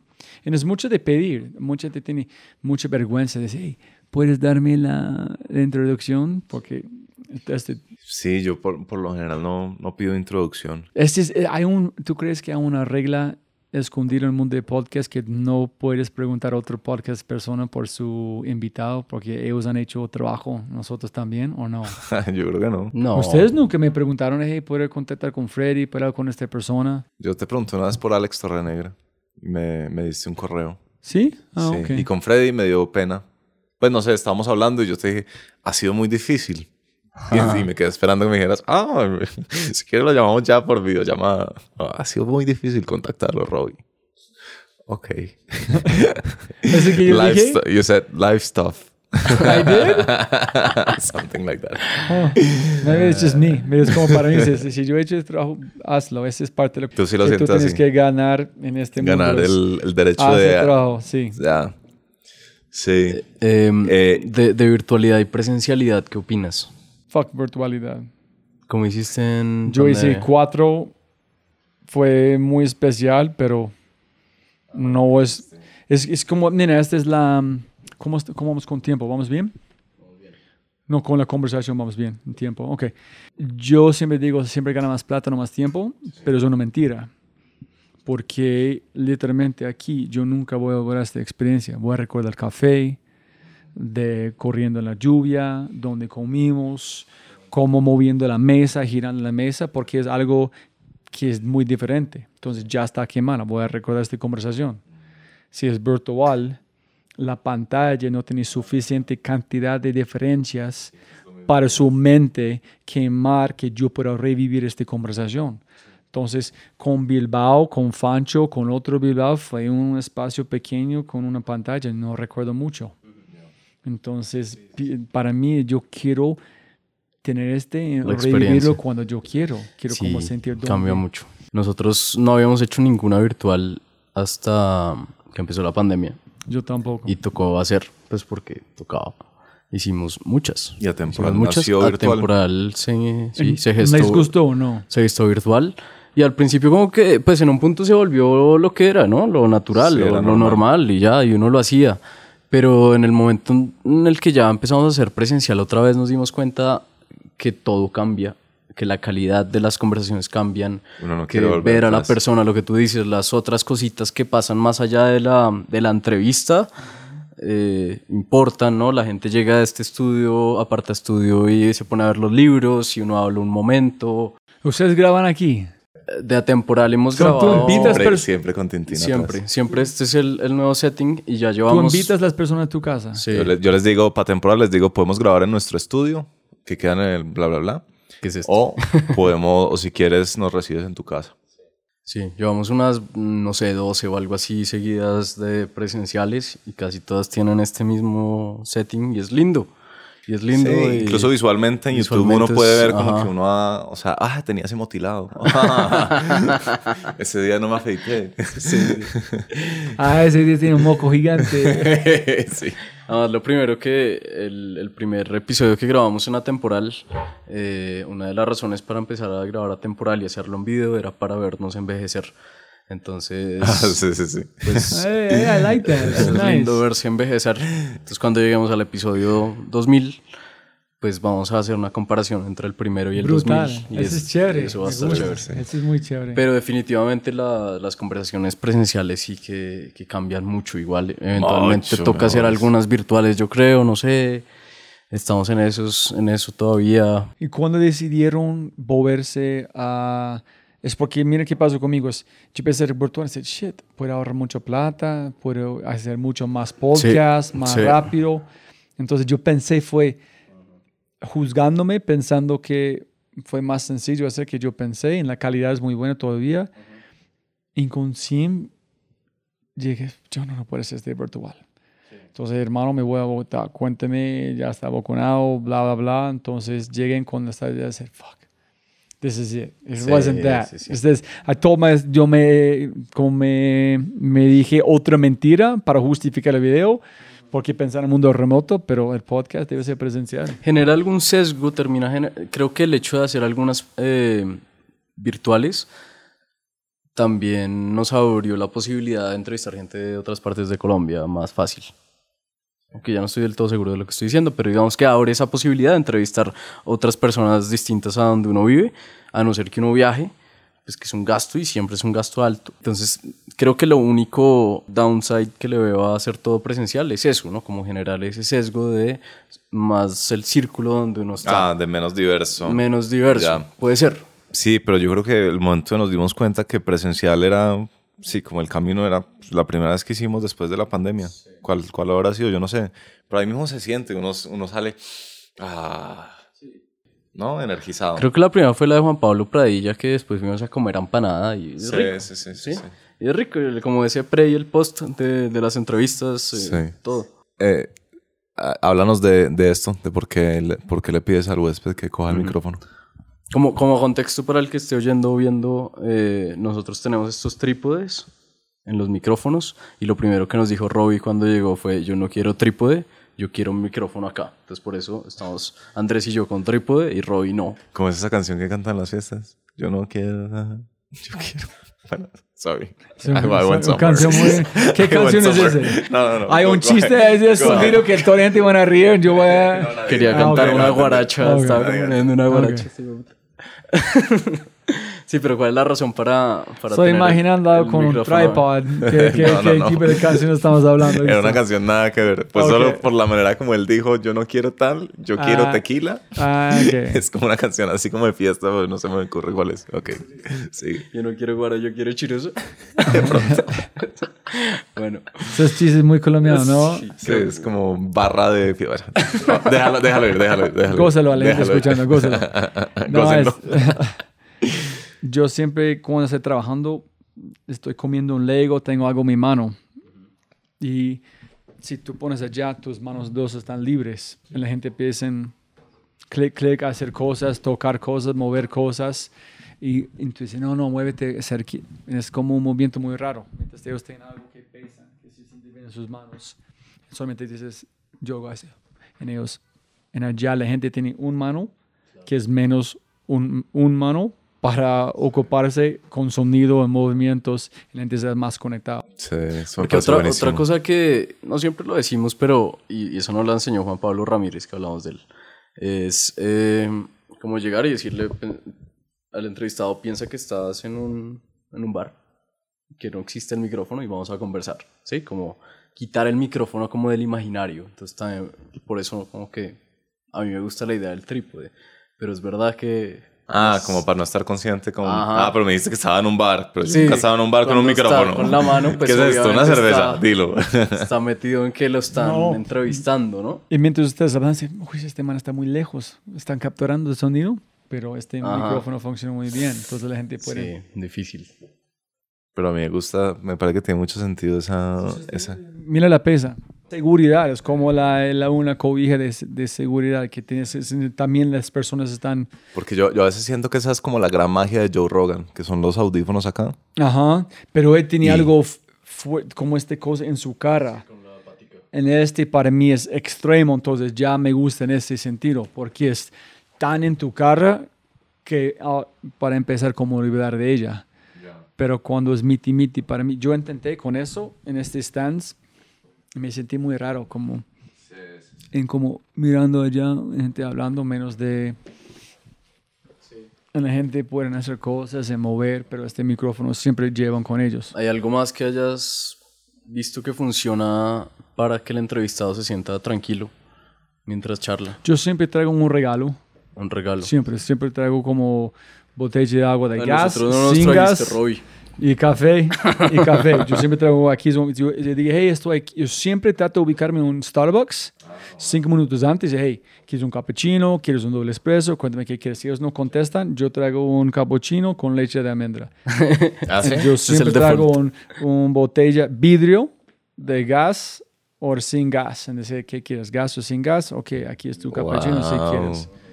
Entonces yo siempre llego con Qué un regalito. cool. La mayoría de entrevistas las haces eh, donde ellos están. O sea, Sí. vas. Ajá. Ay, En su casa, su apartamento, su oficina, depende. Ok, entonces primer mensaje es, oye, hola, soy, tengo este podcast, eh, quiero contar tu historia, eh, social proof, ya han pasado por acá, bla, bla, bla. Eh, te dicen, sí, de una Robbie, me encanta, no sé qué, dime cuándo podemos. ¿Y qué? Eh, ¿Algo sé, más? "Hey, estoy aquí en México esta fecha. ¿Qué tal? ¿Tienes esta fecha? ¿Listo? ¿Cómo funciona? Dice, no. Dice, ¿cuánto tiempo es? 1.5 a 2 horas. y no. les dices, ¿podemos grabar en tu casa? Dice, sí, dice, ¿dónde grabamos? Dice, tu apartamento, tu casa, el Airbnb, allá. Un lugar que tiene mucho, soni- no mucha bulla. 1.5, 2 horas, dices. 1.5 a 2 horas. Eh, too long. ¿Te han dicho o no? ¿No? ¿No? ¿No te ha pasado? Antes, cuando yo, traté más complicado, no es este, explicar por qué, sí. Cuando no explican 1.5 a 2 es, this is it. I'm not doing less. No vale la pena irme allá y platicar 45 minutos. Y apenas confirman los agendas o qué pasa. Ya, ¿hace cuánto es? ¿Hace cuánto me- ¿Qué fecha funciona mejor? El 2. Antes yo traté como dar un calendar donde ellos pueden seleccionar tu espacio. Es que yo pensé es como, sí, como más... busca tu opción ahí. Sí, es que me gusta que yo pensé es más sencillo para ellos, pero quiten un parte de emoción. Entonces yo volví, sé qué fecha. Tres.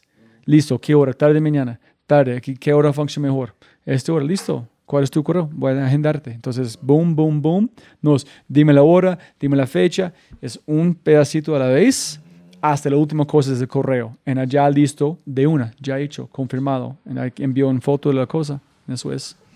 ¿Qué es lo más raro o extraño que te ha pasado o en la entrevista o minutos antes de la entrevista que hace que todo salga mal?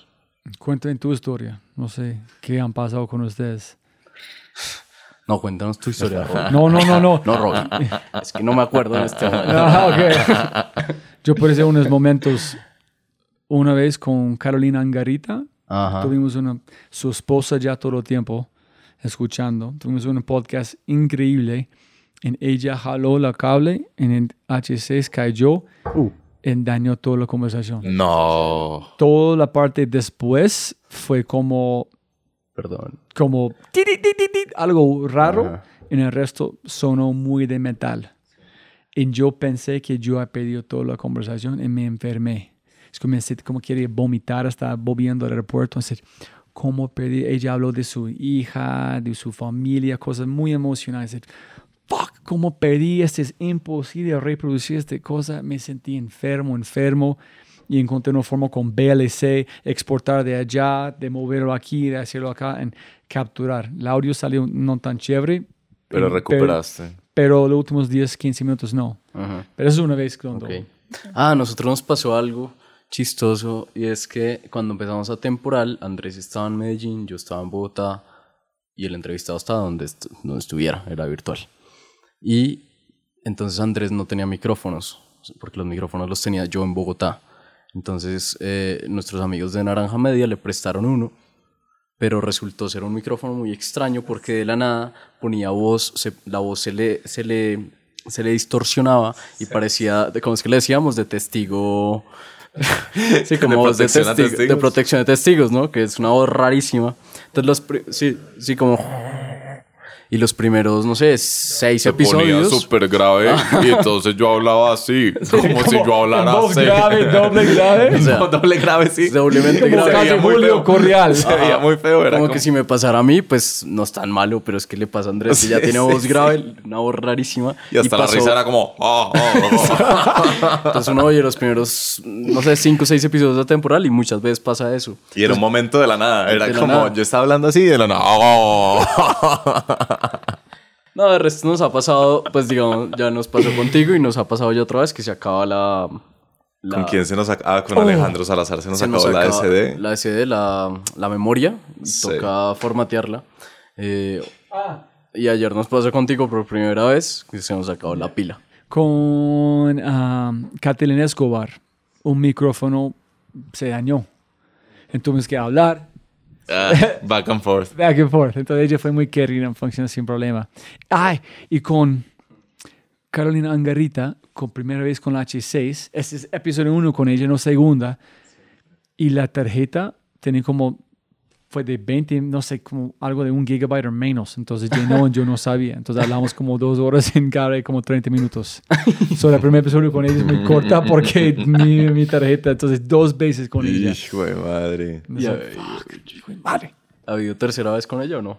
No, no, no, no. Ya no más, ¿no? No, no sé. Sí, Tengo que leer su libro, a ver. Ellos están haciendo cosas. ¿Cuál es que es Carolina Angarita? Sí, ¿Cuál ella es? fue como, ella fue gerente de Google um, Colombia, Ajá, después ok. de Discovery Latam, ahorita está metido como, Mm. eh, tenía una- un punto de vista espiritual muy fuerte, entonces ya está haciendo cosas muy interesantes. Sí. ¿Qué tanta post? ¿Cuánto editing haces? ¿Qué tanto Ah, ya, postproducción? Para mí es antes, no, más o menos, yo voy a contar mi proceso total. Entonces, yo grabo, tengo mi formato en las carpetas, como hago con los nombres. Antes con Audacity, yo usaba Audacity. En, durante la pandemia aprendí como Audi- Audition, que demoré mucho. Pero el pucha. cambio es del cielo, de la- es el cambio es total, ¿no? Eh, Sí, es mucho, me gusta mucho más la forma de editar, pero es mucho más complicado antes. Pero yo uso Audition. Normalmente demoro doble el tiempo del podcast para editar. So, el podcast dos horas, demoro cuatro horas en editar, escuchando, modificando. ¿Y cómo haces? ¿Empiezas a escuchar y vas, vas quitando el... eh, eh, o escuchas todo? No, escucho en algo en tiempo real. De, tiempo de real? una. Ajá. ¿Qué, qué es algo típico que quitas? De antes, casi nada, menos de mis bobadas. Cuando digo una palabra que, obvio, este no es correcto. Chao. Pero empecé, soy, todo inició como hace, no sé, 10 episodios al menos, no me recuerdo. Pero es, yo digo, esta pregunta que yo pregunté, ¿es agregando valor a audiencia o es agregando valor a la conversación? Si agregan valor a la conversación, pero no a la audiencia, yo quito todo. En yo pongo wow. juntos, entonces las personas siguen. Si la agregan valor, se usa buena pregunta, la audiencia deben escucharlo, yo quedo adentro. Ah, Si es como yo dice, ah, qué chévere o muy, muy, muy lindo a la persona que ellos están hablando, yo digo algo, yo quito. Eso es más como eh, esencia de la persona. Si la persona dicen, eh, eh, eh, quito eso. Si ellos dicen, de, de, de, de, quito esto. Antes yo no, no escucho, no escuché eso. Entonces ahorita están, cada vez que este es como cada cosa ellos dicen, es un stream of thought. Su interrupción, pero suena con la persona saltó este detalle. Ah. Sin yo fue, si yo pregunto, ¿en qué año fue? Ellos dicen, y este fue en 2017. No es yo preguntando, solamente ellos diciendo, Como si fuera solo un discurso, la misma respuesta y dice, esto fue en el 2017. Sí, ese es que ya. como Tú quitas tu intervención. sí. Entonces, mi intervención no es a gran valor, es el año. Entonces, para la gente entiende, pueden ubicarse donde estaban este año. Y quitas el, el sí, por ejemplo, ahí lo que estábamos haciendo mientras hablábamos que era, ah, sí, sí, Sí, sí. es- Sí, Con frecuencia, sí. ok. Sí, es, un, es una validación fuerte de algo que yo dije y no es una validación porque es, ah, sí, Kevin, 100%, 100% de acuerdo. Chao. Tiene que tener, agregar valor a la conversación. Entonces, es dos horas, es cuatro horas, pero yo no puedo editar, es muy complicado editar un poquito. El- yo tengo que hacer ya una hora, tomar un descanso, una hora, tomar un descanso en hacerlo. Después de eso, hay que exportar a MP3, subir a Transistor, hacer la página, buscar las fotos, poner en Photoshop, poner los filtros, poner los tags, the alt tag, the other tag, poner H1, cuál es el título. Demoro como dos horas pensando cuál es la introducción a esta persona, que brindan luz a esta persona, escribir este, grabar este, poner este juntos. Entonces ya es como otro cuatro horas. ¿Y ustedes? Pero, pero antes yo te quiero preguntar, tú eres de la filosofía de product 100% y el resto se ocupa de por sí solo. O sea, tú en algún momento te preocupas de distribución eh, o es como voy a intentar tener el mejor producto y, y esto le va a gustar a la gente y, y- pero tienes una una as bajo la manga que yo he identificado. Porque tu nombre es Roy Fry y tu segundo apellido es King of SEO, King of SEO. Porque siempre que yo busco algún invitado de las primeras páginas en Google, de Roy Es porque Fry ellos Show. no tienen información antes. Yo fui primero, la única, la única razón. Yo investigué un poquito cómo hacer un H1, cómo poner los tags. Y yo, yo pongo, yo pongo siempre el nombre la empresa que está allá. Son la gente, hace otra cosa interesante. Si, por ejemplo, Andrés Acevedo. Si yo busco esto en un futbolista sale, yo no pongo ese nombre. Yo pongo el otro nombre que sale contigo porque Mm, yo no quiero competir Acevedo, con ellos. O yo pongo Andrés Acevedo, 13%. Y ya sé que van a salir allá. So, sí, cuando yo busco, salen con los dos nombres. Ese es que, que si es como los tres nombres, yo pongo. Si es el nombre de la empresa, pongo allá. Pero yo no sabía que fue el king de SEO. Sí, sí, sí. Ganado. Eh, ¿Cuál es nuestro proceso? Nuestro proceso, nuevamente, distinto en 13%, distinto en una temporal, ¿no? Muy distinto. En la temporal es En poner a grabar. En la temporal Publicar. fácil. Ajá. Bueno, Nico le mete ecualización de audio y no sé qué. Algo, sí. Y si algo que lo dijimos de lo que sucedió en la conversación pone en peligro de muerte a alguna persona, lo quitamos. De resto no. Que solo ha pasado una vez. pasado una ¿Cómo vez. así? Espero que no vuelva a pasar. Estábamos hablando... No, no lo va a contar ahora que no, toca no, quitarlo. Estábamos hablando sobre un tema periodístico y había una periodista que había hecho una denuncia y estamos hablando sobre eso.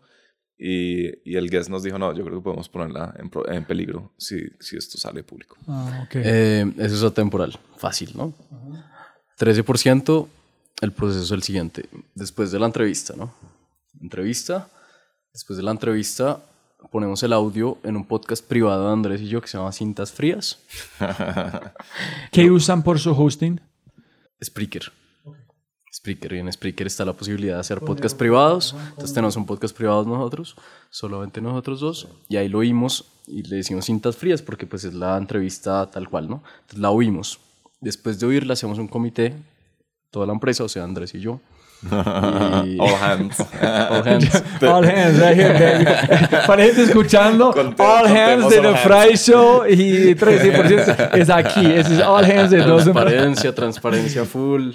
Y entonces en el, en el comité la idea es llegar como con algún tipo de idea narrativa de hacia dónde se puede dirigir ese episodio. ¿Tú cortas poner este pedacito en el principio, mover este pedacito allá o la secuencia queda igual? Eh, En 13%. Sí, todo. Es un So, una cosa que ustedes aprenden en el final pueden salir Sí, en la... sí. Ah, Mucho. brutal. De hecho, lo usamos. Algo que hemos aprendido a hacer es que al principio del episodio siempre hay como un pedacito de audio muy extraño.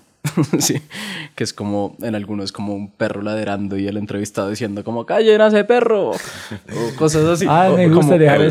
Sí, o como chistes que salen Sí. en algún momento. El de Freddy Vega era como, como el man imitando a Paulo Paulo Coelho, en voz de Paulo Coelho, como trabaja y lograrás lo que puedas. Algo así. ¿Quién dijo eso? Freddy Vega. Burla, en burla. En Entonces, burla. Es como esos pedacitos que pueden ser chistosos o muy extraños, Ajá. entonces que salen en algún momento de la entrevista. A veces los usamos como para enganchar. A veces algo que dijo el entrevistado en el minuto 20 y luego retomó en el 32, lo juntamos o usamos pedacitos de ese y lo metemos acá, en el mismo clip. O sea, sí hay mucha, mucha edición, mucha edición. A veces el clip es como, eh, y luego pasó esto, y luego pasó esto, y luego pasó esto, pero si uno coge lo último y lo pone al principio, tiene un punchline. como que le, le, le arma un punchline. ¿Cuánto cuesta ustedes para editar? Somos impagables. muy, muy, muy. Somos impagables, Roy. Mira, yo sabía, yo sabía, yo pensé, "Uy, esos chicos estudian mucho, pero no es en el estudio, es en la como de ejecución de editar, en poner este Las- ro- la, rompecabezas. la postproducción es gran parte de, La lo, nar- de, de Wow. 13%. sí. Right Eh, here first, folks. you Oh, heard it first you on heard the- it. You heard it folks. 3% final uh, narration process. Put the pieces together. Tell them the punchlines. Sí. Y, Changing el po- y- lines. y lo hemos estudiado, lo hemos estudiado para que el punchline, digamos, termine con una, con la, con la música específica, así como que tenga Ah, todo un sí. ambiente. Ustedes digamos. cambian música cada vez. Es que Ni- Nico es artista, entonces tiene oído musical. Eh, Pero, ¿de verdad? Sí, sí, Tú sí. dijiste en el stand- No, sonríe. o sea, a mí me gusta la música y creo que sí tengo una habilidad en, Tiene como en mucho crear mood- oído. crear mood eh, musical. ¿En las músicas, en Eh. las- los sonidos cambian cada vez? Sí, entonces tenemos una biblioteca de música que se llama Epidemic Sound. Entonces yo tengo una, uno descarga ahí las canciones, yo tengo una serie de archivos de todo, desde el principio de que empezó 13% y los tengo organizados por mood. Entonces, por Ah. ejemplo, cuando el mood Tú es un poco- organizaste por mood. yo los organizo. Eh, y cuando el mood es como más, no sé, como de tensión, entonces busco en esa carpeta cuál canción podría funcionar. Si no hay ninguna, voy a la biblioteca y trato de encontrar una ¿En nueva. cuánto tiempo promedio es este pedacito del sonido? Eh, mm, trein- 30 segundos. En tu, ustedes lo, o vos lo pones mientras es casi de llegar, en, en, en el punto que es más importante, en el sale suavecito, o tú usas solamente con el inicio de este, en el sale. Depende de todo. Cambia, cambia mucho, cambia mucho. Hay, So, tú mueves en o sea, escuchar hay, cómo Hay suena. música que simplemente es de transición, como cuando vamos a cambiar de un tema a otro, ponemos una musiquita. Pero hay una música más intencionada que le da un ambiente a lo que se está diciendo. ¿sí? Entonces ahí es donde Andrés también ha aprendido mucho a jugar con cosas que se dijeron en el minuto 20, por ejemplo, y otro en el 35, se unen y se crea una historia mucho más interesante con un pu- punchline.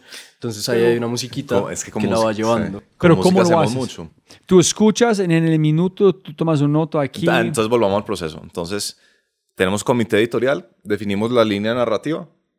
Cuando ya estemos de acuerdo en Que la más o menos narrativa es cuál como que Pero es muy que general. es- es- aquí es el concepto como escondido cuál, cuál- aquí. cuál es el core, Exacto. cuál es Ok. el tal, de pronto cuál es el plot twist inesperado que podemos hacer. Y entonces eso pasa y luego yo me siento a escribir el guion. Y mientras yo escribo el guion, ¿Qué es escribir un guion? es las voces en off que salen en 13%. Es hoy vamos a contar la historia de Manuela. no, no, no. Es, todo esto es Es como un guion de script de una Es un película, script pero de ustedes. una película, sí. O sea, aquí ingresan o sea, es Nico párrafo, diciendo este. Aquí es ingresan Andrés. exacto. Párrafo, es decir, voz de Nico, clip de audio, eh, música, eh, sonido, párrafo, clip, así se ve el guion. Y entonces, por ejemplo, con la música a veces hacemos lo que llamamos la historia Alex Bloomberg, que hemos escuchado un podcast de, de Alex Bloomberg que cuenta a través de la música, le da un ambiente a una misma mini historia. Entonces, si, si está contando un pedacito de su vida, de cuando decidió irse de viaje, podemos contar eso entre música y clips, con la misma música. Entonces Nico es capaz de partir una canción de tal manera que haya como cierta como increciendo, que, que, que uno entienda, ah, esta era una historia compacta, independiente Pero de... la idea es que en, en 20 minutos más la historia sigue, tú pones la música otra vez para la gente subconscientemente conectan los dos Ah, puntos. Ya, también, no, no me refería exactamente a eso, Pero pero, también. también lo hacemos. Eh, Pero es como la música dice en persona, aquí es algo importante. Entonces Sí. es un lead-in para las personas de enfocar Sí, su sí, atención sí, sí, porque sí. el sonido cambia. Hay muchos detalles Desde, con la música. Hay, hay, dun, hay- dun, dun. hay algunas canciones dentro de un mismo episodio que pueden sonar tres o cuatro veces. Y es Que es justo- una repetición de ideas. Sí, eh, o sí, o como los momentos más importantes. eh, O si hay como un concepto general del podcast, entonces introducimos el concepto al principio. Como este podcast es sobre la teoría de los esfuerzos acumulados, que es algo que nosotros nos inventamos, y la teoría de los esfuerzos acumulados tiene su canción. Y entonces luego, cuando vemos la historia de la persona, se llega al punto en que, ah, eso es teoría de esfuerzos acumulados, vuelve a entrar la música. Es cuando el concepto fue enseñado Exacto. de una forma, es decir, Exacto. aquí es el punto. que es de Sí. esas cosas, no sé si alguien, si alguien lo nota, pero es de esas cosas que uno lo divierten. Pero, ok, ¿cuánto tiempo demora para armar el guion? El guion, Promedio. eh, dos días de trabajo. Pero, ¿cómo dos días de trabajo? Uno hora aquí, uno No. aquí, tú, tú tienes tu tiempo ocho tres horas. horas, tres horas. O sea, porque yo, si, si yo trabajo seis horas en un día sobre un guion, las últimas tres horas son diminishing returns. Es, es Para que tú sabes Yo sé- quién es Andrés y cómo funciona. Si Sí. yo voy más de eso, mi creatividad, chao, yo sé- yo necesito soy creatividad. capaz de seguir, soy capaz de seguir, soy capaz de terminar la historia, pero si me aguanto las ganas de seguir y retomo al siguiente día, la calidad va a estar acá. Top. Top. Ok. Entonces, tú confías 100% en él, él hace el guion. En si ya tiene dudas, pregunta a Nico, ¿qué piensas de este aquí? ¿Hago este aquí o aquí? Cuando, cuando Andrés termina el guion o cuando hay una duda muy grande que no, no suele pasar, yo confío mucho en Andrés y ahí leemos en conjunto el guion. A veces cuando estamos juiciosos, mientras leemos el guion, ponemos los audios para, ver, para imaginarse cómo suena. Y en ese momento, casi que Andrés se retroalimenta a él mismo. ¿No? Es como un momento como de metacognición de él leyéndose a él en voz alta. Pero, pero usted se comió una parte. Yo le mando el guion, yo le digo, ya terminé el guion. Entonces Nicolás lo revisa. Pero en este guion hay, hay tiempos, minuto 1 35. No. Entonces, ¿cómo sabes Títulos dónde de está? clips, porque en Audition yo parto los clips. Ah, claro, eso es otra parte del guion. Entonces yo estoy entre Google Docs y Audition. Entonces en Audition voy escuchando, voy escuchando y parto de un, y, y- y corto los clips y les pongo título. Y es un título para yo acordarme. eh, viaje inesperado. No tiene números, tiene nombres. No, nombres. y antes títulos. tenía números, esto también es un proceso que hemos afinado con el tiempo. Antes era 0020 a 0035. Y, y ni siquiera más sencillo. Yo creo que hace mejor la, la cosa porque me, me recuerda más claramente. O incluso a veces el título del clip me ayuda a mí a entender hacia dónde va la historia. Es como gran quiebre, ¿cierto? O como ideas dispersas y yo sé que después entonces se van a conectar, ¿cierto? Ok. Algo Entonces, para gente escuchando, para entender, es. Ustedes dos escuchan en All Hands el podcast total. Tomando notas, minuto aquí, minuto aquí, chévere. Ok, ¿cuál es el concepto? Aquí es el concepto. Tú llevas este en Audition, para la gente escuchando, en Audition es como una barra de audio. Una barra de Y audio. Tú empiezas a escucharlo, en dice, aquí, esta distancia es este pedacito Google Docs, con un título que es en quiebre. Listo. Tú dices, aquí es la secuencia, entonces Nico pueden ver, este van aquí, este van acá, este dos juntos, este aquí, él hacen su magia, escuchan, ponen el sonido. No, No, eh. estoy perdiendo un punto. No, no, no. Entonces, está todo partido en Audition. Todos Con los el clips, Google Doc, Todos los clips. Todo el Google Doc listo. pero no en la secuencia correcta, solamente... No, no la secuencia correcta. Sí, ajá. No, sí, sí la secuencia, pero no, no listo para... No listo. No, pero si este pedacito van con este pedacito. No, yo lo muevo. Ah, ok, tú Yo haces eso. Ah, ok, yo... Yo lo muevo, yo lo muevo. Eh, y entonces yo se lo mando a Nico. Nico hace comentarios. Como, oiga, Tim, yo no sé qué, yo creo que esto puede ser más fuerte, la, la, la. Eh, luego yo vuelvo sobre él eh, y lo ajusto. Y luego tenemos esa, esa reunión en la que lo leemos en voz alta. Ahí, ahí mismo es como muy sutil, es como... mm, y ahí sabemos que hay algo que no está bien, entonces lo volvemos a leer varias veces, el párrafo. Ahí se corrige harto. Entonces, leyendo sus intervenciones que Sí, ustedes hacen en el podcast. Sí. Y ahí editamos mucho cuando lo leemos en voz alta. Entonces, ustedes como, es, tú escribes el guion, otra vez, ustedes dos juntos, leyendo cualquier persona haciendo, que modificamos este, cambios de palabras, este más esfuerzo, un pausa acá, otra vez. Pero estás grabando y editando, grabando, editando, o solamente practicando. Practicando. No, practicando. practicando. Ok. Ujú. Después de eso, Ya después se graba. Nico graba voces. ¿Cuál es eso es? Ah, eso Graben es, ahí esa- se graba y eh, se termina como de organizar el rompecabezas en Audition de los clips Ajá. con las Música. después, con música, organizar el sonido, mm, ajustar temas de, sí, de, de- de ecualización y esas cosas. Exportar, Exportar. MP3, 128. Spreaker, Eh, ah, sí. Título. título, título. A veces el guion ya tiene título, a veces es muy difícil encontrar el título. Y nos gustan los títulos exquisitos. Sí. Sí, yo Al- alguien nos preguntó que cómo escogíamos títulos. Ni idea. No, es un proceso de echar Yo también, eso es muy importante para mí. Cuando yo hago el intro, cuando estoy escuchando, estoy tomando notas para estudiar en el futuro. En ya yo sé qué pasó. Entonces yo leo este, tengo un doc que es intro, que es intro a la persona, la empresa, que estoy mucho más estructura en ese momento. Algo que es 100% especial de la persona en conversación. Destacado, las cosas que fue más chévere para la gente y una cosa muy importante de por qué es importante, qué pasó, emocionante. Entonces yo trato de escribir algo que no es como los intros normales, que da- están dando justicia a la conversación que tuvimos, la conversación, no la persona total, es más la persona, el negocio en la conversación. Y la intro es como tratando, dando también la esencia de este, pero es, no es normal. Es como gra- No, no, no. explotaron Por, eso, podcast. por eso te digo que cada vez son mejores. Me, me acuerdo de, de la de Simón, que dijiste, yo desde que escuché, desde que grabé esta conversación dejé el alcohol. Ajá. ¿Todavía? Sí. Y yo me acuerdo de eso y también me acuerdo de, de, de la de Alejandro, que dijiste que el libro te había absolutamente roto la cabeza, pero a un nivel descomunal. Ajá. Sí, entonces, son, son, no son las, las Pero clásicas. ustedes hacen igual. Ustedes piensan cuál es un título de verdad que es dando justicia a esta Y, energía. y, y también el, el título es curioso porque yo no sé, sí, a veces es como... No es tan diciente. Es, sí, a- no sé, es que es raro porque a veces la gente se le graba mucho los títulos y a veces son títulos que le sirven como para señalar fenómenos de la vida que todos viven. Dame un ejemplo. eh, Anestesiado por una quincena. anestesiado por una quincena. Entonces es la historia de alguien que duró 40 años en una compañía y en el año 40 lo echaron. Y él decía, una de sus reflexiones es como cuando uno empieza a trabajar, se anestesia por la quincena, uno no vuelve a, a- a- a tener, sino que uno está como anestesiado.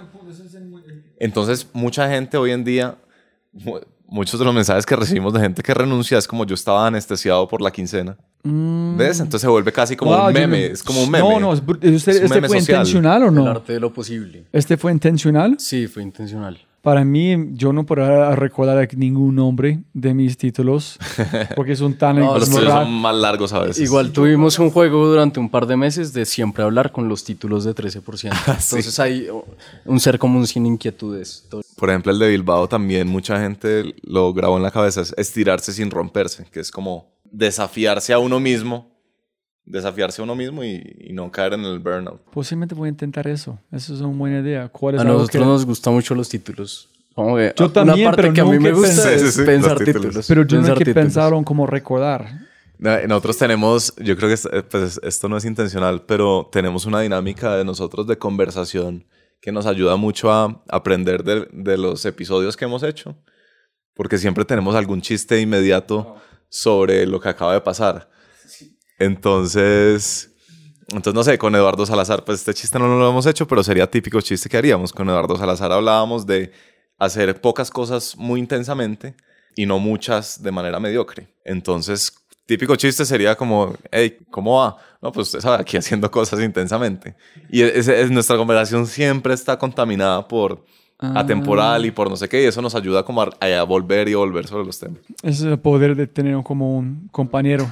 Sí. Y, y el otro poder de tener un compañero es accountability, es como, porque por eso yo te preguntaba, ¿cómo hiciste para llegar a 150?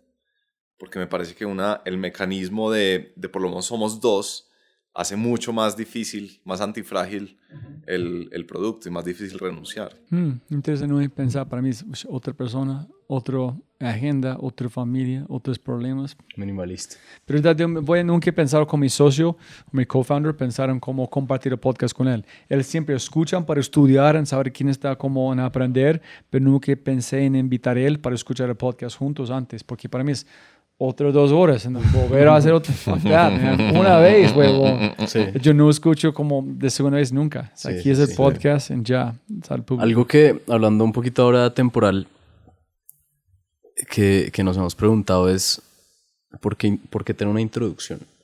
O sea, ahorita temporal, los últimos tal vez siete episodios, no tienen nada de introducción. O sea, es tal cual, empezamos bienvenidos con el invitado y ya. No hay nada, no hay explicación de qué es este podcast, no hay eh, presentación de quién es el invitado ni quiénes somos nosotros, absolutamente nada. En parte porque quisimos hacerlo, pero, pero ¿cuál es tu razón para sí tener una introducción? Que además dura unos cuatro minutos, puede ser. No, yo, yo cambié como cuatro veces. Uno fue intro normal, que yo dupliqué el Tim Ferriss. Aquí es música, aquí Ajá. es ahí, aquí es ok, listo, perfecto.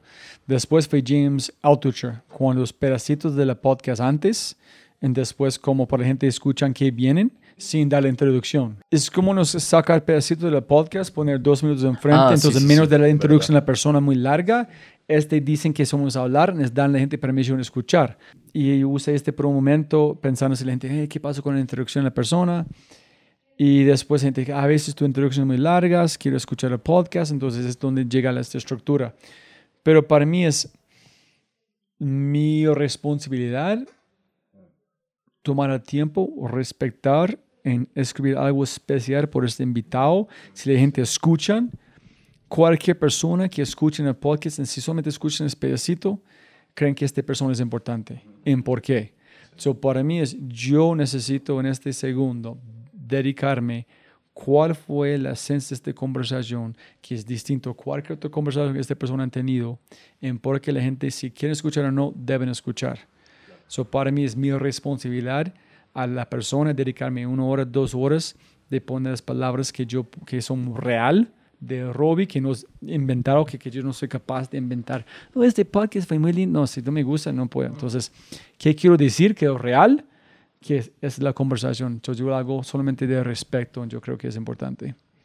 Y mira, este es también otra cosa allá con el intro. Una muchacha de México, de una empresa grande, dijo, Robin, escucha, escucha tu podcast, fue brutal, pero este, buenos días, buenas tardes, buenas noches, pensé como un chiste, como una cosa de humor de México. Mm, ya. Yo no me empecé a escuchar que con el, posiblemente de verdad, pero este es como, homena- como homenaje. Esto es a Diego Parra, que fue mi primer invitado, que se, se suicidó. Entonces él dijo este en el primer podcast. Ah, sí, So, este fue mí diciendo este, respetando esto. Pero también fui humorista. Entonces, ese, ush, yo no quiero que la gente piense en eso. Ese es cuando yo cambié esto. Busqué una persona que en SoundCloud que han hecho una editación de Rick and Morty, que yo amo, Ajá. este cartoon. Sí. Ese es para que mi podcast es una Ahorita locura. pusiste esa música, ¿no? Ajá, cambié todo. Yo saqué un pedacito de mis invitados hablando para poner un intro, tener una estructura Ah, que yo sí. pueda repetir. Y ahorita tengo un template. ¿Quién, quién es? Perdón, ¿quién es el invitado francés? Eh, Emmanuel Macenes es una persona que estudió allá, que es fa- familia. Ya. ¿En qué momento empieza a hablar francés? ¿What? Yo Perdón, pe- te- te pero no, interrumpí. pero yo pensé, es, este man cuenta que es mi podcast, que es eso, es- hay gente de, de- hablando otros idiomas que de estudian filosofía, que es un raro, que no sabes qué van a esperar. Entonces, para mí finalmente es, aquí es una estructura, pueden producirlo para ser más rápido, y yo estoy feliz con el intro. Roy, ¿cómo ha sido la relación con la pauta, con la publicidad en el podcast? ¿Qué- ¿Cómo ha evolucionado eso? No, no más. No, no va más, pero ¿cómo fue? ¿Cómo fue? ¿Cuál, ¿Cuál fue el proceso para decidir ya no va más? Inventé quinto, el no es necesario. El quinto es como gano mucho, muchísimos más plata, es un startup. Entonces el podcast finalmente es 100% de mi invitado. Entonces yo digo a mis invitados, ese es tu podcast. Si quieres pauta en su empresa, cuéntame. En cualquier momento yo voy a grabar este pauta en hacerlo. So el podcast es finalmente 100% de mi invitado. Entonces, finalmente fui capaz de liberarme de ganar plata con el podcast en quitar esta mentira. En inventé una forma que nadie más haciendo de ganar plata con mi podcast. Entonces fue chic, chic, chic. Chao. ¿Ustedes hacen pauta en sus podcasts? Sí. ¿Cómo se siente? ¿Te Sí. gusta? Hemos ¿Te hecho? ¿Es parte? Eh, chévere, hemos normal. hecho pauta, yo creo que está, está bien, yo creo que es un... pro- eh, sobre todo es bueno cuando la marca se relaciona de alguna forma con 13% y es fácil como hacer la, la conexión. ¿Quién has tenido en, como Ah. pauta? Ha estado Belief, ha estado Tributi, ha estado eh, Bossy. ¿Y cómo fue el, el, um, el impacto con esas empresas para ellos? ¿Vale la pena por el pauta? ¿Fue complicado medir? Digamos, algo, algo que no vamos a volver a hacer es lo de los códigos de promoción. Eh, Eso no funciona. Los links. Sí, lo de pongan 13 en el código de promoción para un descuento. Eso no lo vamos a volver a hacer, no funcionó, no nos gusta hacerlo tampoco. Entonces, pues la forma de negociar esas pautas es con el menor número de datos posibles. Ok, sí, más sí. como el relacionamiento de marca. El mercado latino es muy Eh, distinto. Sí. Sí, yo, sí, sí, yo, yo creo que mm, el problema es que no hemos tenido nadie que se la juegue como por toda una temporada. Como sea un Ah, aliado. Ya es el valor en la plata. Ah. Porque, porque el, yo creo que el valor que hay para un cliente en nosotros está en que alguien diga, ah, estos son los que apoyan a 13%. no sí, no sí. son los que, ah, los que yo escuché. Que digamos, me acuerdo el, el Topo, no sé si conoces el podcast El Topo, tuvo una alianza larga con Orso, Sí, con una heladería. Y uno se acuerda. Y uno se acuerda. Pues yo no voy allá por el topo. No, no, mira.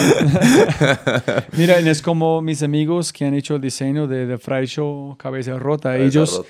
Dicen, todavía gente llega y dice, hey, yo escuché, ustedes son las personas de The Fry Show. No, es, yo hice chévere, pero cada vez que escuches, ese, no es Robbie, ese no, no quiero, Sí. esas empresas. Sí, yo, yo creo que es una, es una gran pregunta sobre monetización. Y mucha muchas de las preguntas que nos hicieron en Instagram cuando, cu- pues, cuando pedí para esto era alrededor de la monetización y cómo se monetiza, es la gran pregunta. Y yo creo que puntas a algo que también para nosotros es importante y es ¿cómo hacemos algo que nos permita o que nos facilite o que nos ponga en una mejor posición para lo que queremos seguir haciendo? No, no un tema como de explotar, como, uy, tenemos esto, entonces saquémosle billete, sino, por ejemplo, nosotros nos inventamos una comunidad premium, pero es una comunidad premium en la que hacemos cosas que a nosotros también nos conviene, porque hacemos tertulias y aprendemos y nos forzamos a escribir sobre temas específicos del trabajo, y esa es una manera de monetizar. Aportándole después Termina a la calidad del producto Exacto. que son los podcasts. Termina nutriendo el podcast. Pero, ok, ese es, ese es que buena pregunta para llegar al final. Es, ¿Dónde ustedes lo ven el futuro de los podcasts? ¿El futuro de los podcasts? En donde me voy es, ese es que yo respeto mucho de Naranja Media, la forma que ellos convirtieron un negocio espectacular en convirtieron como la, ¿cómo se dice? Gimlet, pero de, van a ser ojalá la Gimlet de Latam. Están tanto esfuerzo, son duros, han encontrado forma de hacer que aman en tener un buen negocio. Ustedes con sus charlas en ese tipo de cosas, para mí este es el valor. En el, este para mí, cualquier persona escuchando, es, hay miles de formas de ganar plata con tu podcast si tienes un buen podcast, pero en años, no en días, pero tienes que ser muy creativo en la forma de encontrar la forma de hacerlo. Y yo demoré seis años de finalmente decir, fuck, con micro audios puede ganar plata, tener un startup, crecerlo exponencial, en hacer la misma cosa del podcast, celebrar mis invitados. Entonces, para mí fue, I did something, yo hice algo diferente de cualquier otra persona, mi forma, no duplicando, sin imitando, en para mí ese es que me hace feliz. Si yo puedo ser un cronopio, fuck yeah. Si tengo que imitar a alguien más, ugh, me duele. ¿Qué es cronopio? Yo ya le he Es- explicado. Ustedes no, Porque- no porque- leen porque- como- Yo ya le he explicado tres veces. Porque siempre, siempre en tus podcasts está de la De nada. En, en una pregunta siempre es como, y entonces tú coges y haces cronopio y no sé qué. Y es que, ¿qué, güey? Yo sí conozco. Y ya le he dicho, pero, Pero no sé, es- quiero hacer esa pregunta. Me resisto No, es, es- es- para hacer- mí, es- tú lees el libro de los cronopios, es, Famas. compli- sí, es complicado entender. Eh, en, si tú lees la historia de cómo salió esta palabra, escuchando creo que Dizzy Gillespie, en como París, y empezó a imaginar de globos verdes. Para mí, es si el mundo va aquí, un cronopio va en la otra dirección. Ah, ok. Si la persona van por la fama acá, tú dices, es como si la gente está haciendo pauta, pauta, pauta, fuck Sí, that. That's sí, what sí, everyone else is doing. No, no, no. Voy a hacer, este, es como dijo en el libro, si la gente, a una persona que es un, no sé cuál, um, llega y dice, ah, no hay un taco, hay mucha gente de ciudad, es muy, es muy caótica en un cronopio, dicen, qué chévere este taco, ver la gente moviendo, es que si gente dicen eso y dicen eso, es como, para mí es cualquier persona que hace cosas 100% diferente de los demás, de poner, es como Mark Twain, si tú se encuentras en el lado de la mayoría, estás en el lado incorrecto.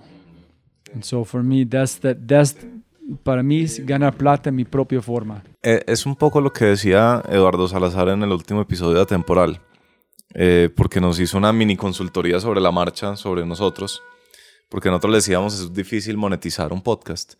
Y dijo, es que, ¿será que la unidad de análisis debe ser el podcast?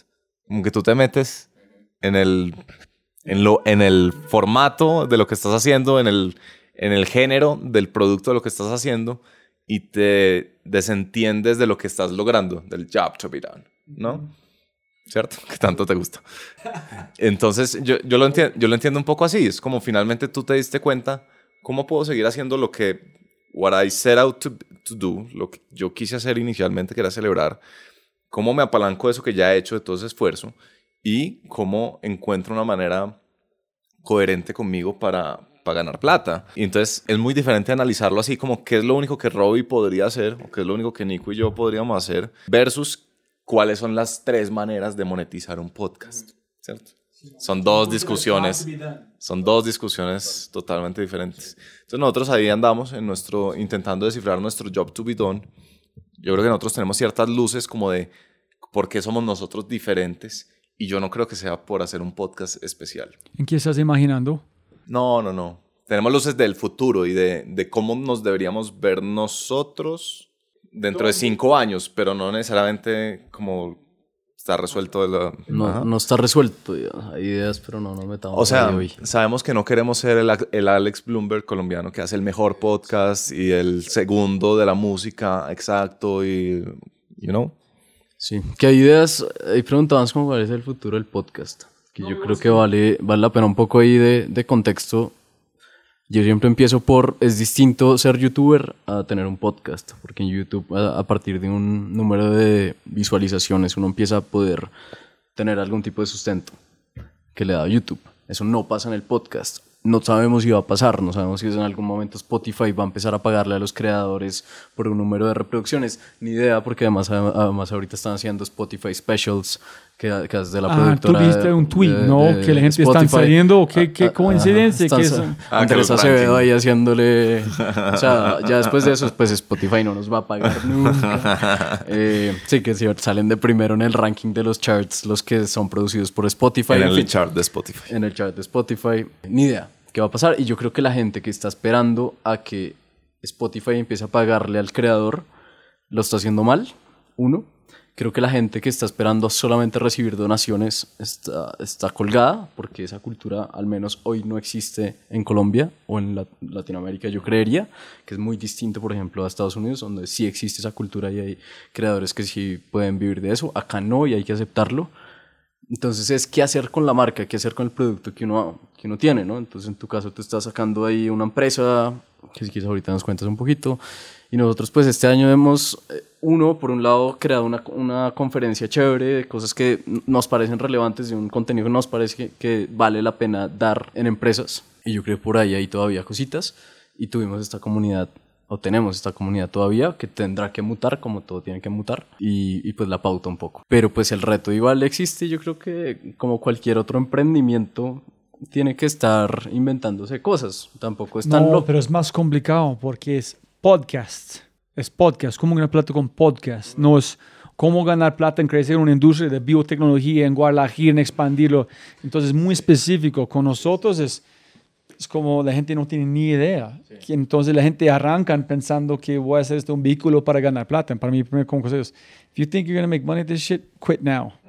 Stop fucking now. Unless tú, entonces, tú, tú eres un imaginan, yo imaginan a Alejandro Ri- Riaño, quiere hacer un podcast, tiene el- van a- quieren ganar plata, obvio, porque tiene la audiencia, ya han hecho tiempo para construir algo gigante, tiene un equipo, entonces de una este man puede lanzar. Pero para cualquier persona que como nosotros arrancaron de una curiosidad, it's Ah, not a money maker. Sí. Ahora, eh, si es un vehículo para, pues primero para como self-development, ¿no? Self-development, para educarse, para refinarse, para aprender a pensar, a hablar.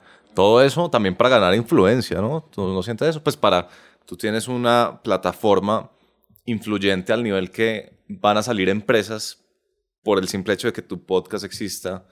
Eh, también van a salir empresas porque nosotros existamos o va a haber gente más conectada con su trabajo. Eso va a tener un impacto X, Y o Z. O sea, eh, not a vehicle to, be- to make money, pero a vehicle nonetheless. Eh, para otras cosas. Si Optimizar yo no sé a otro lado. si tú, ustedes arrancarían en este momento, que, que lo harían distinto. ¿Vas a hacerlo con toda la saturación de mercado? Sí, yo, yo nunca voy a arrancar en este momento. Porque yo veo tantos podcasts, porque va a ser algo que toda la gente está Eh, haciendo. No, yo creo que todavía hay mercado. Creo que muchas, mucha gente que está empezando a hacer podcast lo está haciendo siguiendo los mismos parámetros de todo el mundo y como teniendo las mismas conversaciones, la obsesión con, con la actualidad, la obsesión con la política. Entonces creo que hay ciertos temas que todavía tienen nicho y, y en donde sí puede haber. Entonces si lo hiciera hoy, pensaría muy bien es si realmente eh, hay algo que no exista o que si existe yo lo puedo hacer mejor, ¿sí? En cuanto a conversaciones o en cuanto a narrativas o en como sea. Si hay, si hay saturación, pero lo que yo veo es que el nivel no es alto.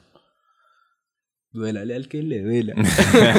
Duélale al que le duela. Siento que el nivel no es alto y, y si uno se mete en el tema eh, a estudiarlo un poquito más y ver uno cómo lo puede hacer distinto, yo creo que no, hay- no, igual la gente cada vez siento que está escuchando más.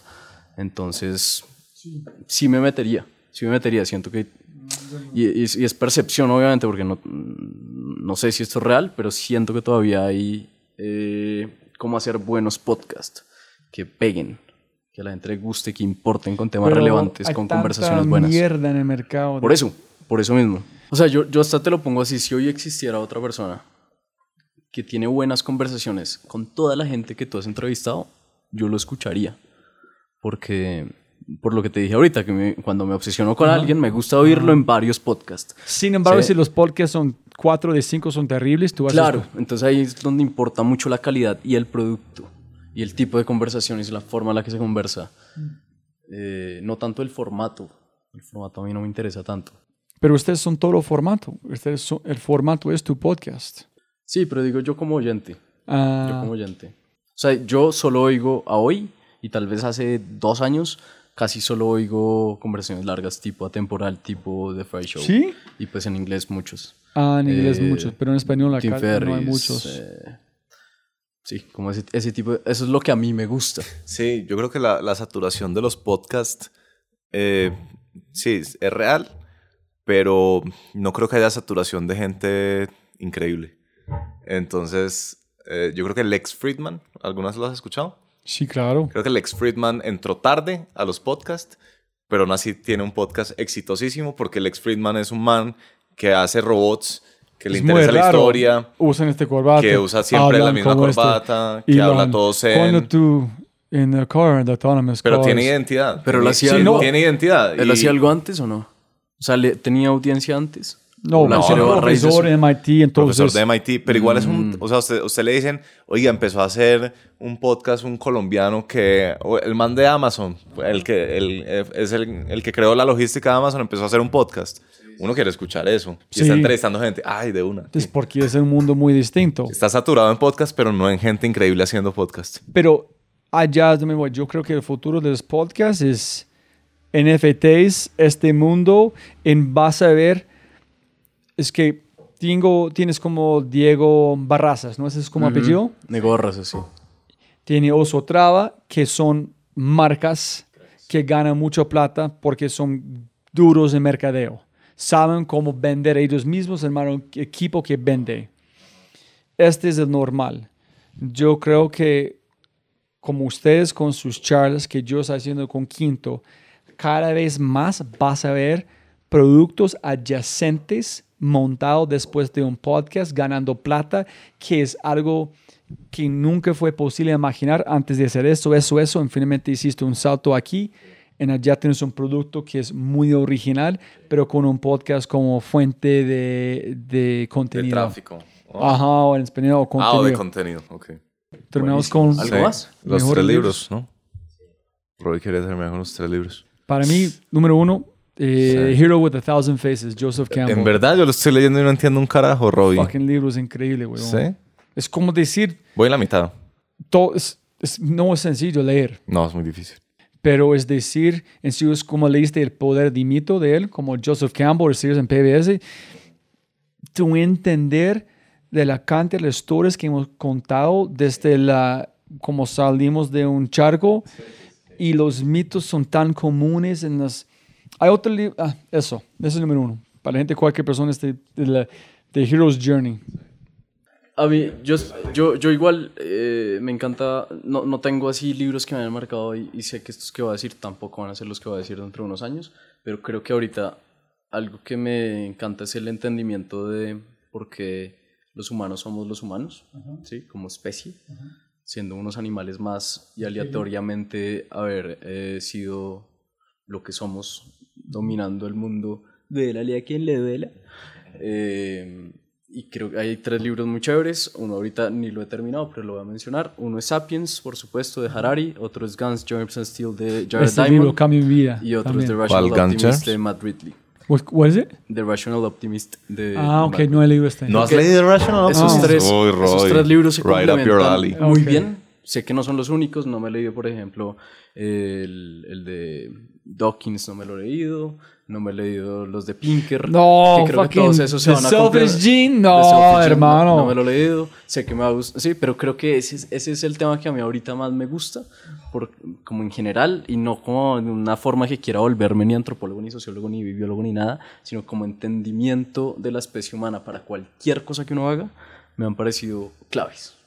Fue muchas justificaciones allá, ¿no? En defensa de los libros. Voy a analizar este. Eh, Pero buena selección. Para mí, primero, Outliers. Ah, Eh, ajá.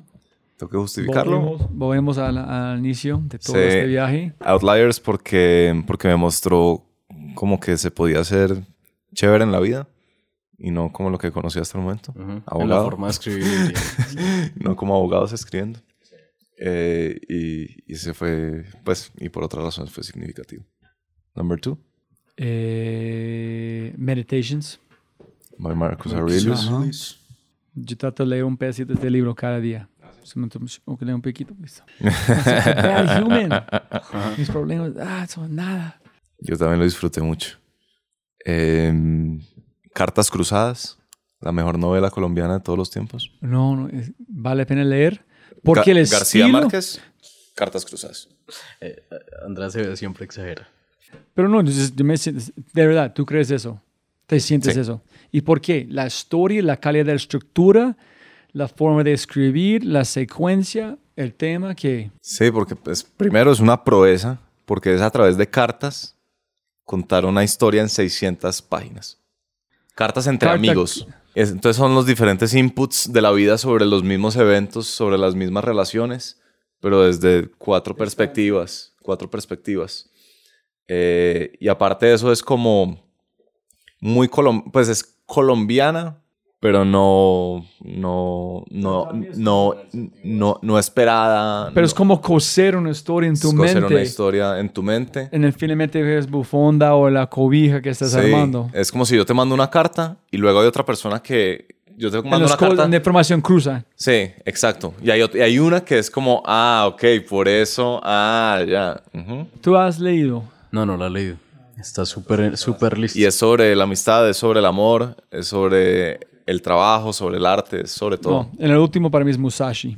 Este libro cambia mi vida. El de los cinco aros de fuego, algo así. No. No, hay The Cinco Rings, anillo, que es como Sí. escrito desde Samurai, pero, pero Musashi. Pero ese es el libro, el del cinco anillos. No, no. Es, es otro, eh, como este Cinco Anillos basaron en, su estilo Ah, de ok. Samurai. Ya. Pero Musa, este, como la dicen que este man, la persona que escribió este estilo, en esta forma de vivir y leer, esta filosofía, pero el libro Musashi es Musashi. Es el libro sobre se la llama historia, Musashi. la historia de mejor samurai en el mundo. ¿Y es que biografía o qué? ¿O es, la, o es escrito Es- por él? No, no, es, es una otra persona, no, me, no recuerdo el nombre japonés de, que escribió, pero sobre su vida, pero es... Sí, wow, chévere. Y el tercero que yo iba a decir es uh, How to Fail at Almost Everything and Still Win Big. De Scott Adams. De Scott Adams. Me cambió la manera de, de pensar desde el principio. Este no, nunca dije, la razón del podcast fue inspirado en él. Yo dije, ok, yo no, no, yo conozco eso, tengo este, ¿sabes cómo hacer eso? ¿Sabes cómo tener una pregunta? Tengo información aquí, no soy experto en ninguno, pero si combinan todo, Ah, gringo, Colombia, podcast, emprendimiento, etcétera, soy único. En Ah. el jazz donde puse, entonces, fue la mejor idea. Dice, holy shit, is do what no one else is doing by combinando cosas y tú Ah. puedes ser un crack. Tremendo. Roy Friday, this was so much fun. Gustazo. Nos toca seguir Gracias. Fue un placer enorme. Muchas gracias. Qué energía. ¿Sí? Que llegó hasta acá. Enhorabuena. Como, porque, espera, antes de que termine, porque yo una vez llegué hasta el final de uno de tus podcasts, el de Esteban Piedradita, y, y entonces dices, si has llegado hasta acá, eres familia. Y después dices, mamá Coco. Who is mamá digo Coco? eso? No ¿Yo? reímos. Eso nos reímos harto también. Yo no recuerdo ni idea. Yo- me- mamá Coco, te amo. ¿En serio? Al final Ni del podcast de. Esteban No sé. Ah, no sé. Posiblemente cuando está grabando alguien dijo algo. ¿Fue yo? ¿Qué digo? Voy a escuchar, voy a contar. Listo. Bueno, hasta luego. Hasta luego. Como siempre, siempre, siempre puedes ganar más plata, pero no más tiempo. Muchas gracias por escuchar. Espero que hayas aprendido algo, te hayas inspirado y te sientas con ganas de hacer algo imposible. No olvides, si este podcast te parece increíble, hay otras cosas maravillosos o maravillosas que puedes encontrar en thefryshow.com, el newsletter, convertirse en member o miembro de Fry Show y obviamente si quieres acceder a libros, podcasts, personas y lo demás que mencionamos en los episodios, puedes encontrar todo en thefryshow.com. Y con ese dicho, hasta el próximo episodio. Chao, chao, chao. Chao.